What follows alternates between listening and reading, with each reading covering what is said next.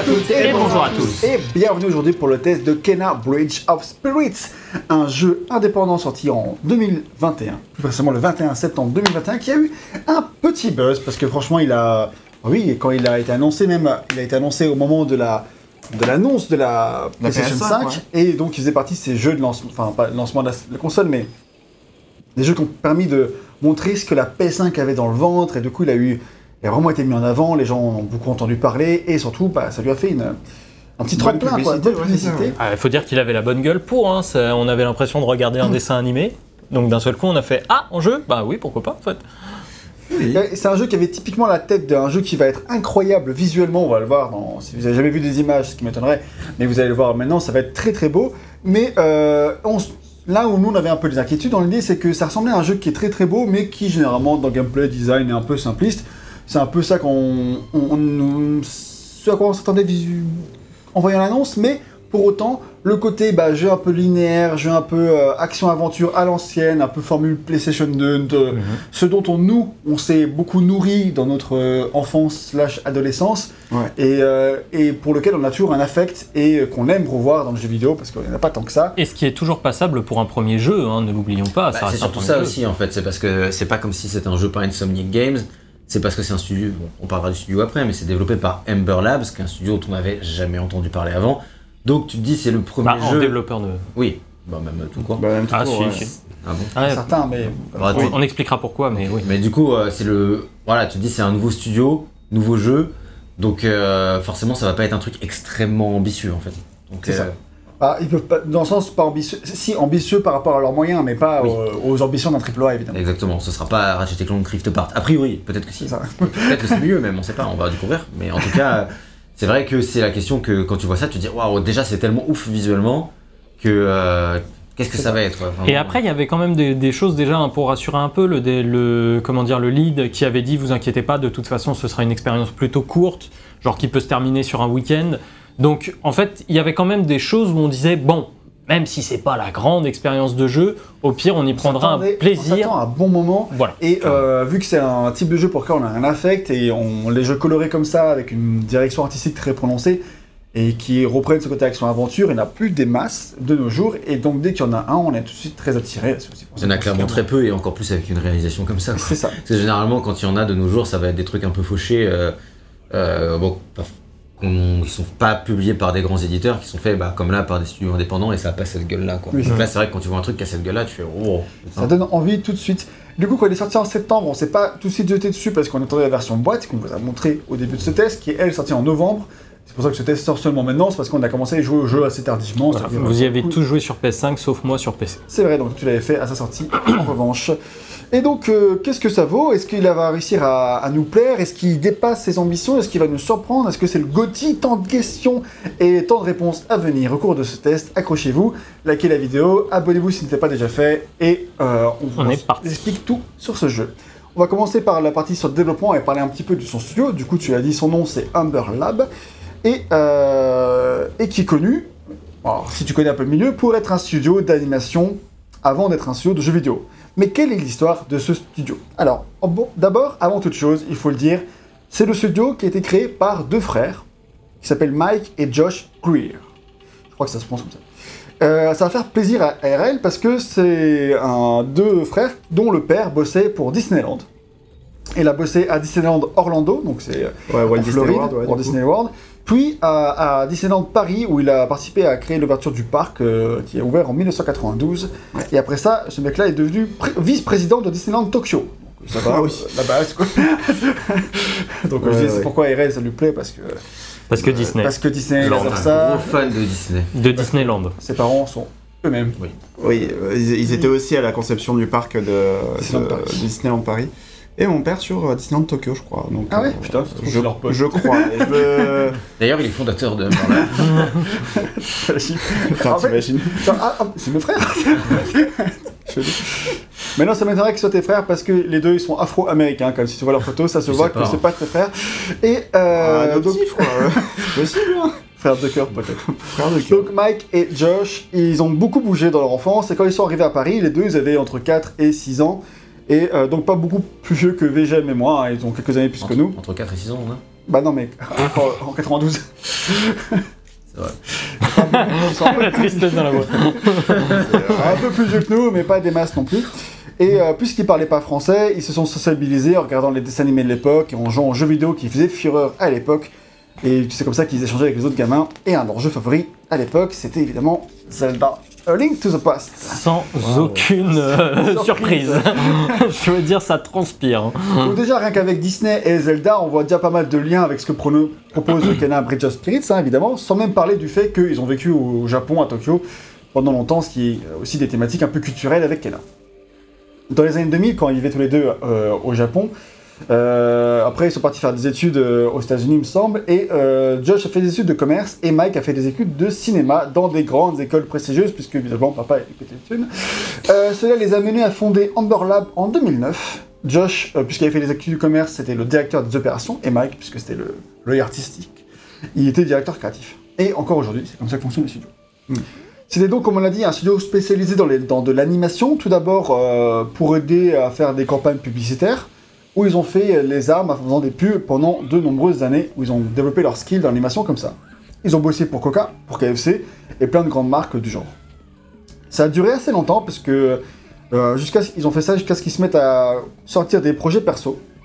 Euh, un de leurs projets perso, c'est Dust, un court-métrage euh, de 26 minutes qui est sorti en octobre 2016, et qui euh, montrait un peu du personnage avec, oui, avec une patte artistique prononcée qui reprend un peu celle de, de Kena. C'est un peu dans le même genre, quoi.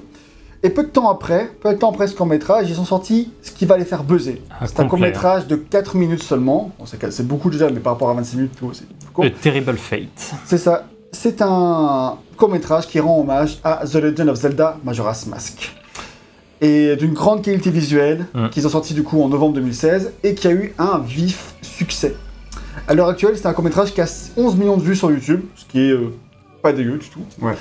Euh, si c'est loin de- des trucs euh, de Bien grande sûr. société, mais ça reste, euh, pour un petit studio, à l'époque c'était très très peu, un truc qui est une tuerie. Ouais, et puis il a tourné sur, euh, sur Twitter, sur Facebook, enfin il a tourné un peu partout à l'époque. donc Zelda l'ont kiffé. Oui, oui, complètement. hein. C'est tout le monde était en mode putain, euh, on veut en fait limite un remake de euh, Majora's Mask. Majora's Mask, mais qui a cette gueule là C'est quoi. comme ça que tu connaissais du coup ça. Ah oui, oui, moi je les connais de, de celui-ci où vraiment, euh, bah ouais, parce que à l'époque, comme dit Gag, ça a buzzé, mais de fou quoi. Ça me dit un truc, hein. j'avais dû le voir aussi, je pense. Et c'est vraiment, c'est 4 minutes, c'est très rapide, ça, ça montre pas grand chose, ça spoile pas grand chose non plus sur le jeu, donc si vous êtes un petit peu curieux, n'hésitez pas à aller regarder. On y trouve déjà beaucoup d'éléments de l'ambiance qu'on va retrouver dans Kena, les ambiances un petit peu plus sombres qu'on va retrouver dans Mhm. Kena. Quoi. Donc euh, moi j'étais en terrain connu un petit peu. euh, par rapport à ça. Ouais. D'ailleurs, quand on- le court-métrage est sorti, il a immédiatement séduit de nombreuses boîtes de jeux vidéo qui ont vu euh, un potentiel avec, euh, avec ces gens-là. En parallèle, bah, Amber Lab, ils commençaient à faire un tout petit peu de jeux vidéo, déjà avant, euh, avant tout ça. Parce qu'ils ont mis des... En fait, c'était des jeux à visée publicitaire. hmm. Ils ont fait des petits jeux pour Coca-Cola sur mobile, ce qui était leur premier pas dans le jeu vidéo. Et petit à petit, ils sont mis à travailler sur des moteurs de jeu comme Unity, puis ensuite Unreal Engine 4, avec lequel ils vont développer Kena, etc. Euh, ensuite, ils feront un tour de force. Et ils font, non, pardon, ils font un peu le tour de leur force. Ils regardent un peu. euh, C'est pas la même chose. les mêmes mots, pas le même ordre, il y a des virgules, bref. quand tu lis trop vite, tout ça. Donc ils font un peu leur tour de leurs compétences et ils voient, ils, voient- ils font un peu le bilan. Ils sont doués en animation et en fait ils font confiance en leurs compétences en storytelling parce que toutes leurs pubs elles sont toujours basées sur des personnages un peu mignons, euh, qui sont immédiatement attachants, euh, où tu peux imaginer un petit background, tout ça, c'est fait partie un peu de leur identité. Et vu qu'ils sont issus d'une famille afro-américaine et qu'ils ont beaucoup voyagé, ça leur tenait à cœur de mettre en avant de la diversité dans leurs univers et d'utiliser le jeu vidéo pour mettre en avant des types de personnages qui voulaient représenter, par exemple, Kena, bah, une jeune femme asiatique. Ce qui n'est pas commun euh, dans le jeu vidéo. Non japonais, on va dire. Oui, ok. Puis souvent dans le jeu vidéo japonais, elles sont, euh, je dirais, plus des américaines euh, typées euh, Jap, mais... Ah, c'est le style, quoi. C'est le style. C'est le style manga. Et euh, pendant plusieurs années, ils ont travaillé sur un prototype et se sont saisis de leur coup de buzz euh, en 2016 pour pitcher ce prototype euh, ou plusieurs prototypes à de nombreuses boîtes de JV. Et c'est en octobre 2017, donc à peu près un an après le court-métrage de Majora's Mask, qu'ils signent avec Sony Ouais. pour, pour le, ce qui deviendra Kena.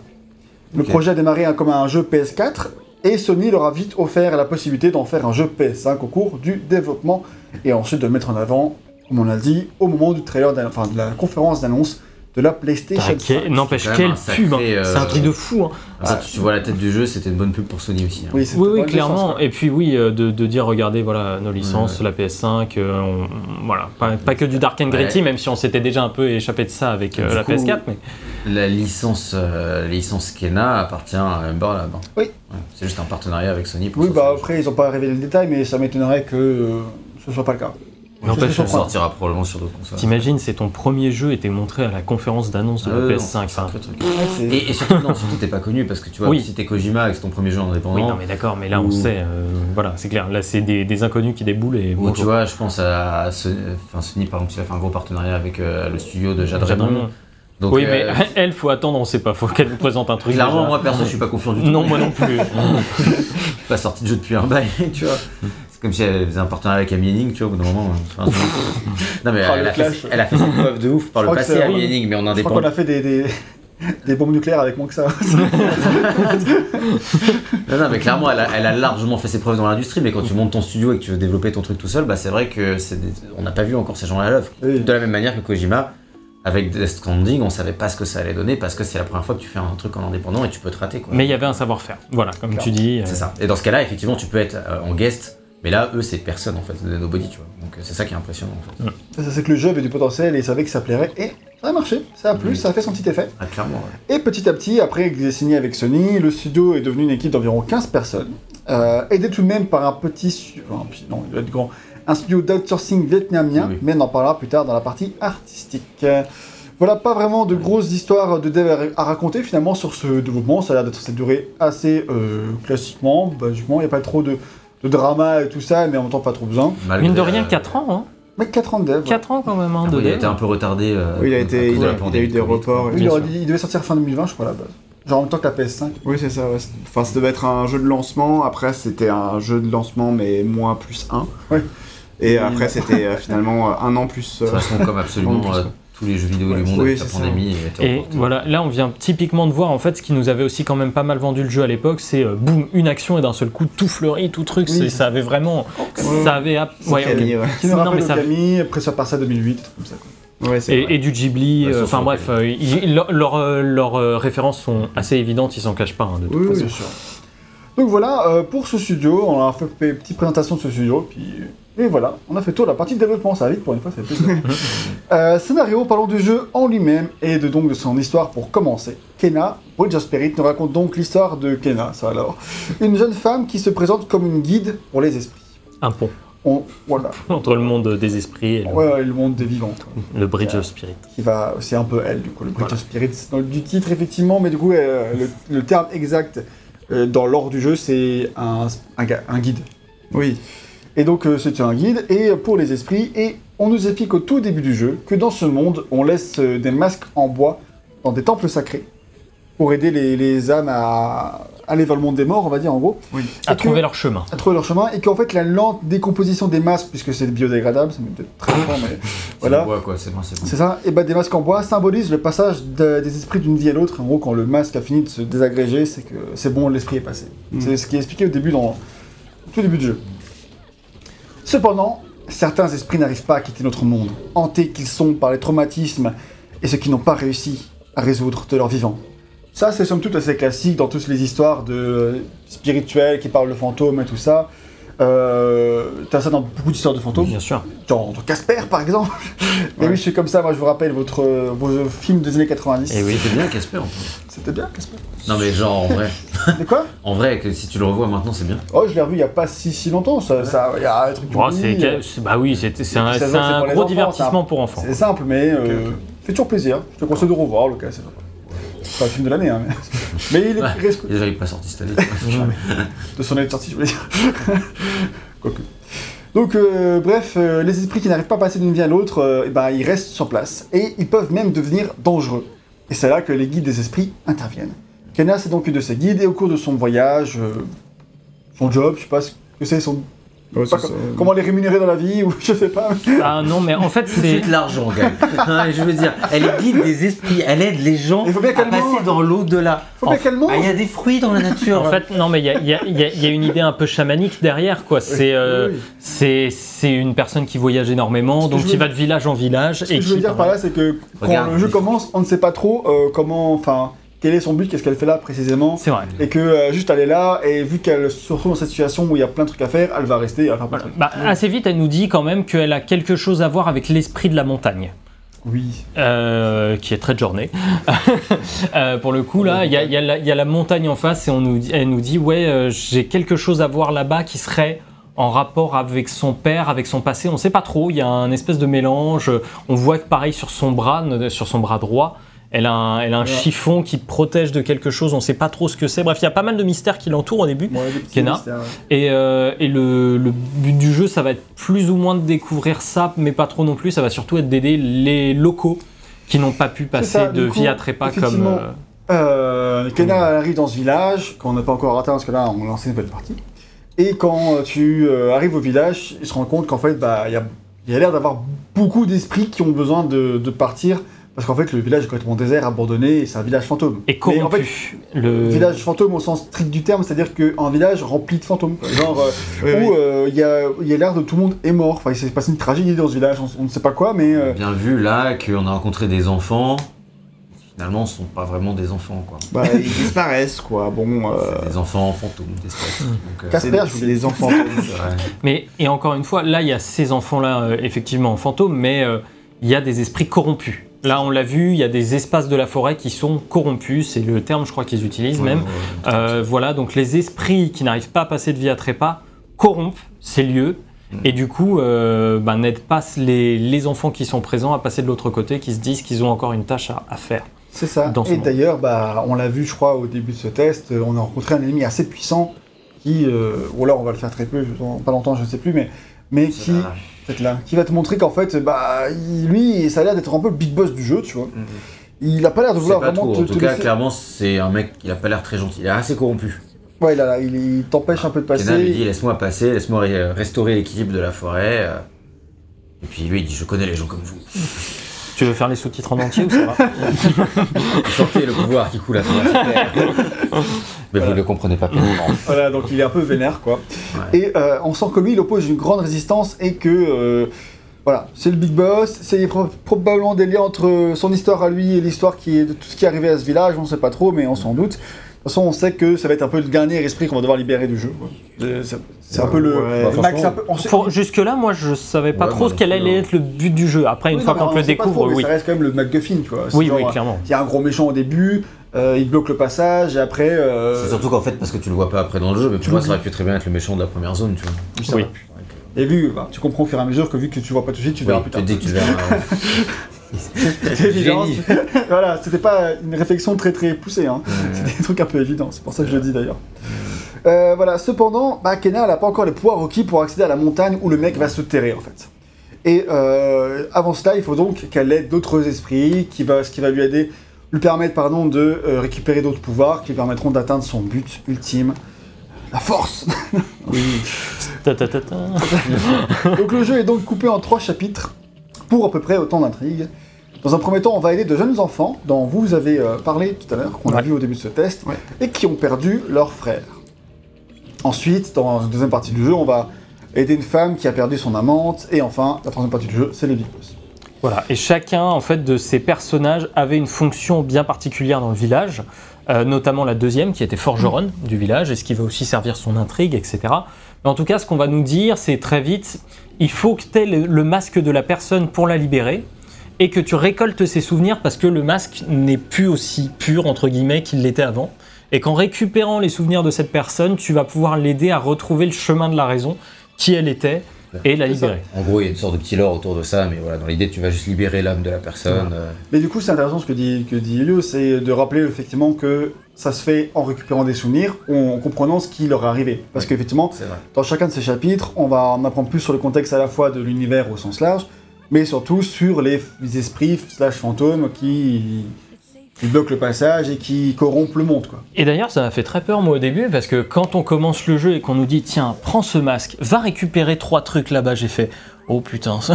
en vrai, en termes de trucs narratifs, j'ai fait ah ouais là quand même ça, c'était il y a 20 ans quoi. C'était, enfin, ouais. j'avais peur. Au final, c'est pas mal fait. hein. C'est, ça coule plutôt bien, je trouve. Mais euh, c'est vrai qu'au début, je vois vraiment le côté chapitrage de tu vas là-bas, tu fais ça, tu- tu fais ta cinématique, puis tu avances, puis tu fais ta cinématique. C'est un peu old De- school, quoi. Oui, de manière très old school et pas caché si tu veux pas. euh, Là, vraiment, c'est le jeu qui te dit bah, t'as trois objectifs à atteindre avant de pouvoir faire le boss. C'est vrai qu'au tout début, quand ça m'avait. Oui, il y avait ça, mais même au sein de la structure même du jeu, qui est euh, faire euh, libérer euh, aller à la montagne en termes de but final pour battre le big boss, et ensuite, en- avant ça, aider d'autres d'autres esprits, etc. Et ça, j'avais fait un petit peu peur aussi au tout début, parce que, genre, tu te présentes la montagne comme objectif, et après, fais fais un détour d'abord pour aider cela, etc. Bah, en fait, on te montre la montagne en fond et on te dit oui, mais tu peux pas y aller tant que t'as pas fait le reste. Et c'est toujours un peu frustrant en fait. Enfin, c'était des mécanismes narratifs qui fonctionnaient, qui fonctionnent hein, d'ailleurs parfois encore très bien, mais euh, qui sont un peu plus cachés, on va dire maintenant. Oui, j'avais ouais. un peu peur que. Là, euh, le jeu, euh, Que du coup, j'arrive pas à être passionné par les autres petites histoires, et au final, bah, c'est- Bah, si. montagne. voilà. On va en parler un peu plus en détail. Mais je peux dire que du coup, ça fait un peu un chapitrage en termes de nouvelles, quoi. Il y a un petit côté recueil de nouvelles en trois nouvelles. Oui, oui. Du un côté des peu. enfants, les, le- la forgeronne, et puis le. Et Après, qui- là, on vous dit qu'il y en a trois, mais en fait, tu sais pas qu'il y en a Oui, oui, trois. Enfin, tu tu vois, sais. genre, c'est pas comme si c'était. euh, Tu peux vois, deviner. Oh, je l'ai, deviné très vite quoi. Enfin, il y aurait pu, en avoir 4 ou hein. 5, mais bon. non, mais dans, dans une structure comme ça, c'est souvent 3 parce que c'est un peu une règle de Oui, 3 tu sais. d'accord, mais bon, voilà, C'est- c'est une règle narrative, 4, quoi. 5, c'est tu sais, Oui. c'est un peu plus subtil quand même que juste t'as trois objectifs. Non, c'est un premier objectif, ça va être ça, puis un deuxième, et tu sais qu'à la fin, ton but, ce sera d'aller dans la montagne parce que c'est dit dès le début. Ça- En tout cas, j'ai pas spécialement envie de donner trop de détails sur chacune des histoires individuelles. Je sais pas ce que vous en pensez. Bah, on peut parler un petit peu du ressenti parce que je trouve que, sans dire qu'elles se valent toutes, euh, il y en a. J'ai bien aimé en fait celle du la deuxième moi. La deuxième m'a un peu plus parlé. La première je l'ai bien aimée mais je l'ai trouvée un peu tire-larme et parfois un peu facile dans ce qu'elle racontait. Alors que la deuxième je sais pas, il y a eu un il y a eu un petit déclic. euh, C'est-à-dire, la première était tire là, mais la deuxième, elle était un peu plus euh, mieux. Ouais, j'ai j'ai un peu préféré Ouais. la deuxième. Après, j'ai quand même beaucoup aimé euh, la première et la dernière aussi. hein. Dans tous les cas, ça m'a allé. Ça m'est c'est bien passé en général. Euh, mais le, ouais, la, la deuxième, je sais pas. Il y a, il y a eu un, j'ai eu un petit truc. Peut-être aussi parce que le jeu nous fait jouer à ce moment-là. Il y a des moments que j'ai préférés et narrativement, je trouvais ça un peu plus prenant. Mais euh, ouais, les trois histoires, je trouve, se valent quand même relativement en termes d'écriture et en termes de, de, de choses. Mais c'est très chapitré. Ce que j'aurais peut-être préféré, c'est que le jeu euh, communique un petit peu plus Mhm. entre ces trois éléments. C'est vraiment trois histoires assez indépendantes. Voilà. Elles sont liées à l'histoire du village, qui est là Oui. d'ailleurs, le village. Mais euh, comme on peut voir, tout se passe pas très bien. Mais euh, et effectivement, chaque histoire est quand même assez indépendante. C'est une nouvelle histoire. chaque Voilà, c'est une nouvelle, comme disait Gag, mais qui fait pas appel aux précédentes. Mhm. Moi, Voilà. je suis d'accord avec toi. Je trouve que c'est relativement équilibré entre les trois. Moi, j'ai bien aimé les trois. Je trouve que pour peu que tu te laisses prendre dans l'univers et dans l'histoire, alors il faut pas en avoir en attendre mon émerveil, mais si tu t'es bien pris dans le truc, les cinématiques sont quand même extrêmement bien réalisées, je trouve. Ouais. Et, euh, et c'est magnifique, enfin, visuellement, auditivement, et puis euh, tu te laisses prendre. Moi, je me suis très Gustativement. facilement laissé prendre par, par les émotions, tu vois, qui sont des émotions simples, parce que c'est pas des histoires euh, incroyables, mais qui sont très fonctionnelles. Quoi. Je trouve que vraiment, à chaque fois, les, les cinématiques de fin de section, on va dire, sont à chaque fois très réussies. hein. Ouais, il y, a- il y a un petit truc de frisson euh, à chaque fois quand même. Hmm. Moi, de mon côté, j'ai surtout. euh, j'ai préféré la première. Ouais. Parce qu'en fait, euh, bon, euh, fait comment, comme tu dis, il y a eu un petit côté de tir l'arbre dans le sens où euh, le fond est plus tragique, peut-être, que les autres. Alors on parle des enfants quoi. Ouais, les enfants c'est toujours, c'est toujours un peu plus Et dur. en même temps, l'histoire restait quand même assez sobre, tu vois, ils en faisaient pas des caisses non plus, tu vois.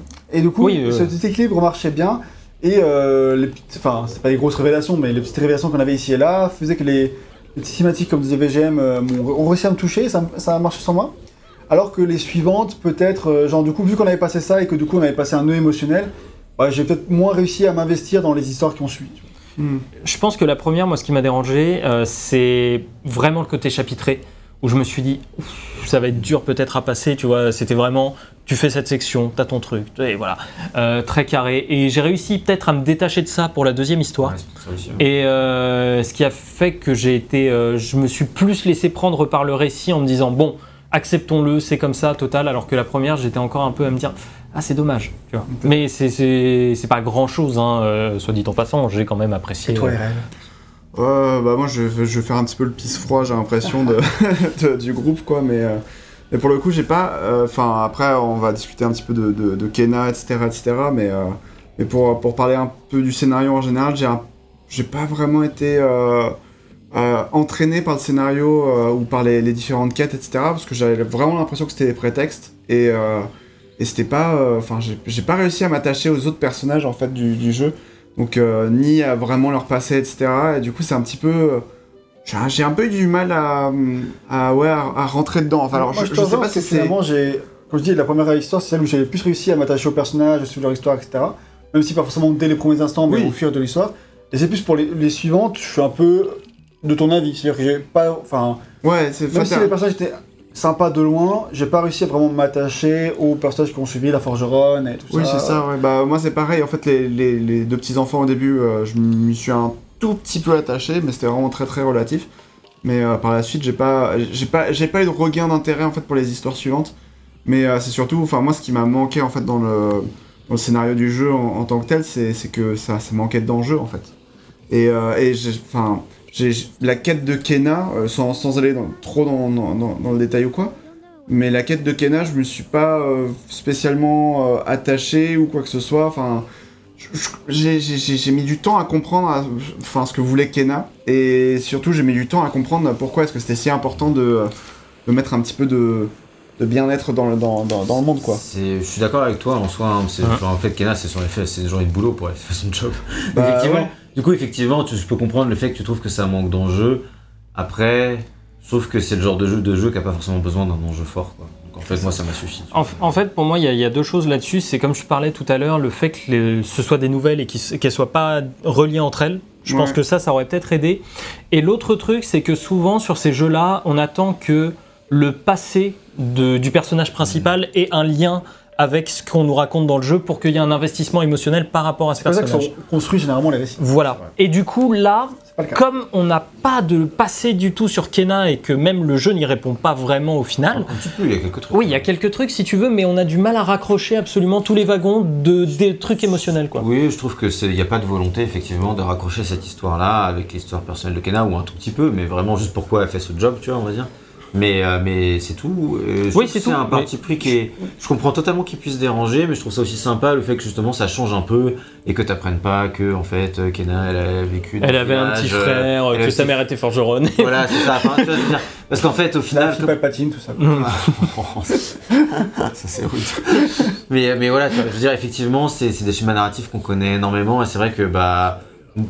Je trouve ça pas mal que pour Kena ça change. Après, si ça n'avait pas changé, ça m'aurait aussi sûrement très bien été. C'est bien fait, ça me dérange Oui, pas. oui. Mais je comprends le, le manque d'enjeu de qui Non, peut moi, je l'ai reprocher. d'ailleurs remarqué que c'est vrai qu'il y a une quête personnelle de Kenan donc, qui nous est présentée au cours du scénario et tout ça, mais c'est euh, effacé par rapport au reste, quoi. Et au final, un peu transparent. Oui. Et personnellement, là, euh, ça fait un mois que j'ai fini le jeu, quasiment, j'ai aucun souvenir de sa quête personnelle. Mais non, mais il y en a, il y en a pas, tu vois, même sur son, enfin, bon, ça spoil un peu, mais son bras, euh, genre la question n'est jamais posée ou quoi. Alors, je veux je m'étais même pas rendu compte que c'était. Bah, c'est- c'est c'est au tout début où genre euh, le rot il voit qu'il y a des veines bleues et donc il fait ah mais qu'est-ce qui se passe? Et après le jeu plus jamais. Ouais, Tu vois donc c'est- en fait c'est bizarre c'est des fois t'as l'impression qu'il lance une, un truc narratif et qu'il décide de pas y aller dedans parce que ça rejoint pas le reste et donc ils se disent bon gardons une trame narrative euh, linéaire jusqu'au bout pour Gardons pas un peu une part de mystère dans l'univers aussi. T'as pas forcément Oui, besoin pas- de tout expliquer. tu Oui, vois. non, mais ça- euh, C'est pas mal hein. aussi, mais disons que, enfin, t'as un...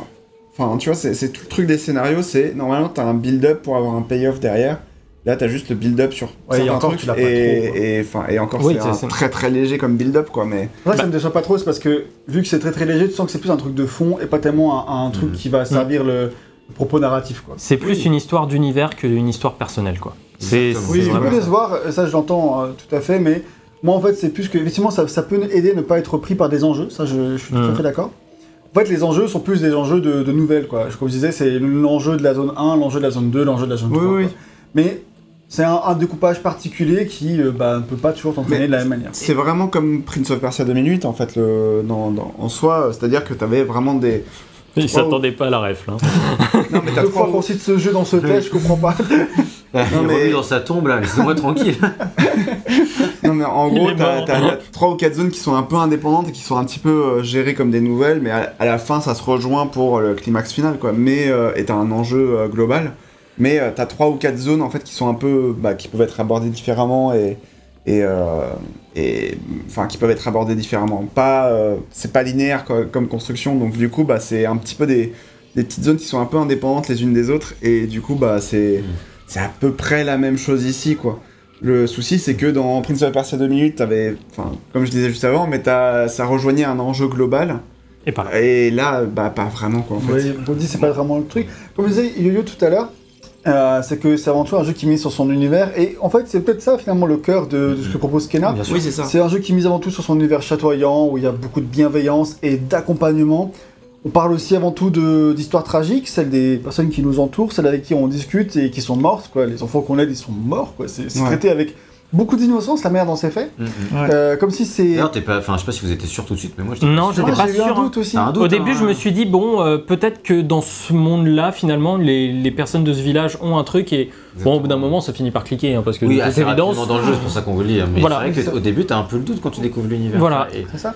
Du coup, quand Parce tu- que tu connais pas ces règles. D'ailleurs, euh, tout est traité, comme je disais, avec innocence. C'est comme si un peu ces personnages-là, ils n'ont pas conscience qu'ils sont morts. Enfin, en fait, lui, en même temps, non. Parce qu'ils agissent comme des êtres vivants. Et du coup, c'est assez, perturbant. Et euh, là, c'est dans ces passages-là, je trouve que là, on, on- faute de quête personnelle, certes, on, s'attache, on arrive à s'identifier, je trouve, euh, à Kena dans la manière où euh, elle s'attache à ces personnages comme nous, on, s'attache, on peut s'attacher à eux éventuellement. Euh, elle découvre leurs histoires, elle les aide à franchir le pas de la vie et la mort, et du coup, bah, finalement, elle peut que ressortir attristée en fait des liens qu'elle tise avec ces gens-là, parce que Ouais. du coup, elle, elle apprend à les connaître, elle les aime, et au bout d'un moment, bah, il faut qu'ils partent. tu vois. Bah, tu coup, sens que c'est pour ça qu'elle met aussi une certaine distance entre elle et eux. Elle sait très bien quel est leur sort, que son métier, en tout cas, ou que, son, que son but leur réserve. Donc tu sens que. Il y a peut-être aussi ce détachement-là de la part de Kena, tu vois, qui. qui Pourquoi elle est si détachée que ça? Bah, un peu. Donc je trouve, tu sens qu'elle garde une certaine distance, mais disons que comme elle accompagne, les, elle, elle les accompagne. C'est une distance bienveillante. Voilà, c'est une distance bienveillante. C'est une distance de. On est proche, il n'y a pas de souci, mais je sais que dans euh, deux heures, t'es mort. En deux J'ai bien heures, fait mon euh, boulot. je te vois plus quoi. Voilà, c'est ça. Et- Là, il, est, il est 16h, moi à 18, j'ai quitté la boîte.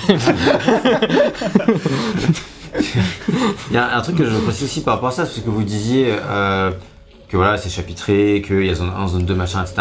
Malgré tout ça, malgré le fait qu'effectivement il n'y a pas forcément un enjeu global qui est fort, parce que comme vous l'avez très bien dit, l'enjeu de Kena c'est vraiment son univers, il y a quand même, comme on peut le voir depuis le début, un très gros accent sur la narration, sur les cinématiques Oui, qui sont sûr. liées à l'univers, les Clairement. introductions des personnages, etc. Moi c'est un truc qui m'a vraiment énormément plu dans le jeu, c'est que tu, il prend le temps vraiment de mettre en scène des personnages, que tu, euh, il, il prend le temps de mettre en scène son univers. Et donc, en fait, pour moi, Kena n'avait pas forcément, même si je comprends totalement la déception, il n'a pas forcément besoin d'une intrigue forte. Parce qu'en fait, chaque moment où tu vas parler avec les personnages, bah, c'est un petit moment euh, d'aventure en soi. Et des. Et voilà, et vu que comment, la, la qualité de réalisation des cinématiques, euh, bah, c'est sûr qu'à chaque fois, Mm. c'est quand même vraiment sympa. Quoi. Oui. Après, voilà, c'est. Enfin, moi de mon côté, je l'ai pas vécu comme ça, mais on en on y Oui, reviendra plus tard. Mais, euh, mais oui, ça. ça enfin, j'ai discuté avec d'autres personnes aussi, enfin, euh, notamment des, des personnes de, de, de Game Cult et tout, qui, qui avaient. euh, Perdu leur âme aussi. qui ont probablement perdu leur âme aussi, non, mais... mais dans le sens où, euh, enfin, des, des gens de Game Cult ou des amis des gens de Game Oui, Cult, oui. etc. Ouais, ouais. Mais euh, du coup, euh, effectivement, c'est ça fonctionne pas chez certaines, per- chez certaines personnes, ça prend pas, et chez moi, ça a malheureusement Ouais, pas pris. En de fait. sais, sais, Non, non, mais je sais, mais j'explique juste que. Même voilà. si tu étais la seule personne au monde chez qui ça n'a pas marché, ça serait valable quand même. non, c'est pas, T'inquiète non, pas. c'est pas ça, mais c'est juste que voilà, c'est. Enfin, oui, je c'était. tiens à mettre un petit peu de mesure par rapport à ça parce que j'ai l'impression que. Enfin, il y a beaucoup d'avis un peu dithyrambiques en fait sur le. Sur le, sur le test depuis, euh, de- depuis tout à l'heure sur le Oh, scénario. dithyrambique, et- je dirais pas. Non, mais bah pas non, parce mais en tout cas, euh, voilà. Tout doux, que tout doux. plus, plus, plus enthousiaste que moi, on va Oui, dire. ça, voilà. En fait, oui, Plus bah, enthousiaste que toi ne veut pas cette différence. C'est Plus clair. enthousiaste que toi ne veut pas dire. Ça veut dire juste Oui, enthousiaste en fait, en fait, voilà, non, mais c'est que on a, on a nos réserves. Clairement, hein, je pense qu'on on les a bien évoquées, mais c'est vrai que le sentiment global qui en ressort, on en est plutôt content. Moi, j'ai pas trop de réserves sur l'histoire. Je pense ça aurait pu être euh, un peu mieux, un peu avec, euh, comme pour les reproches qu'on vous avait dit. Tu vois, Mais donc ça les globalement, bah, c'est pas des réserves parce qu'on le voit bien comme ça en fait. C'est juste, euh, c'était améliorable, mais comme tout, tout est toujours améliorable, tu vois. Donc, euh, C'est ça. presque. Hein. Il y a des choses qui ne sont pas, mais c'est rare. Oui, et puis d'ailleurs, bah, ce qui fait que ça fonctionne et qu'on a un attachement qui va. Tout ça, c'est aussi, bah, qu'on dit les thèmes qui sont un peu évidents, mais Genre, c'est un jeu qui a beaucoup parlé de deuil, qui a beaucoup parlé d'amour, des liens qu'on tisse avec nos proches, ça parle aussi de regret, de culpabilité. En fait, c'est des thèmes qui sont assez simples, assez universels, mais qui, euh, à plusieurs moments du jeu, arrivent à connecter avec le joueur et à, enfin, éventuellement, à connecter avec lui si ça marche, euh, suffisamment pour que, euh, pour que ça lui suscite des émotions, même si c'est pas, c'est pas un moment hyper narratif, hyper intense, tu vas te mettre à pleurer ou je sais pas quoi, c'est pas ça, c'est juste plutôt un sentiment de fond que le jeu va te procurer tout au long de ton parcours. Euh, ouais, alors pour moi, ce qui, marche, qui fait que ça marche bien, ça, c'est qu'il traite ça euh, de manière très premier degré. Vraiment, le jeu dit, bah, moi, je vais parler de ça, et il va, va jamais euh, faire semblant de parler d'autre chose ou quoi, tu vois. Il va vraiment foncer premier de tête dedans là-dessus sur, voilà, l'amour que les frères se portent entre eux. Ça, c'est le premier chapitre. Ensuite, c'est l'amour de la forgeronne, etc. Pas, avec son oui, amante. Ça va pas être déguisé derrière des symboles. Non, non, il n'y a, pas, y a- pas de Donc, euh, symbole, il n'y a pas de trucs symboliques. Enfin, il y en a dans le jeu, hein, mais Oui, oui. au-delà de, ça, c'est le jeu traite de manière frontale toutes ces questions-là et décide de dire, bah, moi je parle de ça. Point. C'est tranquille, il n'y a pas de thème. C'est ça. Moi, il y a une collègue qui m'a dit, et je crois que c'était une bonne comparaison, qui m'a dit que Kena, pour elle, c'était un peu genre euh, une direction artistique de Disney, mais dans l'univers de Miyazaki. Tu vois, Lequel Miyazaki, pas de Miyazaki euh, Hayao, Miyazaki de Ghibli. Oui, il y a ça. Et euh, dans le côté, je trouve qu'effectivement, il y a vraiment ça dans, dans le jeu. C'est mignon, mais il y a quand même un côté cruel et terrible, tu vois. Ah oui, oui, c'est... Et tout en ayant beaucoup de magie, d'émerveillement. Tu peux vite passer d'un truc qui est très adorable à un truc qui, d'un coup, euh, presque glauque, tu vois. Oui, 20 minutes plus tard, enfin même pas, t'as une cinématique et tu fais Ah, ou ouais, quand même. Ouais, où d'un coup, un boss te crée une ambiance super sombre et super dark. Ouais, la- le, le boss Wow. de fin de, cette, euh, de ce premier chapitre-là, quand il arrive, euh, c'est assez terrible hein, la Ouais, manière dont il t'est présenté quand même. C'est le hein. premier vrai boss en fait. C'est ça, tu t'attendais pas à avoir des trucs comme ça. Et euh, moi, je trouve que c'est parti. Voilà, c'est tout ça qui marche un peu dans, dans Kena. C'est des histoires simplistes, mais dont la sensibilité derrière euh, fait le cœur euh, du récit. Et là, il y a Végène qui a rajouté en caps lock émotion sur l'affiche. Oui, non, c'est- David, Ca- David Cage. J'en ai parlé, mais c'est pour parler des émotions en, en- en général que ça procure, parce que moi je trouve qu'effectivement, même si elles sont simplistes, bah, si t'es dedans, euh, ça fonctionne bien, et comme tu disais, voilà, tu tireras pas forcément ta petite larme, mais tu peux. Ok. Est-ce qu'on peut dire un mot sur Kena en elle-même Bah oui, clairement, il faut en parler. Oui, juste un seul. Attachant. Un seul, c'est le nombre de mots que tu auras le droit de dire par partie. Allez. Allez. J'ai- En fait, on va dire un truc et après Jules il va faire non. Honnête. Soir, non. C'est le. C'est deux, c'est deux mots, tu t'arrêtes à bonsoir. en fait. Tant qu'il compose avec ses limites, ça me va.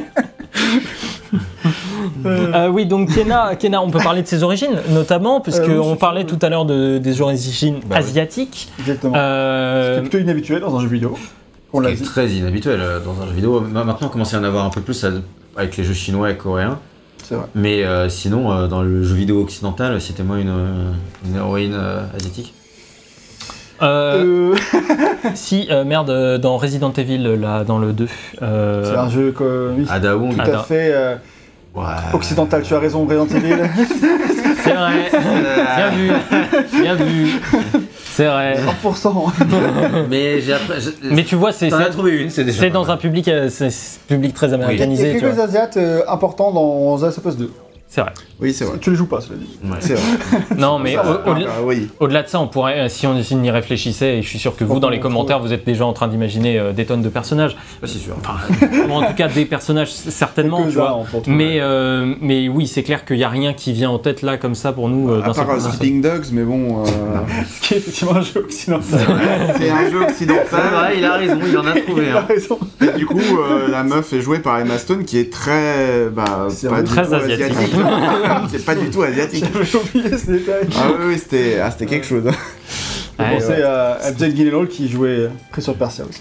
Oui. Scarlett, Scarlett Johansson pour le Bon, major. bref, c'est que c'est quand même assez peu commun dans le jeu vidéo, euh, comme dans une représentation, et c'est vrai que bah, même si c'est totalement normal, c'est super chouette. C'est un truc qu'ils se sont dit d'ailleurs dès, dès le départ, puisqu'il y a un des deux frères là. je- Et vous lui donnez quel âge? Parce qu'on a eu ce débat tout à l'heure. Bah, moi, moi, je je lui donne facile 18. Hein, Moi, je lui donne, je lui donne 16. Ouais, Alors avec c'est- les asiatiques, c'est toujours compliqué. hein. Mais en vrai, hein, Allez, le racisme mais c'est pas ordinaire. c'est vrai. Je veux dire, euh, c'est plus dur de donner un âge par rapport à. Quand tu connais pas très bien le. Enfin, c'est tout. Bah, Comment l'habitude Peut-être. Mais bon, en tout cas pour nous, je trouve que c'est toujours. euh, Tu peux te tromper. La preuve, on donne tous des âges différents. tu vois. Ce qu'il faut savoir, c'est que à la, à la base, euh, il voulait qu'elle soit beaucoup plus jeune qu'elle a. Il voulait 8 à 9 ans, hein, qu'elle soit entre 8 et 9 ans. Ouais. Et euh, en fait, ils se sont rendus compte que par rapport à l'histoire qu'ils voulaient raconter, ils avaient besoin de quelqu'un qui était plus mature et un peu plus adulte. Qui a du sens par rapport aux Oui, oui, bien thématiques. sûr. ça. Donc euh, oui, moi je lui aurais donné euh, 18-20 quoi, par là, mais euh, sans pouvoir être sûr à 100% en vrai, parce que c'est... J'étais pas tout à l'heure, ce qu'il me disait, a 12 ans, je fais oh, quand même. Non, 12 ans, j'avais dit en déconnant. Mais Tu vois, non, la, la preuve niveau Non, non. c'est compliqué. Hein. non, pour moi, c'est en termes de physionomie qu'elle fait 16, quoi. C'est. Oui, bon. Ouais. Mais voilà, bon, au-delà de ça. de cheveux que mais t'as à 16 on, on parlait de ses Non, en oreilles. vrai, tu vois, tu pourrais dire qu'elle a, qu'elle a 14, qu'elle a 18 ou qu'elle a 20 dans Je sens que c'est un point beaucoup trop important dans ce test pour, ce que- pour l'intérêt qu'on devrait y porter. Mais euh, ce que je voulais dire, c'est les, on parlait euh, tout à l'heure de comment dire des origines de Kena. Alors il y a des origines asiatiques. De Bali, c'est ça? Oui, surtout, bah, c'est ce- cet environnement-là, Bali, euh, indonésien, on va en parler. de Voilà. Et ça, c'est encore plus rare, tu vois. vrai. Parce que japonais ou chinois, à la limite, on peut trouver, mais euh, de Thaïlande, d'Indonésie, etc., on est euh, vraiment dans des trucs très spécifiques, hein, C'est ça. qui sont souvent gérés par les pays en question, tu vois, qui font des, des héros ou des héroïnes à leur, euh, à leur effigie un petit peu, mais pas traités par d'autres euh, comment D'autres Euh, cultures. ouais. ouais, d'autres cultures. Merci. Et du coup, euh, Kena en elle-même, à part ses origines et son âge, elle est attachante, euh, mais comme je disais, elle aussi plutôt trans- transparente, euh, comme si on voulait que le joueur puisse se proj- projeter dans le personnage dans son, et Mhm. transférer ses propres buts et émotions. euh, Peut-être un peu trop. Voilà, peut-être un peu trop, Ah oui. mais euh, en fait, qui est quand même moins que ce qu'on faisait à l'époque, c'est-à-dire que, genre, au début des années 2000, on était persuadé que pour qu'un joueur se projette dans un perso, Il faut qu'il il soit fallait qu'il soit muet. muet et qu'il se dise rien. Donc là, heureusement, on n'est pas là-dedans, mais c'est vrai Non, qu'elle est. Il y a une certaine distance quand même qui peut laisser le joueur euh, projeter ce qu'il a comme émotion, euh, ce que le... ça lui évoque lui-même, ces histoires. Quoi. Bah, c'est qu'elle a. Enfin, moi, le, le- le problème fondamental que j'ai avec Kena, c'est qu'elle a, a pas de personnalité en fait. Et, euh, et elle est juste mignonne. Et est gentille. Enfin, Elle genre, elle est- oui, elle mais. est pure et bienveillante, quoi. Oui, mais enfin, moi, euh, oui, voilà, C'est bien, tout. Oui, c'est bien, mais disons qu'il n'y a pas de, enfin, tu vois, enfin, après voilà, ça rejoint le, le point du scénario, mais il n'y a pas de conflit, il n'y a pas de conflit interne, il n'y a pas de, Non, de pour moi, but, les... etc. non, c'est pour- juste, enfin voilà, c'est c'est juste un, une sorte de- réceptacle Ouais, un réceptacle ou un messager des dieux, tu vois, entre guillemets, pour euh, juste faire euh, son Pour- boulot, quoi. Et, c'est- ça s'arrête là. Bah pour moi ça ça vient du fait que bah, c'est son boulot en fait là qu'elle Oui, fait. voilà. Tu vois c'est- on, on en revient là-dessus hein, finalement c'est ouais elle est au taf. Enfin, de, de manière Oui, un peu grossière mais euh, disons que Oui, oui. Ah, moi je veux bien avoir ce bureau là. t'es sûr. Une fois que ce sera purifié. Ouais voilà ok on se calme hein, sinon. Et voilà, euh, le jeu aussi, Euh, techniquement. je, voudrais juste euh, euh, euh, répondre. euh, T'as ton droit de réponse. et, Juste euh, un je mot, pense- par je- Non, c'est toi. ça. je pense que effe- effectivement, vous avez un peu raison là-dessus, mais euh, moi je pense. Moi, j'ai pas dit que ça me dérangeait, perso. Moi, ça me dérange pas non exact- plus, hein. euh, oui, oui, bah, exactement. Je trouve que, enfin, pour moi, je trouve pas que ce soit un défaut non plus. C'est vraiment euh, plutôt, euh, plutôt sympa justement d'avoir. De nos jours, tu vois, on a vraiment euh, notre dose de AAA avec des personnalités euh, hyper euh, détaillées et tout. C'est un truc qu'on a beaucoup dans le jeu vidéo. Et c'est vrai que là, tu reviens à Enfin, les Un personnages d'action platformer de l'RPS 2, ils avaient pas de personnalité non plus, hein, tu vois, je veux dire. Donc, euh, un peu par-ci par-là, mais pas, pas forcément beaucoup Oui. plus que Kena, quoi. Ah, je veux dire tu prends euh, oula casse-toi de là où t'es. Euh, si tu prends euh, ouais casse-toi de là où t'es. si tu prends Ratchet et Clank par exemple du premier ils débordent quand même de, leur- de personnalité tu vois. Jack, tu Alors que- Jack qu'ils 1, interagissent, Jack oui. 2. Oui, voilà, tu, tu prends Jack 1 et Jack 2, euh, rien que ça. Mais euh, au-delà de ça, euh, en fait, c'est c'est qu'ils incarnaient leur quête. Oui. Là, c'est vrai que Kena, elle incarne la quête, mais comme c'est du travail, elle l'incarne à travers Elle- ça. en fait, elle est un peu en retrait par rapport à. En fait, ce que je disais, ce que je voulais dire, je pense, c'était aussi que ça se trouve, le jeu aurait été plus prenant, plus en jeu, effectivement, ça avait plus de personnalité, tout ça. Mais que je rejoins quand même VGM dans le sens où bah, ça fait peut-être un peu de bien que ce soit plus euh, épuré, que ça te laisse plus de place au. presque au calme, à la. un côté posé du jeu. Oui. Oui. Qui, moi, m'a- allait avec l'ambiance générale et qui. euh, Ça me va aussi. Détendu. Oui, oui. Sauf dans les combats de boss. Ça, On y reviendra. ça, ouais. Mais moi, j'avais une question à vous poser, c'est. euh, Comment ça va Oui, bon, ça va déjà.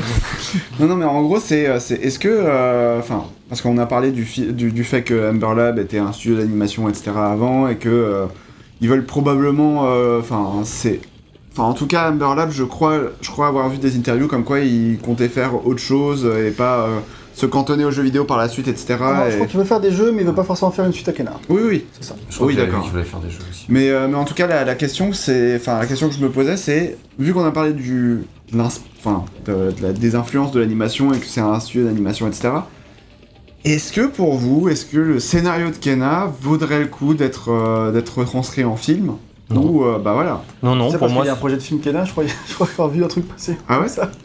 Bah, en vrai, euh, ça. pas le, scénario du jeu, mais parce que c'est un, c'est un jeu, mais par contre, L'univers L'univers, il c'est-à-dire une autre histoire de Kena, mais qui, du coup, qui serait écrite pour le cinéma et pas pour le gameplay. Oui, Euh, clairement, moi je serais super chaud, ça pourrait être vraiment super bien, mais c'est avec euh, cette héroïne-là et, euh, Cet univers-là, oui. et cet, cet univers-là, mais pas ce village du coup. Je veux dire vraiment euh, une autre, une autre de ces journées de boulot, quoi, tu vois.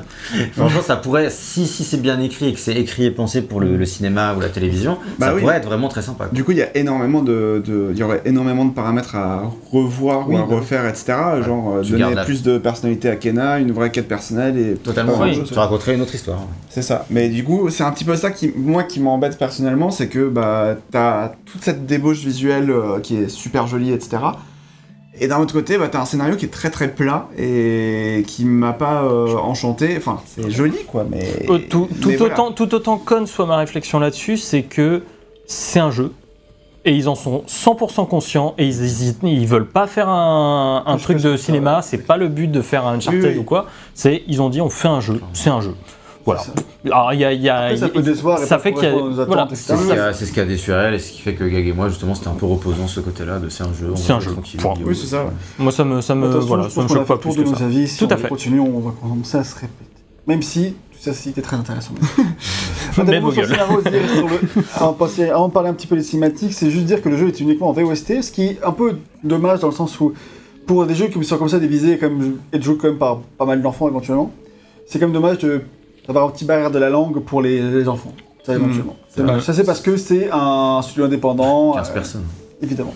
Après est-ce que c'est vraiment un jeu pour les gosses? Moi, je dis. Pas de ouf, moi je trouve. Ah, si, si. Euh, J'en ouais, parle, c'est- plus- j'en ai écrit plus un truc plus tard dans- là-dessus, mais bon, moi je, pense, moi, je trouve que. euh, Bah, Ah, je trouve Ils qu'il il manque d'accessibilité à certains moments pour être. Ah, on en parlera. on Ouais, bon, après, faut parlera. pas les prendre. On a fini Rayman 2 et Rayman 1. à l'époque. Voilà, c'est Ah, ça. Il faut pas penser que les gamins. Ils... Non, il persévère aussi. Ouais, Et puis, ils Et il y, a un facile, gars- il y a un après, gosse qui t'a montré comment battre euh, des Dark Souls euh, à la PGW, toi, directement. Ah, C'était littéralement il y a 10 ans, mais. Ouais, ouais, c'était- C'était il y a bien. Il t'a dit, mais si, regarde, tu passes là, tu fais ça, tu fais truc. c'est vrai, c'est Dark Souls 3, je crois. Non, c'était le 1, Ah. parce que c'était en 2011. Et donc, euh, du coup, Cela ne nous rejoint pas. T'avais 20 ans. du coup, Kena allait doubler par Dewa Ayu Dewi Lara Santi. Alors, je ne pense pas avoir prononcé ça correctement, mais on va faire comme ça. Ça fait tomber. Euh, c'est une parfaite inconnue qui n'avait jamais fait de doublage auparavant. Amber Lab est entré en contact avec elle parce que ses parents ont fondé un groupe de musique balinais, donc de Bali, qui, euh, avec qui le studio a collaboré pour les musiques, dont on va parler plus tard dans le test. Bali, on l'a dit plusieurs fois, mais je sais pas, enfin, c'est indonésien, je sais pas si on précise. Ah, mais c'est une ville-État aussi, Bali. Oui, pas- mais c'est une ville d'Indonésie. ouais. Oui, mais l'Indonésie, c'était un pays. Oui. Donc, Bali, Oui, oui, bien sûr, Ah, c'est juste pour situer sur une carte. Oui, d'accord. pas, enfin, qui, qui voient que Bali c'est en Asie, d'accord, mais voilà. Si tu me disais, euh, genre, euh, Paris, c'est en France, j'étais d'accord, mais Oui, a priori, tu sais que Paris c'est en France, là, je pense ce que tout le monde. je veux dire, c'est que tu dis que le Vatican est en Italie, c'est d'accord, mais c'est le Vatican reste un pays, tu vois. Ah, mais Bali, c'est pas. Si Non. Je crois que c'est un pays. Bon, bah, on verra dans les Euh, je ne Mais crois non, pas. Non, c'est- c'est juste une ville d'Indonésie. Je ne crois pas. Quasiment sûr. Bref, Il y aura un disclaimer. Faudra bien. on, on donnera les bons points en, en édit. Euh, voilà, donc du coup, euh, Dewa a grandi à Bali, elle a aussi vécu aux États-Unis, donc c'était très pratique pour le studio. Et elle s'est sentie connectée à Kena parce que ça lui a beaucoup rappelé ses expériences de sa jeunesse à Bali. Et puis sa mère, elle est doubleuse professionnelle, donc ça va. Ah oui, d'accord, oui, bah oui, donc elle a été bien coachée et euh, elle s'est beaucoup renseignée sur comment étaient doublées les voix de jeux vidéo comme GTA, etc. Donc elle s'est vraiment investie sur comment ça fonctionnait le doublage. Dans un point de vue de. Pas que de tou- tournage, comment tu tournes ça, mais genre euh, comment c'est utilisé dans le gameplay et tout ça. Je trouve qu'elle a pas euh, de grands moments d'éclat, mais qu'elle a trouvé la, juste voix, la juste douceur. Elle a le euh, bon ton, ouais. Elle a voilà, le bon ton. Elle est vraiment euh, tout le temps bien. Jamais exceptionnelle, mais bon, après là on parle du personnage de Kena aussi, qui, Oui, c'est ça. voilà, qui manque aussi peut-être des, des moments forts un petit peu dans le jeu. Euh, mais en tant que tel, moi j'ai trouvé euh, très bien, très bien doublé, euh, pas de, pas de soucis. Sans éclat, mais euh, très bien. Et elle fait, ouais, ce que j'ai marqué d'ailleurs, elle fait du très bon travail, elle est toujours dans le bon ton. C'est vrai qu'au début, quand j'ai écouté le. Quand j'ai lancé le jeu pour la première fois, je m'attendais à ce qu'elle ait une voix un petit peu moins grave. Qu'elle n'a pas une voix grave non plus, mais je veux dire. Je m'attendais à une voix un peu plus douce, comme ça. Moi je m'attendais à Mais- un petit peu plus d'accent. Tu vois, Ah, c'est- peut-être, ouais. ça aussi. Je sais pas. Mais euh, parce qu'elle a un ton très neutre, mais qui va aussi avec le personnage et le, le côté détachement qu'il peut y avoir, volontaire. Même si le côté détachement qu'il y a souvent, laisse comme place à des moments donnés où elle rit, où elle est touchée, et où on sent quelque chose dans sa voix, euh, elle double bien quoi. Ouais, ouais, c'est pas forcément avec des éclats. Et parlons un instant des cinématiques, parce qu'en tant que studio qui faisait que l'animation à la base, ils ont forcément mis le paquet. Bah, c'était un gros truc de la com, et bon, bah, ils se sont pas ratés, hein. évidemment, euh, ça claque. Ça a de la gueule, hein, les cinématiques, dès que c'est en mouvement. Alors, des fois, on voit, hein, euh, on l'a vu tout à l'heure, euh, on est passé d'un 60 FPS à un 30 FPS d'un coup qui a un peu C'est choqué. c'est- le truc qui choque un peu. Je Ouais. sais pas si c'est le cas sur PC aussi, mais Si, si. Si, c'est la même chose. c'est fou quand même. Pourquoi les cinématiques elles sont en 30 FPS sont- Surtout que le- C'est, le, le, re- je pense que c'est le temps de le rendu et la- le poids que ça pèse. Après, j'ai l'impression que c'est du temps réel, je sais pas trop en fait. Non, Ah, non, non, C'est- dans le moteur, je pense. C'est dans le moteur, C'est ouais. avec le moteur du jeu, Mais- le problème c'est que enfin, c'est des, c'est des cinématiques Ça pré-rendues. 30, ouais. C'est c'est des cinématiques pré-rendues. Alors, moi, ce que je trouve dommage, c'est effectivement, vu que le jeu sort sur PS5, etc., euh, je trouve ça. Enfin, ça PS5 Enfin, simplement et sur PC. PC. Hein, Et euh, PS4. Oui, et, oui, et PS4, mais du coup, sur PS4, c'est normal que ce soit capé à 30 FPS, tu vois, dans l'idée. Ah, mais ils ont fait un seul rendu. quoi.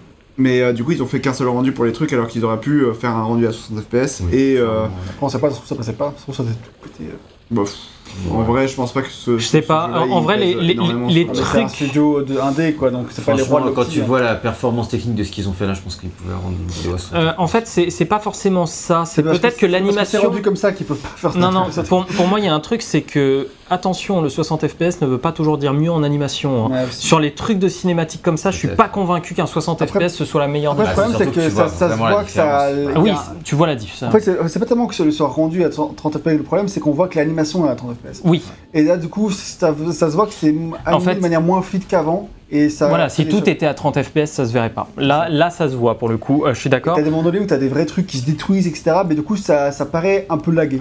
Mais en fait, la- l'animation telle qu'elle est pensée actuellement est faite pour du 24, 12 même, par- Mhm. la plupart du temps 12 FPS. Donc en fait, on a des trucs à 30 FPS et on a des logiciels qui ramènent ça à 60. Mais souvent, quand c'est ramené de 30 à 60, c'est assez dégueulasse et ça se voit.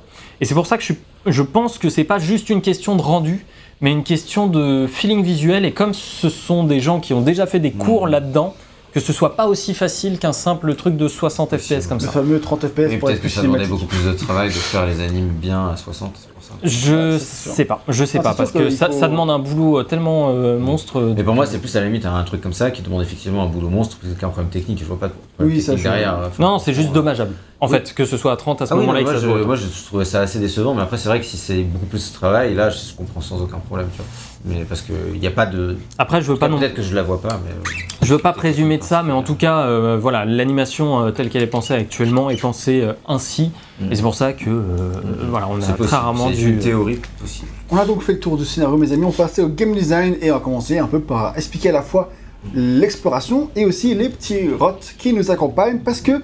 Euh, partie très importante parce que dans toute la partie scénario, j'ai pas du tout parlé des rots C'est volontairement. vrai. Euh, alors qu'en fait, ils sont très importants. C'est juste que dans le scénario, ils servent à rien. Ils sont coup, importants en c'est- termes de C'est game. intéressant aussi de parler de game design en général parce que euh, souvent en parlant de ce jeu, on a lu que c'était un jeu fait par des, par des animateurs, pas par des designers, et donc on, sent que c'est le premier jeu vidéo, etc. etc.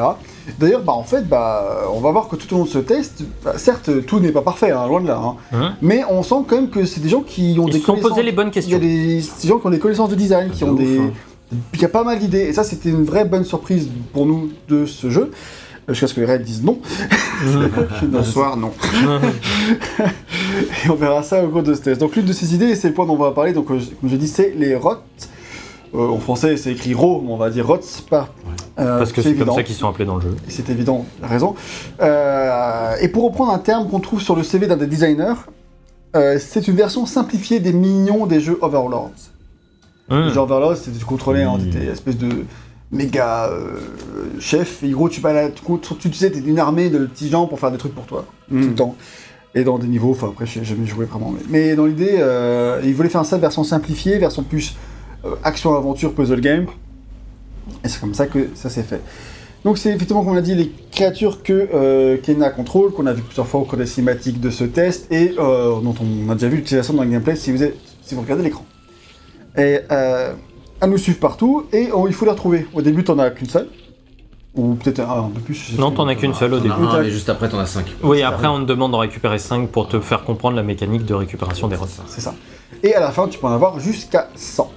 Plus Kena en a, plus elle level up entre guillemets, c'est-à-dire qu'elle a accès à plus euh, De pouvoir, de ouais. pouvoir, plus d'attaques, etc. Il y a aussi plus de jauge de, dans les combats et tout ça, qu'on peut voir en bas à gauche, et là c'est la jauge qui est en train de se remonter. Et là elle en a qu'une seule parce qu'elle est au premier niveau des rots, et après plus tard elle sera au niveau... euh, Oui, ça fonctionne par palier, donc euh, t'en as 15, enfin, je, je me souviens plus des chiffres exacts, mais t'en as, t'en as 15, euh, au bout de 15, ça te débloque le niveau 1, après, au bout de 25, euh, ça te débloque le niveau 2, et euh, etc., etc. Et le coup, jeu c'est va des paliers, c'est des paliers, en fait, pour, pour, pour te donner C'est plus ça, de pouvoir. Et le jeu va t'en donner gratuitement à la fin de chaque grosse section, mais si t'en veux vraiment plus, il va falloir les chercher dans l'environnement. C'est ça. Et euh, les rots vont nous servir pour tout ce qui est énigme, on leur donne des ordres, et il faut euh, chercher les actions contextuelles à faire avec eux. Et puisque bah, on les trouve dans le décor, ils sont cachés dans les décors, etc., ça va nous permettre de parler d'une composante assez importante euh, de ce jeu, c'est la dimension d'exploration. Le premier, dire- premier truc à dire, pardon, c'est que la structure du jeu, en termes de son level design, Et- est centrée autour d'un petit hub, qui est le village, on l'a vu tout à Mhm. l'heure, et de là partent des niveaux qui... bah, tu peux peut-être montrer la carte, VG. Euh, Vas-y, Donc le village. il est sur la gauche. Il est là, là. Et donc là, effectivement, donc on est arrivé par là, ça c'était le début du jeu. Et là, on voit qu'il y a la montagne, donc qui est plus ou moins supposée comme étant l'objectif du jeu de fin de jeu. Et là, on a un premier niveau qui est par vers la droite. Évidemment, la carte, là, le reste n'est pas dévoilé. Mais on peut voir que c'est un peu tout ça, quoi, toute cette partie-là. Et puis après, il y aura la même chose de- du côté gauche. Donc voilà, donc il y a toute cette carte-là qui est en section. Vous avez déjà parlé des zones Mhm. suffisamment de fois. Et tout est centré autour du village, du hub. Et là, il va y avoir un peu le côté Metroidvania. Donc, je sais que tu vas débloquer des trucs et tout. Tu pourras débloquer des nouveaux passages. Euh, surtout dans le hub central, mais des fois un petit peu dans les niveaux aussi. Ah, même pas Metroidvania, parce que Oui, tu parce que récupères pas des pouvoirs à proprement parler, Bah, c'est plus si. le jeu qui t'ouvre complètement. euh, et Bah, il si, te dit, tu je- récupères des pouvoirs si tu récupères des pouvoirs. Oui, tu récupères Ouais. des pouvoirs, mais disons Non. que c'est pas des pouvoirs où tu retournes dans les niveaux précédents et ça t'ouvre de nouveaux trucs. Bah. Ah, non, jamais, ça- jamais. Ça- à ça petite- t'ouvre à quelques- petite échelle, mais quand même. Oui, mais c'est pas du tout euh, Ça un des esprit petits- Metroidvania. c'est- C'est un esprit de jeu d'aventure tout simple. hein. Oui, c'est ça, ouais. Bah, disons c'est pas. Je veux dire, c'est comme le swinger dans, dans Ratchet Clank, c'est pas un Metroidvania, tu vois, c'est t'as juste le swinger, tu Bah, retournes dans les niveaux d'avant et tu peux l'utiliser, c'est tout. Mais là, c'est un peu différent parce que là, vu que c'est- tout est connecté, il y a des endroits où tu peux ça. tu relis d'une partie à l'autre avec et tu te crées des raccourcis. Évidemment, c'est pas Dark Souls et tout ça, ça se ça marche pas. Enfin, même pas pour. Dark Souls. Même c'est pas, tu crées pas des raccourcis. euh, Ça y est, on a point- atteint le point Dark Souls. Super. Je pensais pas que ça serait sur C'est ce comme ça truc-là. qu'on a, c'est comme ça, évidemment, c'est comme ça qu'on appelle ça quand même. C'est effectivement, c'est pas une carte. La carte, elle est pas Metroidvania, mais de manière courante dans le jeu vidéo, quand on parle de l'aspect avec les pouvoirs Metroidvania, c'est comme ça qu'on appelle ça, quoi. C'est un raccourci, on est d'accord. mais, c'est euh, raccourci pour que tout le monde comprenne. mais voilà, on dit tout le temps ça, quoi. je veux dire. Voilà, voilà. On prend des raccourcis, mais avant tout, c'est un jeu qui s'inspire plus de structure à la série Zelda. Tu vas pas contredire ça Oui. bah là, oui, ça va beaucoup plus. Merci de pas contredire. Ouais, ça va. Je Ouais, pense dans que les- ça transpire un peu quand même. Dans les niveaux, il y a une assez grande quantité de trucs à trouver, entre les rots en eux-mêmes et euh, aussi les chapeaux qui sont décoratifs pour les rots, en passant par plein de trucs de monnaie ici et là. Alors, évidemment, on va pouvoir débattre de l'utilité de tous les trucs qu'il y a ramassés dans le jeu, parce que clairement, si tu explores bien, la moitié du jeu, t'es rempli partout et t'as plus, t'as plus besoin de ramasser quoi que ce soit. Bah, c'est ce qui s'est passé pour nous trois, j'imagine, nous quatre, toi. Non, Euh, 4, oui, aussi. non. Ah. Un petit quatrième. Enfin, euh, moi, non. j'ai- non, mais en vrai, j'explorais un petit peu euh, à côté. euh, Enfin. non, non, mais j'explorais un petit peu à côté. euh, en- enfin, Alors, ce que je voulais dire, c'est que nous, avec euh, genre VGM, Yo-Yo et moi, à la moitié du jeu, on n'avait plus rien à débloquer. Quoi. C'est pas la moitié, non, on exagère. Enfin, deux tiers. hein. Enfin, Deux 60%. tiers. Ouais, entre les deux tiers et la moitié. Enfin, vous voyez un peu li- l'idée, quoi. Deux tiers. Et alors que RL, euh, il m'a dit tout à l'heure que lui, il a atteint le dernier parler des rots euh, à la toute fin du jeu. Quoi. bah, peut-être pas à la toute fin du jeu, mais en tout cas. euh, Dans les trois dernières heures. En gros, c'est voilà, là on a le truc Ouais. d'amélioration, bon classique. hein, euh, euh, dans- effectivement, à chaque fois qu'on gagne des points d'amélioration, on va pouvoir améliorer ça. On ne refait pas le jeu vidéo, mais mais globalement, ça, on l'atteint à peu près à, entre 70, entre- ouais, peut-être 65 si t'as vraiment 100% et, euh, et 80% du jeu. Franchement, j'ai l'impression d'avoir passé la moitié du jeu à plus avoir rien, rien à bloquer perso. Mais après, c'est parce Ou alors des pouvoirs que tu utilisais pas spécialement. Non, non, j'ai l'impression d'être rempli vraiment à 60% max. Quoi. Ah. Et après, voilà, c'est Mais des impressions après. Ouais, parce que c'est vrai. mais dans tous les cas, c'est bien d'avoir la fin du jeu et c'est vrai que c'est assez inhabituel parce que quand même, généralement, euh, soit t'arrives T'arrives plein euh, vers la fin du jeu, soit tu n'arrives pas à le compléter c'est uniquement en endgame que tu vas compléter ce genre de truc.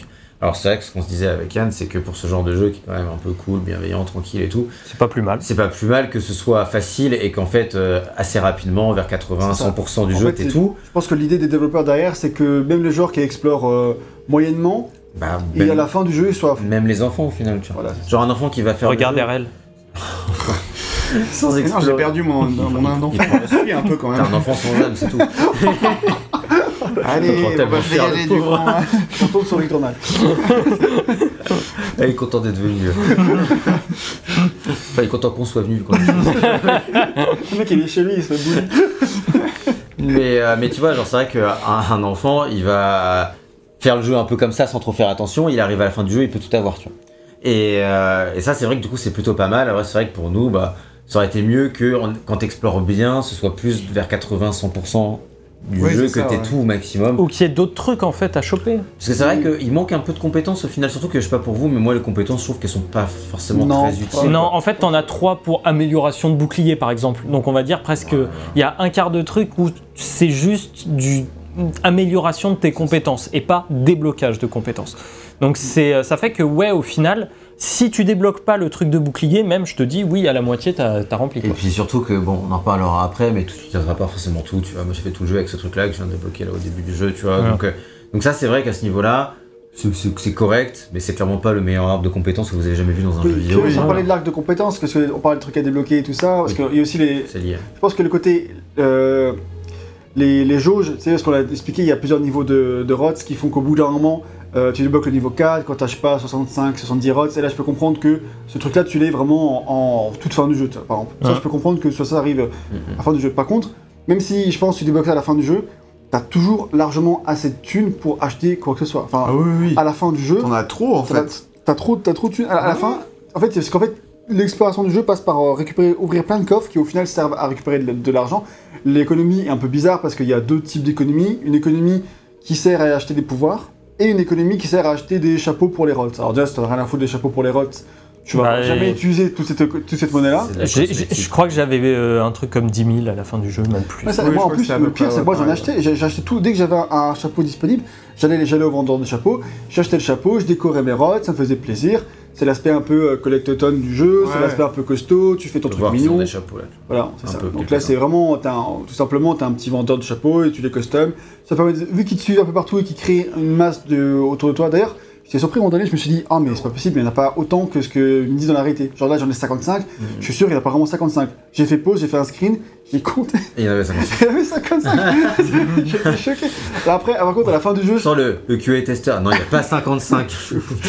et par contre, à la fin, je crois que j'ai testé quand j'en avais genre 80 et là, il avait carrément pas 80. Mais je sais pas, je pense que ça va quand même loin. Genre, Jusqu'à peut-être 60, un Ouais, truc je comme pense, ça. un truc comme ça. Enfin, en tout cas, l'i- l'idée de masse qui te suit fonctionne parce que tu les vois, quoi. Et puis sont- aussi parce que du coup, vu que tu les customises, c'est sympa, tu sens un peu que c'est les tiens, t'es content de voir le chapeau que t'aimais bien, enfin tu vois, dans l'idée, tu peux trouver ça et c'est- du coup c'est sympa d'avoir cette monnaie-là qui se détache du coup de la monnaie qui te sert à acheter des, des- des compétences parce que si jamais c'était la même monnaie, bah, t'aurais pas envie d'acheter les chapeaux parce que du coup tu gardes des thunes pour les Mais, compétences. mais là, tu vois ce que vient de faire VGM, c'est typique, c'est-à-dire que tout droit, tu vois que c'est le chemin clairement prévu, et si tu vas à droite, t'as juste à appuyer sur un bouton et t'as un petit truc. C'est très simple en fait et globalement ça rejoint le côté un peu pas prise de tête. Et pareil pour les monnaies en fait, tu dis que l'économie elle est pétée, c'est vrai.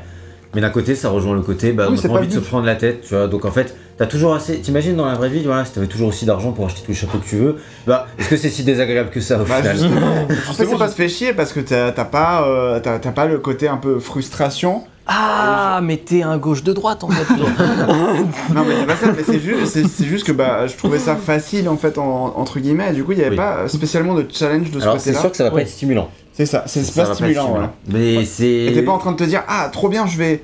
Enfin, j'avais quelques passages euh, comme ça où, tu dois mode, choisir, euh, ouais. où tu dois choisir un petit peu et t'as quelques dilemmes, tu vois, mais ça arrive très très rarement. Mhm. Et du coup, t'as pas le truc de, ok, tu vas anticiper euh, euh, le fait de trouver des rots, etc., pour débloquer un pouvoir ou pour euh, justement dé- débloquer des.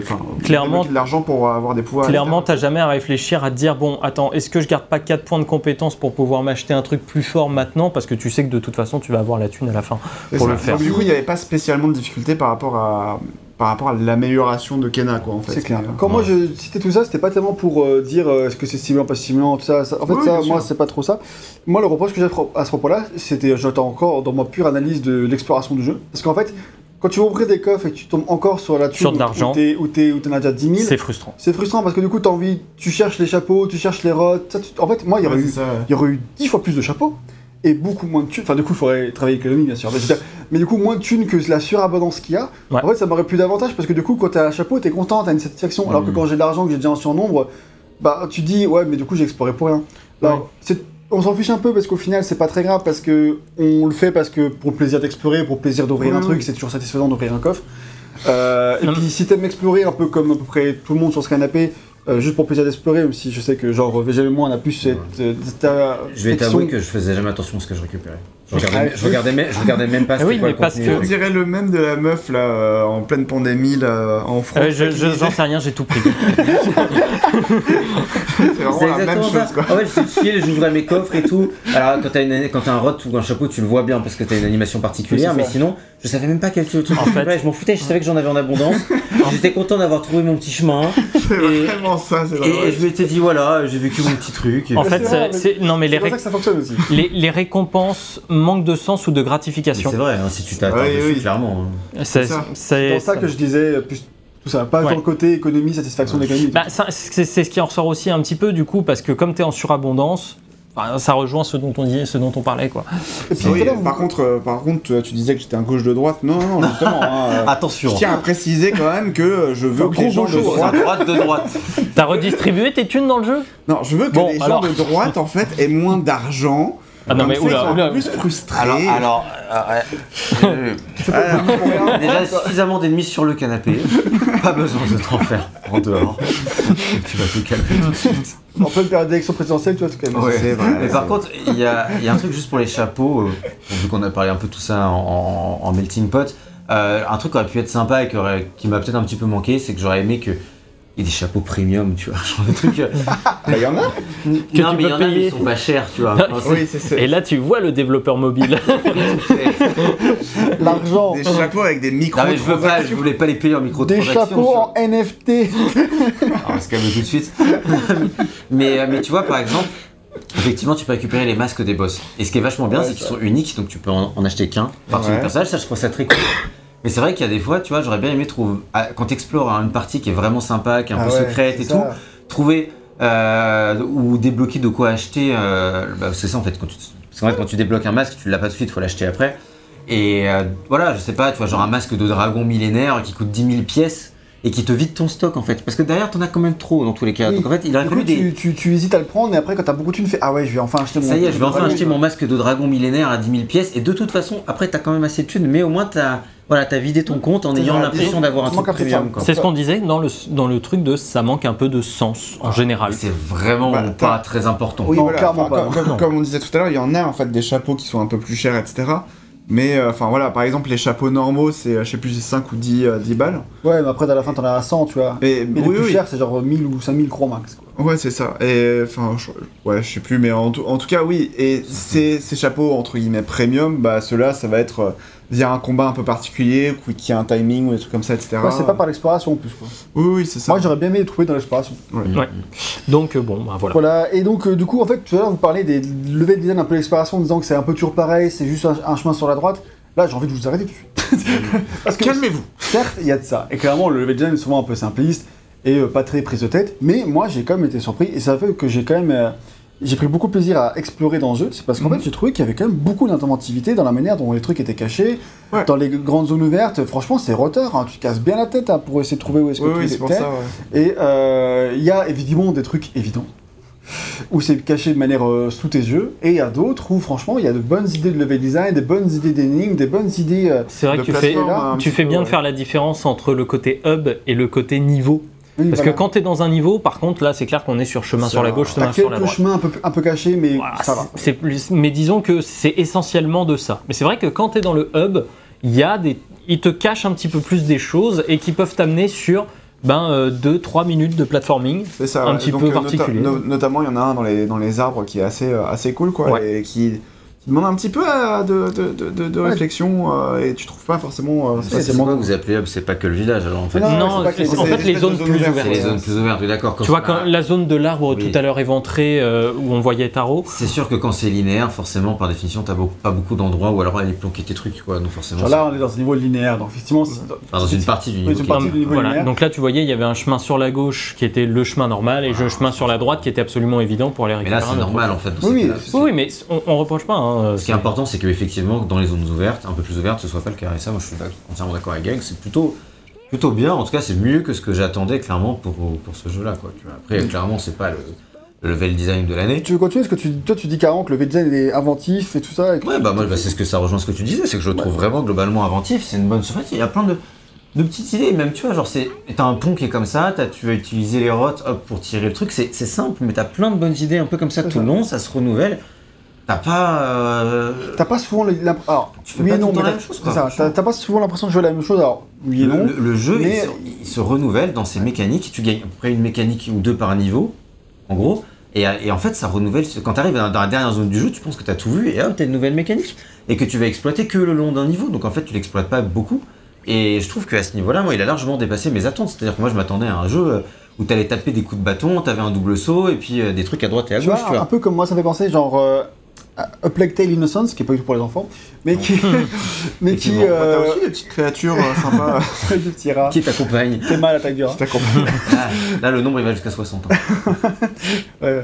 Mais du coup, dans A Plague Tale Innocence, si je fais la, la comparaison, c'est parce que lui aussi, quand on avait vu l'annonce du jeu et tout, on se dit ok, ça va être un jeu très narratif, bon, pas du tout coloré, etc. Mais euh, avec euh, un level design très simple et des mécaniques un peu euh, Uncharted-like euh, classiques, tu sais, qu'on connaît, enfin, c'est des trucs Ouais. euh, très centrés sur la narration qu'on connaît, qu'on- dont on s'imaginait pour quelqu'un dans son style. Et Plague Tale, finalement, il s'est éloigné pas de ça. Alors, le scénario s'est éloigné complètement de ce à quoi on s'attendait. Mais, Ça, c'est pas mais euh, avec quelques mécaniques inattendues où il y avait un peu de contrôle de créature, ça. Mm. peux oublier ça. Non, mais il y avait Mais- ça, il y avait, sinon- il y avait un aspect puzzle, il y avait. euh, Mais sinon, c'était quand même très simple dans le design, tu vois. Alors que Kena, il, comme le dit VGM, je trouve que c'est un jeu qui va souvent beaucoup plus loin que ce qu'on attendait. Après, euh, voilà, même Plague Tale, si- c'est un aspect narratif. Là, il le voulait quand même un peu plus plateforme. Ouais, mais quoi. C'est pour vraiment insister sur le côté que si vous aviez peur que ce soit juste un peu euh, plan-plan euh, tout le long euh, de la genre douzaine d'heures que ça va vous durer si vous êtes quelqu'un de normal et 20 heures si vous êtes gag, bah en fait pendant 12 heures vraiment tu. Alors bon, il y a toujours des gens qui sont numéros, hein, mais globalement, euh, si t'es pris dans le truc, dans le, dans le Si c'est pas ton style de jeu, ça va pas te plaire, c'est sûr. tu vois. et euh, vraiment tu vas voir des. Les niveaux sont vraiment différents. En fait, fait, moi- ils te proposent vraiment des trucs différents. Moi, là où j'ai un petit peu, euh, je suis un peu déçu là-dessus, c'est que je trouve qu'il a un manque de renouvellement de mise en scène autour de ces éléments de level design. Ça, Tu vois. Euh, C'est-à-dire qu'il y a vraiment des moments où tu vois que la mise en scène élève complètement le niveau. Euh, quand par exemple dans le deuxième niveau, tu, es- tu passes sous, la, sous le village, tu as un moment de level design et de mise en scène où j'étais Ok, putain, là, euh, le jeu, il me sort vraiment quelque chose que- auquel je m'attendais absolument pas, ça me surprend, ça a de la gueule, c'est trop bien. Et le reste, c'est Ok, c'est un élément nouveau, mais dans des environnements et d'une manière que Ça, je connais vrai. déjà un peu. Ça c'est vrai, mais comme dit, Ça déjà, pour moi ça dépasse déjà les attentes en fait, parce que clairement, euh, même en vrai, je pense qu'il aurait, il serait resté assez simple. Euh, J'aurais un peu moins aimé le jeu, mais ça m'aurait été quand même parce que je tenais quand même un truc assez simple. Donc voilà, je voulais juste insister là-dessus parce que je trouve que 15 personnes pour leur premier jeu vidéo, enfin euh, ça va, enfin vraiment comme tu dis, tu sens que euh, il y a eu des- du vrai game design dessus et que c'est pas juste très scolaire quoi. Ça Oui. reste un peu scolaire, hein, mais euh, Ils se sont posés les bonnes questions sur les trucs à faire. C'est bon, alors on a ça, est-ce qu'on le fait pas d'une autre manière? Bon. mm, mm. Voilà. ils se sont posés des bonnes questions. Ils ont pas juste appliqué des recettes qui marchent. Attends, VGM, tu avais fait une comparaison avec un autre jeu? Dark Souls. Non. pas encore. Ça, Pokémon. ça, oui, je voulais faire la comparaison avec Kaya Dark Lineage parce que c'est ça m'a beaucoup rappelé Ah, ce oui. jeu parce que tu as une héroïne euh, qui euh, bon ressemble pas forcément mais qui est atypique on va dire. Oh, qui, qui, ressemble, ouais, qui ressemble pas, mais qui ressemble. Enfin, je, vois ce que tu veux dire. Bah elle est pas asiatique Kaya quoi mais euh, mais elle, est, elle a les cheveux bleus donc elle est assez atypique et puis dans la tenue dans le côté un peu euh, C'est pourquoi ça s'appelle Kaya? Pour ass. C'est no bullshit. Bah, je pense que personne ne le sait, mais juste je vous le dis. plus. non ça comme ça. Sérieux? Bah, Il nous a pas dit ça. Je crois que tu- c'était un truc que David Nadal nous avait dit. Non, je crois pas. On juste que posé la question. euh, je travaille à Ivory Tower et il y a plein d'anciens de Kena, tu vois. Je suis De Kaya. De. Kaya. Tu viens de tu viens de faire un lapsus tu vois. De Kaya. J'ai dit quoi? T'as dit Kena. Oh, ça ressemble. Voilà. Pas chier. Tu vois déjà Kena, Kaya, Euh, elles sont un peu habillées en bleu, dans mes souvenirs en tout cas, elle est habillée en bleu, elle a les cheveux bleus, minimum. et euh, elles, elles se battent tous les. Enfin voilà, il y a, il y a un bâton, il y a des combats. Et en fait, il y a plein de trucs. C'est de l'action, C'est Jade qui en exploration. bleu. Euh, c'est. euh, en gros, dans les deux cas, on parlera du système de combat après, mais le système de combat de Kaya avait beaucoup surpris à l'époque parce qu'il était vraiment complet, assez badass. elle frappait, enfin ça tapait, ça tabassait bien quoi, tu vois. Et là, euh, ça tabasse bien aussi, quoi. Le joueur des fois, mais bon. Euh, Souvent. souvent, Ok. ouais. Mm. Et, et en fait, c'est. Je suis pas le seul à avoir fait la comparaison du tout. Enfin, d'ailleurs, même sur les réseaux, j'ai vu la comparaison enfin, un certain nombre de fois. Et c'est vrai que. Est-ce que la question qu'on pourrait se poser, c'est est-ce que Kena, c'est pas un peu l'héritier spirituel de Kaya Dark Lineage. Et. euh, bah, pourquoi pas y croire, hein, tu vois. Vous l'aurez vu ici en premier. Euh, Bah non, non, tu, tu Non, peux, c'est le trouver ça, sur c'est- un- tu peux le trouver sur internet avant ici. hein. C'est l'idée que tu peux te faire euh, de ça, de toute façon, c'est. Et euh, mais surtout, est-ce que le succès de Kena ne donnerait pas envie à Embracer de racheter la licence Kaya Dark Lineage pour Faire en un faire un remaster? Pose ce joint. Écoute, comme vous le disiez, à deux mois des élections Musk, présidentielles, c'est le moment de pouvoir. De faire passer des messages. Alors, euh, Lars von. Pas Trayer, non, euh, l'autre, le PDG de Embracer, si tu nous écoutes. Voilà, d'accord, ouais, parce que euh, je pensais que t'étais parti sur Ursula von der Leyen et j'étais où Bah, là j'ai fait, un gros mix. pas la du tout. Lars Ouais, von ce qu'il Trier, faut c'est savoir, un c'est- réalisateur Ce qu'il aussi. faut hein. savoir, c'est que, que le PDG de Embracer, c'est quand même le plus pauvre des- de tous les PDG euh, euh, en termes de rémunération. Il est que genre à 25 millions de dollars l'année. Mais il peut Ah. quand même racheter Kaya, je pense. Je suis sûr que ça serait vendu pour un euro sans lit. Quoi. Ouais. Ben non, on a- quand on avait, quand j'ai voulu racheter la licence, j'ai demandé à, à David Nadal, là, il a dit non, non, c'est Infogrames qui est je sais C'est programme qui est là. Ouais. Ouais, qui est là, et Atari. Atari, voilà, et ils veulent pas, ils veulent pas la vendre, ils savent qu'ils ils, l'ont. ils vont la vendre sous forme de NFT. Pas grand monde va l'acheter. ah si, justement, pas les Enfin, bonnes tout ça pour dire que c'est un peu le, même si c'est quand même vraiment différent, c'est un peu le même genre de jeu. Et euh, Tu vois l'esprit en fait, c'est côté, il y a un il y a un petit côté quoi. un peu fantaisiste, un petit côté dark, un petit côté mignon aussi, tu vois, c'est Mhm.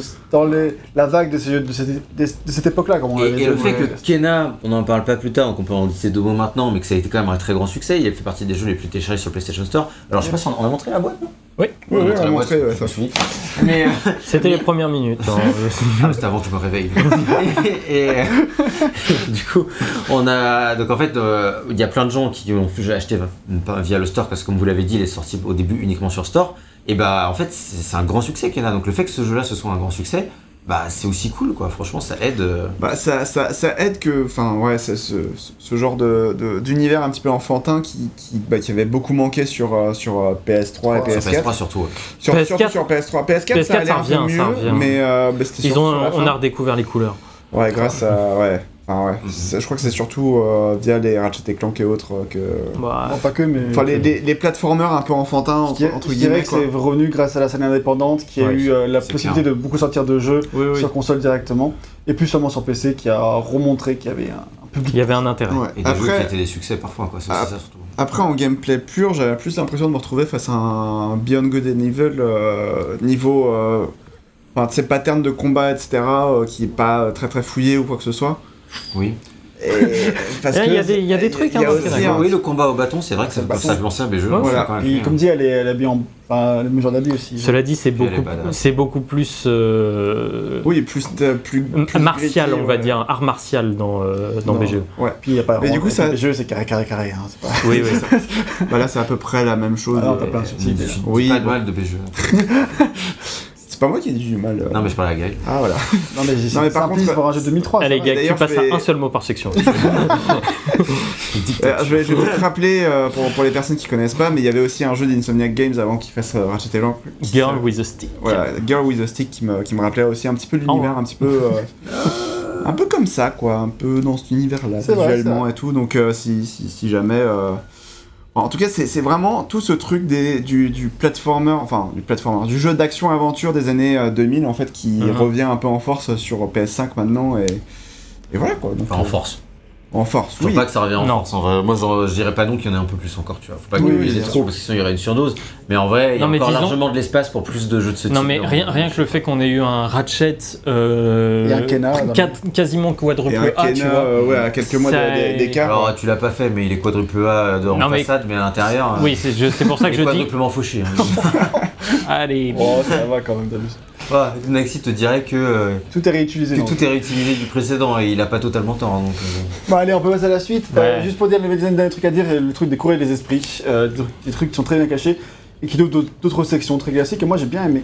Les pas- courriers des esprits, en fait, c'est ça. c'est- Ça Ah. va nous ouvrir des missions secondaires euh, dans le village. Et en fait, ça va surtout nous débloquer soit des trucs de petites plateformes, soit des, des trucs de combat un peu euh, particuliers. Euh, voilà, ou comme on a vu tout à l'heure, on est tombé sur un coffre maudit. Donc le coffre maudit nous disait, ben, euh, vous avez euh, 30 secondes, euh, enfin vous avez euh, 4 ennemis à buter, butez-les sans vous faire toucher.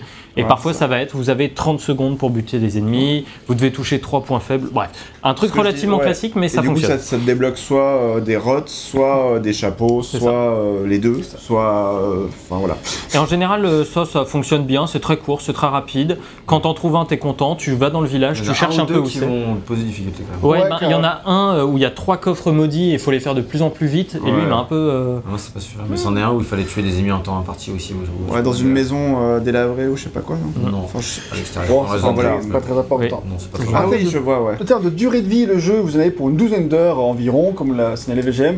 Vingtaine d'heures pour moi. Alors moi, je sais pas, je pense que ma PS5 elle a un petit peu cra- cra- craqué sur la durée. Mais La PS5, euh, elle joue pas toute seule, gars. oui, mais c'est juste que parfois je laisse le jeu en, enfin, en pause, je vais sur Netflix et tout ça. Et je me dis, ça se trouve, il compte des trucs que je fais pas vraiment.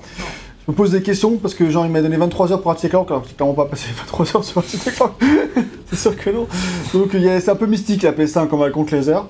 Mais euh, en tout cas, si tu veux le faire en ligne droite, t'en as pour 8-10 heures, mais pourquoi le faire en ligne droite après tout? Ah Alors que y a ce serait quand même passé à côté pas mal de choses du jeu, de son intérêt. Ouais. Passer maintenant à la partie combat du game design et on a titré ça des combats à la Dark Souls. Point d'interrogation. Parce que c'est une composante très importante du jeu et, et surtout c'est des- une composante qui a été la cause de nombreuses questions autour de ce jeu. C'est un des premiers points qui nous a alerté dans le sens où on a reçu beaucoup de retours comme quoi le mode difficile était bien trop difficile et que le mode normal était déjà suffisamment dur à cause des combats qui opposent pas mal de résistance. Déjà dans les tests, on a entendu, et après Ouais. on a un, ami proche, enfin c'est enfin, Liquid Slot que, que vous avez déjà vu euh, sur ce canapé, euh, qui lui est pourtant habitué à faire les jeux en difficile, en très difficile, etc. Il a roté du sang, hein. il était vraiment pas content pour le coup là. Il a été... Non, non, bah après le problème c'est que c'est tellement trop dur que. Enfin, on parlera de la difficulté plus tard. Ouais, non, mais voilà, purement euh, pour euh, Voilà, parler donc de- c'est le genre de retour qu'on a pu avoir et aussi bah euh, toi par exemple chez VGM que t'as un de tes collègues qui disait que c'était pour toi t'as un collègue qui t'a dit que c'était un Dark Souls pour enfants C'est vrai. C'était Dark Souls pour les enfants. Ouais, et, Et c'est ça, Je ça rigolo, même si j'étais pas d'accord. Ouais, c'est ça tout le problème, c'est que genre tu t'attends à- avec un jeu de, enfin, on a été habitué avant avec des jeux, euh, euh, enfin, à viser enfants, en tout cas qui, enfin, en tout cas avec une direction artistique enfantine, etc. ou euh, ou qui visait un public d'enfants. Que euh, en gros le mode difficile c'est le, mode normal euh, pour, euh, pour un adulte, tu vois. Et Là, là, le mode normal, c'est le mode normal, vous oui, pas. enfin, oui, c'est ça. Le mode normal c'est le mode difficile. Ouais. Plus tard. Parfois, mais on reviendra sur la difficulté d'abord. On va pas dérouler et on Exactement, après. parce que sinon, là, exactement. on va avancer débat. tranquille. Donc du coup, bah, tout ça, ça fait permettre de dire plein de choses qui étaient dans, dans l'air du temps, dans les dialogues, dans les les gens murmuraient dans les couloirs là-dessus. Du coup, est-ce que c'est vrai?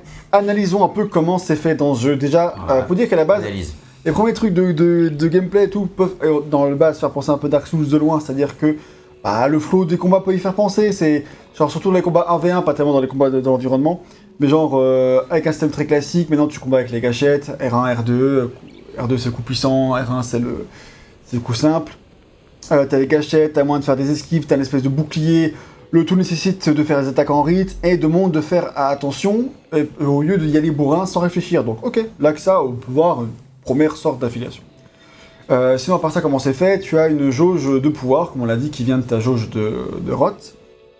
Et comment tu utilises les rots dans les combats? C'est-à-dire qu'en fait, euh, les, chaque utilisation de rot dans un combat, tu utilises un de tes, euh, Un emplacement. un de tes emplacements, et à la fin, dans la genre 5. Euh, et ces emplacements peuvent servir à quoi? Tu peux faire, tu peux utiliser les rods pour distraire les ennemis, c'est-à-dire que tu peux, les rods vont pouvoir aller sur les ennemis et les paralyser pendant quelques instants, pendant que tu, toi, tu peux y aller et les, les- leur, les- leur gueule pendant ce temps-là. Ils vont aussi te servir à déclencher des finish moves, surtout vers la fin des, des boss, mais si tu rates le, le coup, bah, après tu dois en retourner pour aller jusqu'à ce truc de finish move assez classique, mais les, on utilise les rods pour ça. Euh, mais je pense que ça consomme pas, pas de pouvoir, ça par contre. Ensuite, tu Non, peux aussi les, utiliser des versions plus puissantes de tes attaques de base, c'est-à-dire que plus tard, bah, très vite là en fait. On l'a vu tout On à va- l'heure, VGM a terminé un boss comme ça. hein. Là, on va débloquer un arc. J'ai terminé tous les boss comme ça. Là, on va, on va terminer, on va utiliser un arc. Par exemple, là, on pourra va lancer des flèches normales avec l'arc, mais euh, avec les rods, tu vas pouvoir euh, charger une flèche plus puissante qui va être bien vénère et qui va faire beaucoup plus de dégâts, qui va stun un peu l'ennemi. C'est vraiment des, des catalyseurs du pouvoir de Kena en fait. C'est plus t'en as, plus t'es puissant avec, plus il t'offre des possibilités, etc., etc. Et les rods vont d'ailleurs aussi pouvoir te permettre d'utiliser des soins qui sont dispersés dans le décor.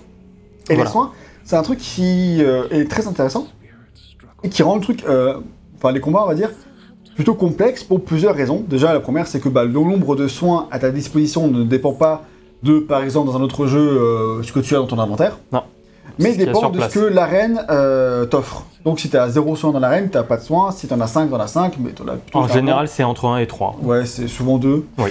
Et euh, C'est entre un et trois. généralement, plus le combat est tendu, généralement, plus le combat est tendu, plus il y aura de soins à disposition.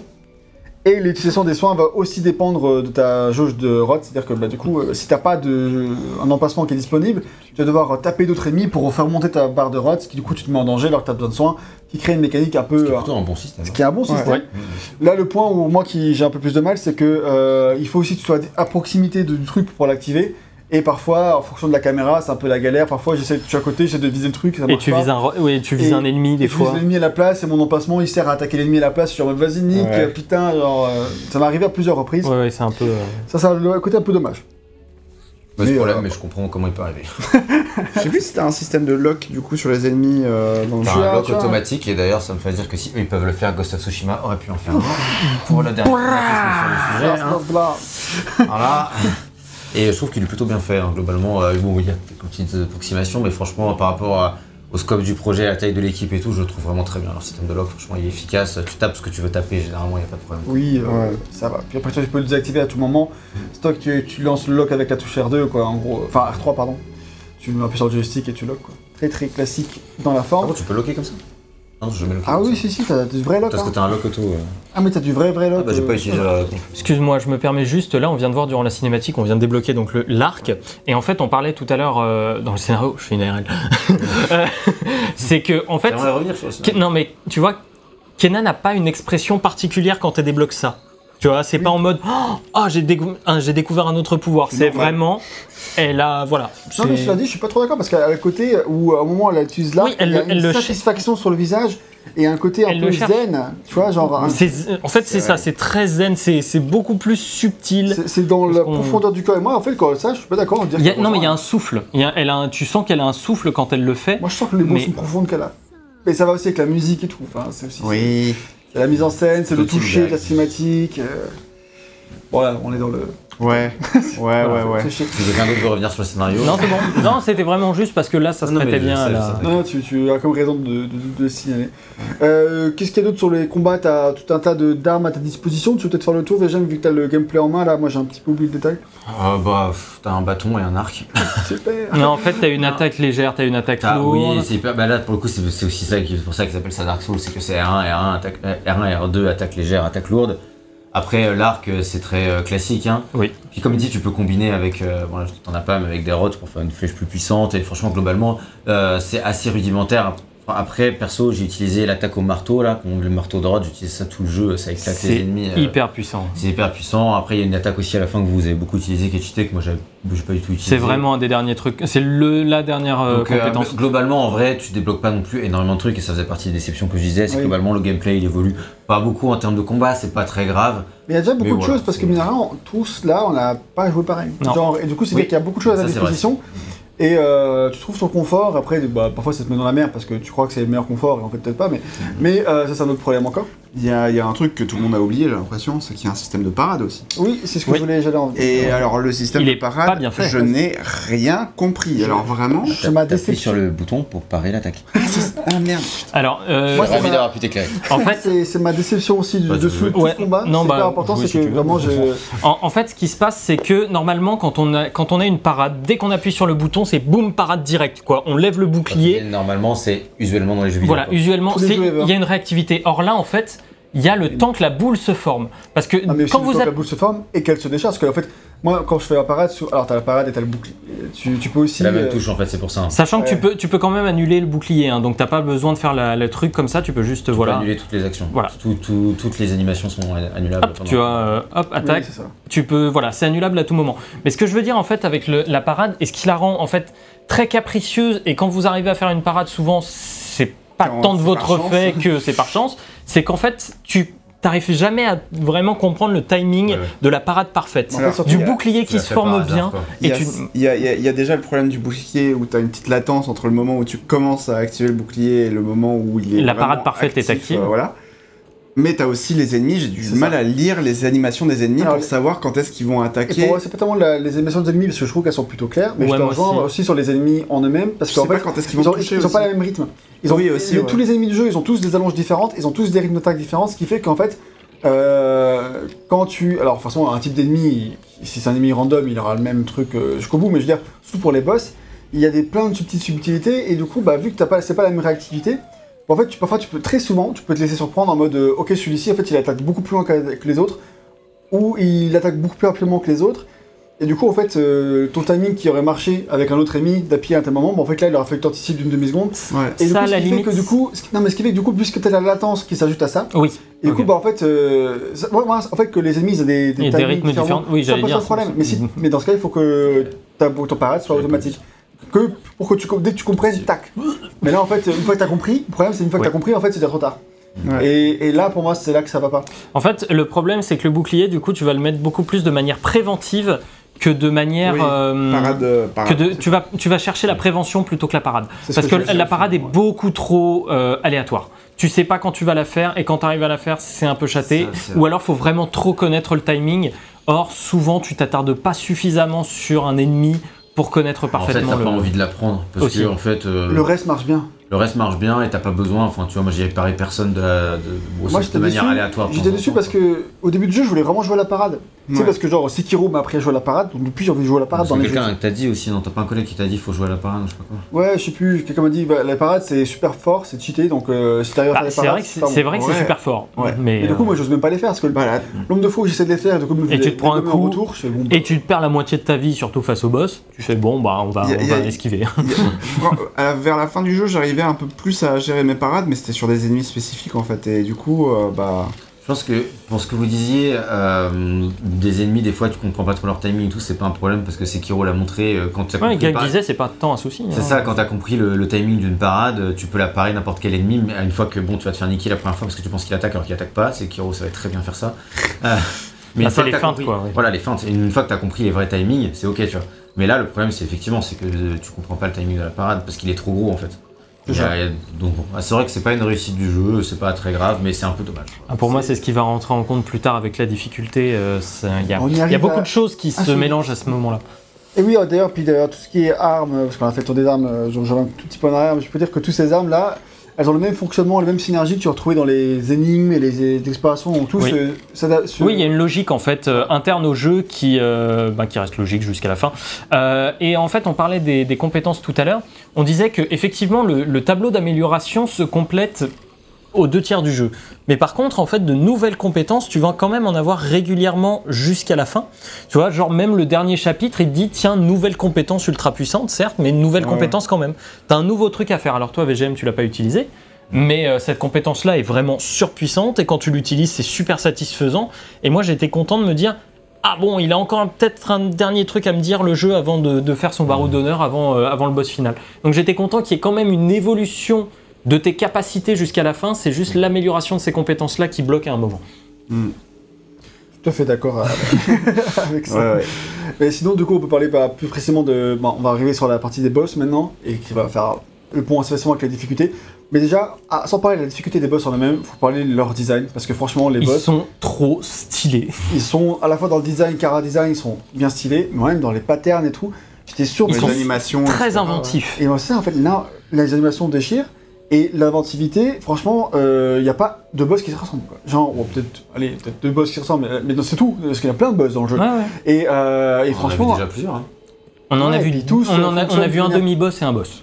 Ouais, voilà, t'as des, t'as des mini-boss aussi. Mais, mais franchement, t'en as qui sont, euh, enfin, qui sont ultra créatifs et qui dépassent, mais de loin, ce que j'attendais pour un jeu du genre. Oui, complet. En fait, moi, les boss, je m'attendais au début à un truc euh, un peu Nintendo, si tu veux, dans le truc Oui, pattern, voilà, un peu. pattern, pattern, t'attends et tu tapes. Tu vois, et en gros, ça va se dérouler en trois phases, truc classique, tout le monde connaît. Et en fait, là, le jeu, ne, même s'il a un truc de pattern, euh, il va quand même te laisser la possibilité d'attaquer entre ces patterns, de créer ton. En fait, d'avoir ta, ta liberté de joueur à l'intérieur de Tous ces les boss boss-là. du jeu vidéo ont des patterns. hein. Oui, oui. donc, euh, Non, mais voilà, ce que je veux dire, c'est, tu sais, euh, le, le truc Oui. très Nintendo, c'est t'attends avant de taper sur la tête du boss. Du coup, pour le coup, il a pas du tout de, de- ça. Il est pas du Non, tout comme ça en fait. Il est effectivement plutôt proche d'un Dark Souls. Quoi. Il, est- il laisse. euh, La comparaison fait sens. ou Avec Dark Souls, parce qu'il a, il a des, types d'attaques, etc. Et si tu vas reconnaître des attaques à des moments donnés, mais c'est pas, il fait pas à chaque fois la même chose. Mhm. Il a. Et en fait, là où il fait aussi penser Dark Souls, c'est pour la qualité des animations, pour la qualité De la euh, mise en scène. mise en Mais- scène, pour le- la- l'agressivité spectaculaire de chaque affrontement. Ah oui, parce que c'est ils en veulent à ta peau. hein. C'est clairement, euh, c'est pas genre des boss qui t'attaquent un peu de loin et qui rigolent. Non, non, ils te, f- c'est la jugulaire direct. hein, ils visent. Et en fait, euh, là, on va en voir un normalement dans pas trop longtemps. C'est un- c'est le premier boss du jeu et celui qui met assez vite misère et qui te fait comprendre que t'inquiète, ça va pas être si facile que ça. Mais en fait, jusqu'à la fin du jeu, c'est-à-dire que j'ai fait les deux premiers boss. Déjà, le premier boss, je l'ai trouvé sympa. Le premier gros gros boss de fin de niveau, je l'ai trouvé sympa.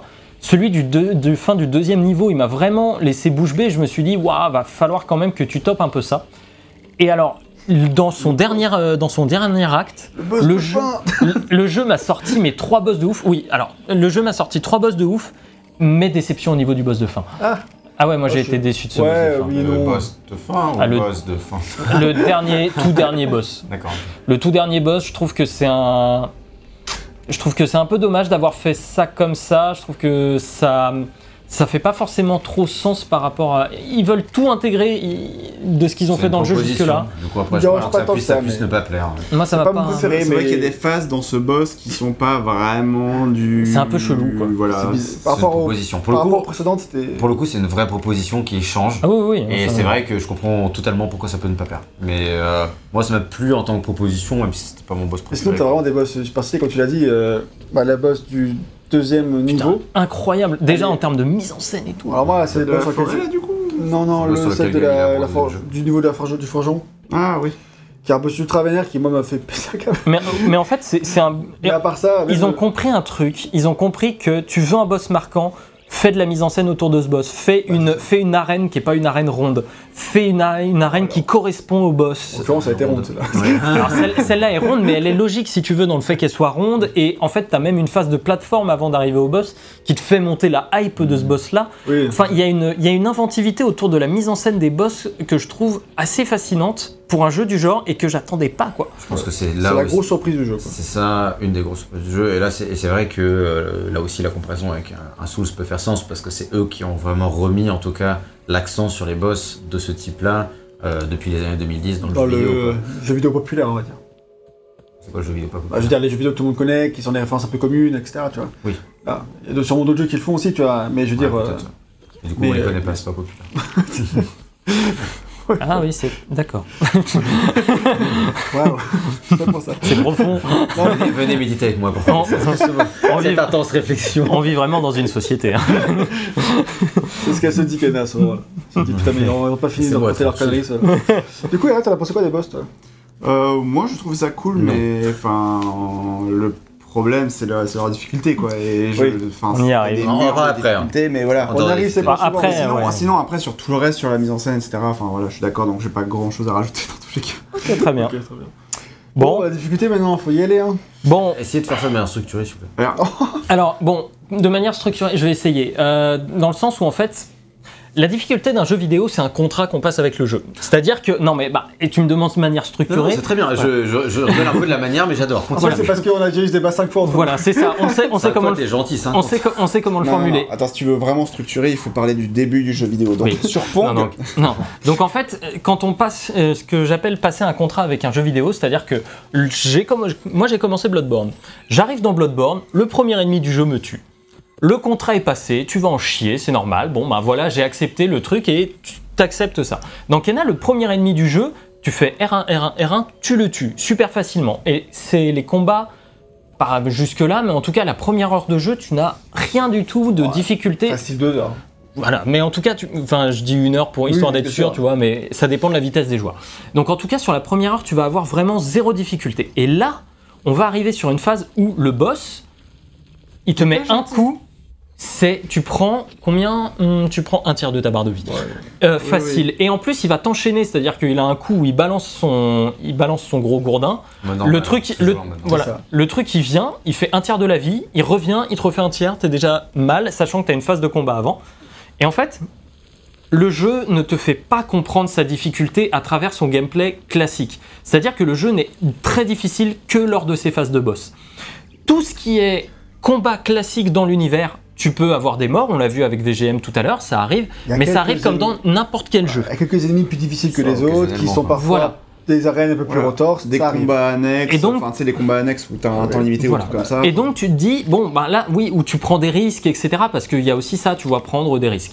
Or, durant les boss, tu peux être super précautionneux et quand même te faire éclater la gueule parce que le boss est hyper violent, hyper rapide et euh, il te fait perdre beaucoup trop Oui, rapidement ta barre de C'est ça, en fait, c'est-à-dire que tu peux faire, tu peux être hyper prudent, tu peux faire, être très précautionneux, être très prudent, et d'un coup, euh, tu fais une erreur, et là, le mec, il te fout deux coups de gourdin, et boum, t'es en, hyper danger. Voilà. Et euh, il se trouve qu'à ce moment-là, t'as plus de trucs de soins, parce que, je sais pas, tu les as déjà utilisés avant.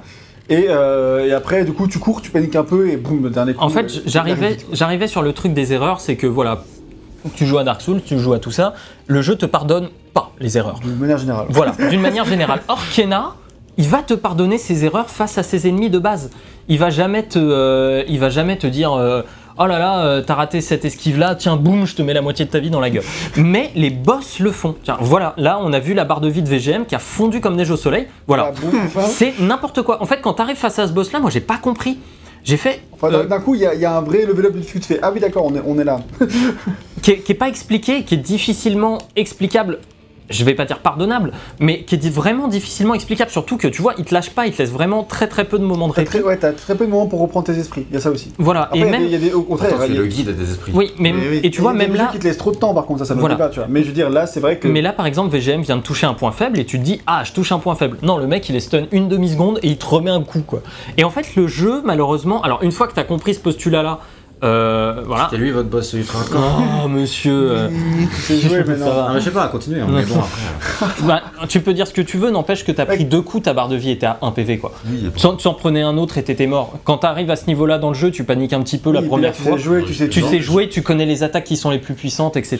Jean-Jou, Mais il vous êtes troll. trigger- Jean-Jou, vous êtes Ouais, trigger c'est direct. Non, mais- incroyable. Non, mais c'est c'est normal parce qu'on est pas On dans un explique, débat, en on fait. essaie de trigger les autres, on essaie de- d'être sérieux et intelligent, monsieur VG. Non, mais après, c'est juste pour. Parce que moi, je serais mort. Continue. Et voilà. Et, et je trouve qu'en fait, ça, ça se retrouve un peu tout au long du jeu, même si ça finit par s'atténuer parce que au final, c'est un postulat que t'acceptes. Moi, j'ai pas trop galéré su- sur les boss en général, mais c'est vrai que j'ai pas compris le pic de difficulté qu'il représente à un moment donné par rapport au reste du jeu qui est mignon, euh, qui te laisse euh, tranquillement faire ton truc à ta manière. D'autant plus que, ouais, face au boss, je trouve que des fois, le jeu te laisse même pas trop forcément exprimer ta créativité et plus te dit, euh, mec, dans la panique et- ça, ça marche pas, ça en fait. Donc euh, ne cherche pas. C'est vraiment un problème d'équilibrage, tout simplement. C'est c'est que, enfin, là, c'est vraiment un mur et ça, ça fait même pas. ça- je sais pas combien de temps ça fait qu'on tourne, mais, mais voilà, ça, ça, fait, ça, fait, ça fait quoi? Ça fait une Après, heure oui, quand euh, tu sais peu jouer, tu peux t'en sortir. Moi, là, j'ai dû mourir une fois, peut-être deux, euh, ça va en vrai, mais je veux dire, Moi, je suis mort plein de fois. alors un peu moins, un Ouais. peu moins d'une dizaine de fois, Ouais, ou voire une dizaine, quoi. Mais euh, ouais. Ouais, mais moi, Ça moi, le, représente vrai, un pic. le vrai mur que j'ai eu, c'était le La boss deuxième. du deuxième, euh, la deuxième zone. Putain, bah dégommé, j'ai passé euh, une heure, une- ouais une heure, et euh, au point que j'ai changé en mode facile Pour la passer. pour la passer, mais finalement j'ai fait demi-tour. En fait, je vais expliquer la différence entre, je Voilà, c'est fait, important. après, expliquer la différence entre le mode facile et le mode normal, parce que ça m'a permis de le découvrir. Mais avant ça, j'aimerais avoir un propos qui était le cœur d'un long débat qu'on a eu en privé avec VGM et, et, euh, et Yo-Yo avant que Red fasse le jeu. Et euh, où, euh, où le débat c'était que pour Yo-Yo et moi, le mode normal est en fait un mode difficile. Il aurait dû être le mode difficile. Et le mode difficile qui est en jeu aurait dû être le mode très difficile, puis le mode très difficile aurait dû être le mode. En fait, di- Et coup, distinction des boss et des ennemis normaux. Les ennemis normaux, c'est du normal. Les, les boss, c'est on est en mode difficile. Oui, Ils peuvent voilà. te mettre cher, les ennemis normaux aussi. Oui, ils hein. peuvent Oui, aussi, oui. il y a des arènes qui sont dures. hein. Franchement, il y a des. Oui, il y en a Mais qui bon. sont durs. Mais disons que pour un mode qui est normal, disons que c'est pas le postulat auquel tu as l'habitude. Et euh, en ça, ce qu'on a là, c'était le mode difficile, on m'aurait pas choqué. Vraiment pas du tout.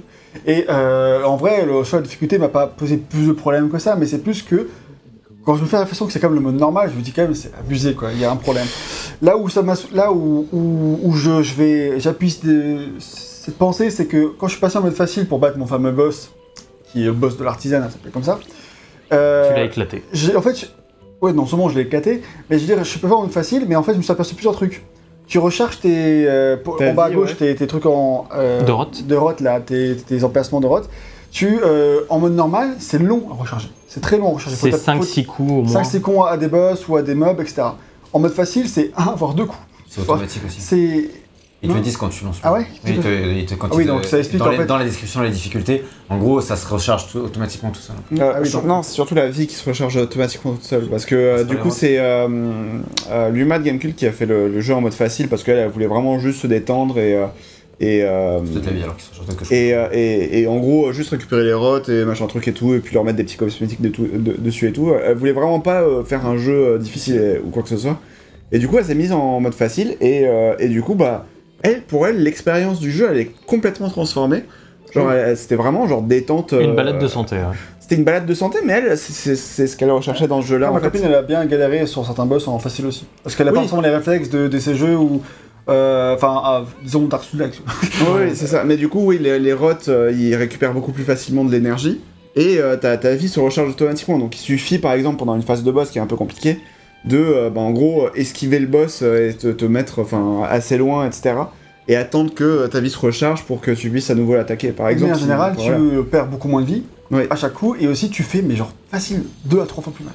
Ouais, ouais. Genre en fait, c'était- ça m'a choqué à quel point, genre je- j'avais galéré, ça faisait 45 minutes que j'étais sur le boss, tu sais.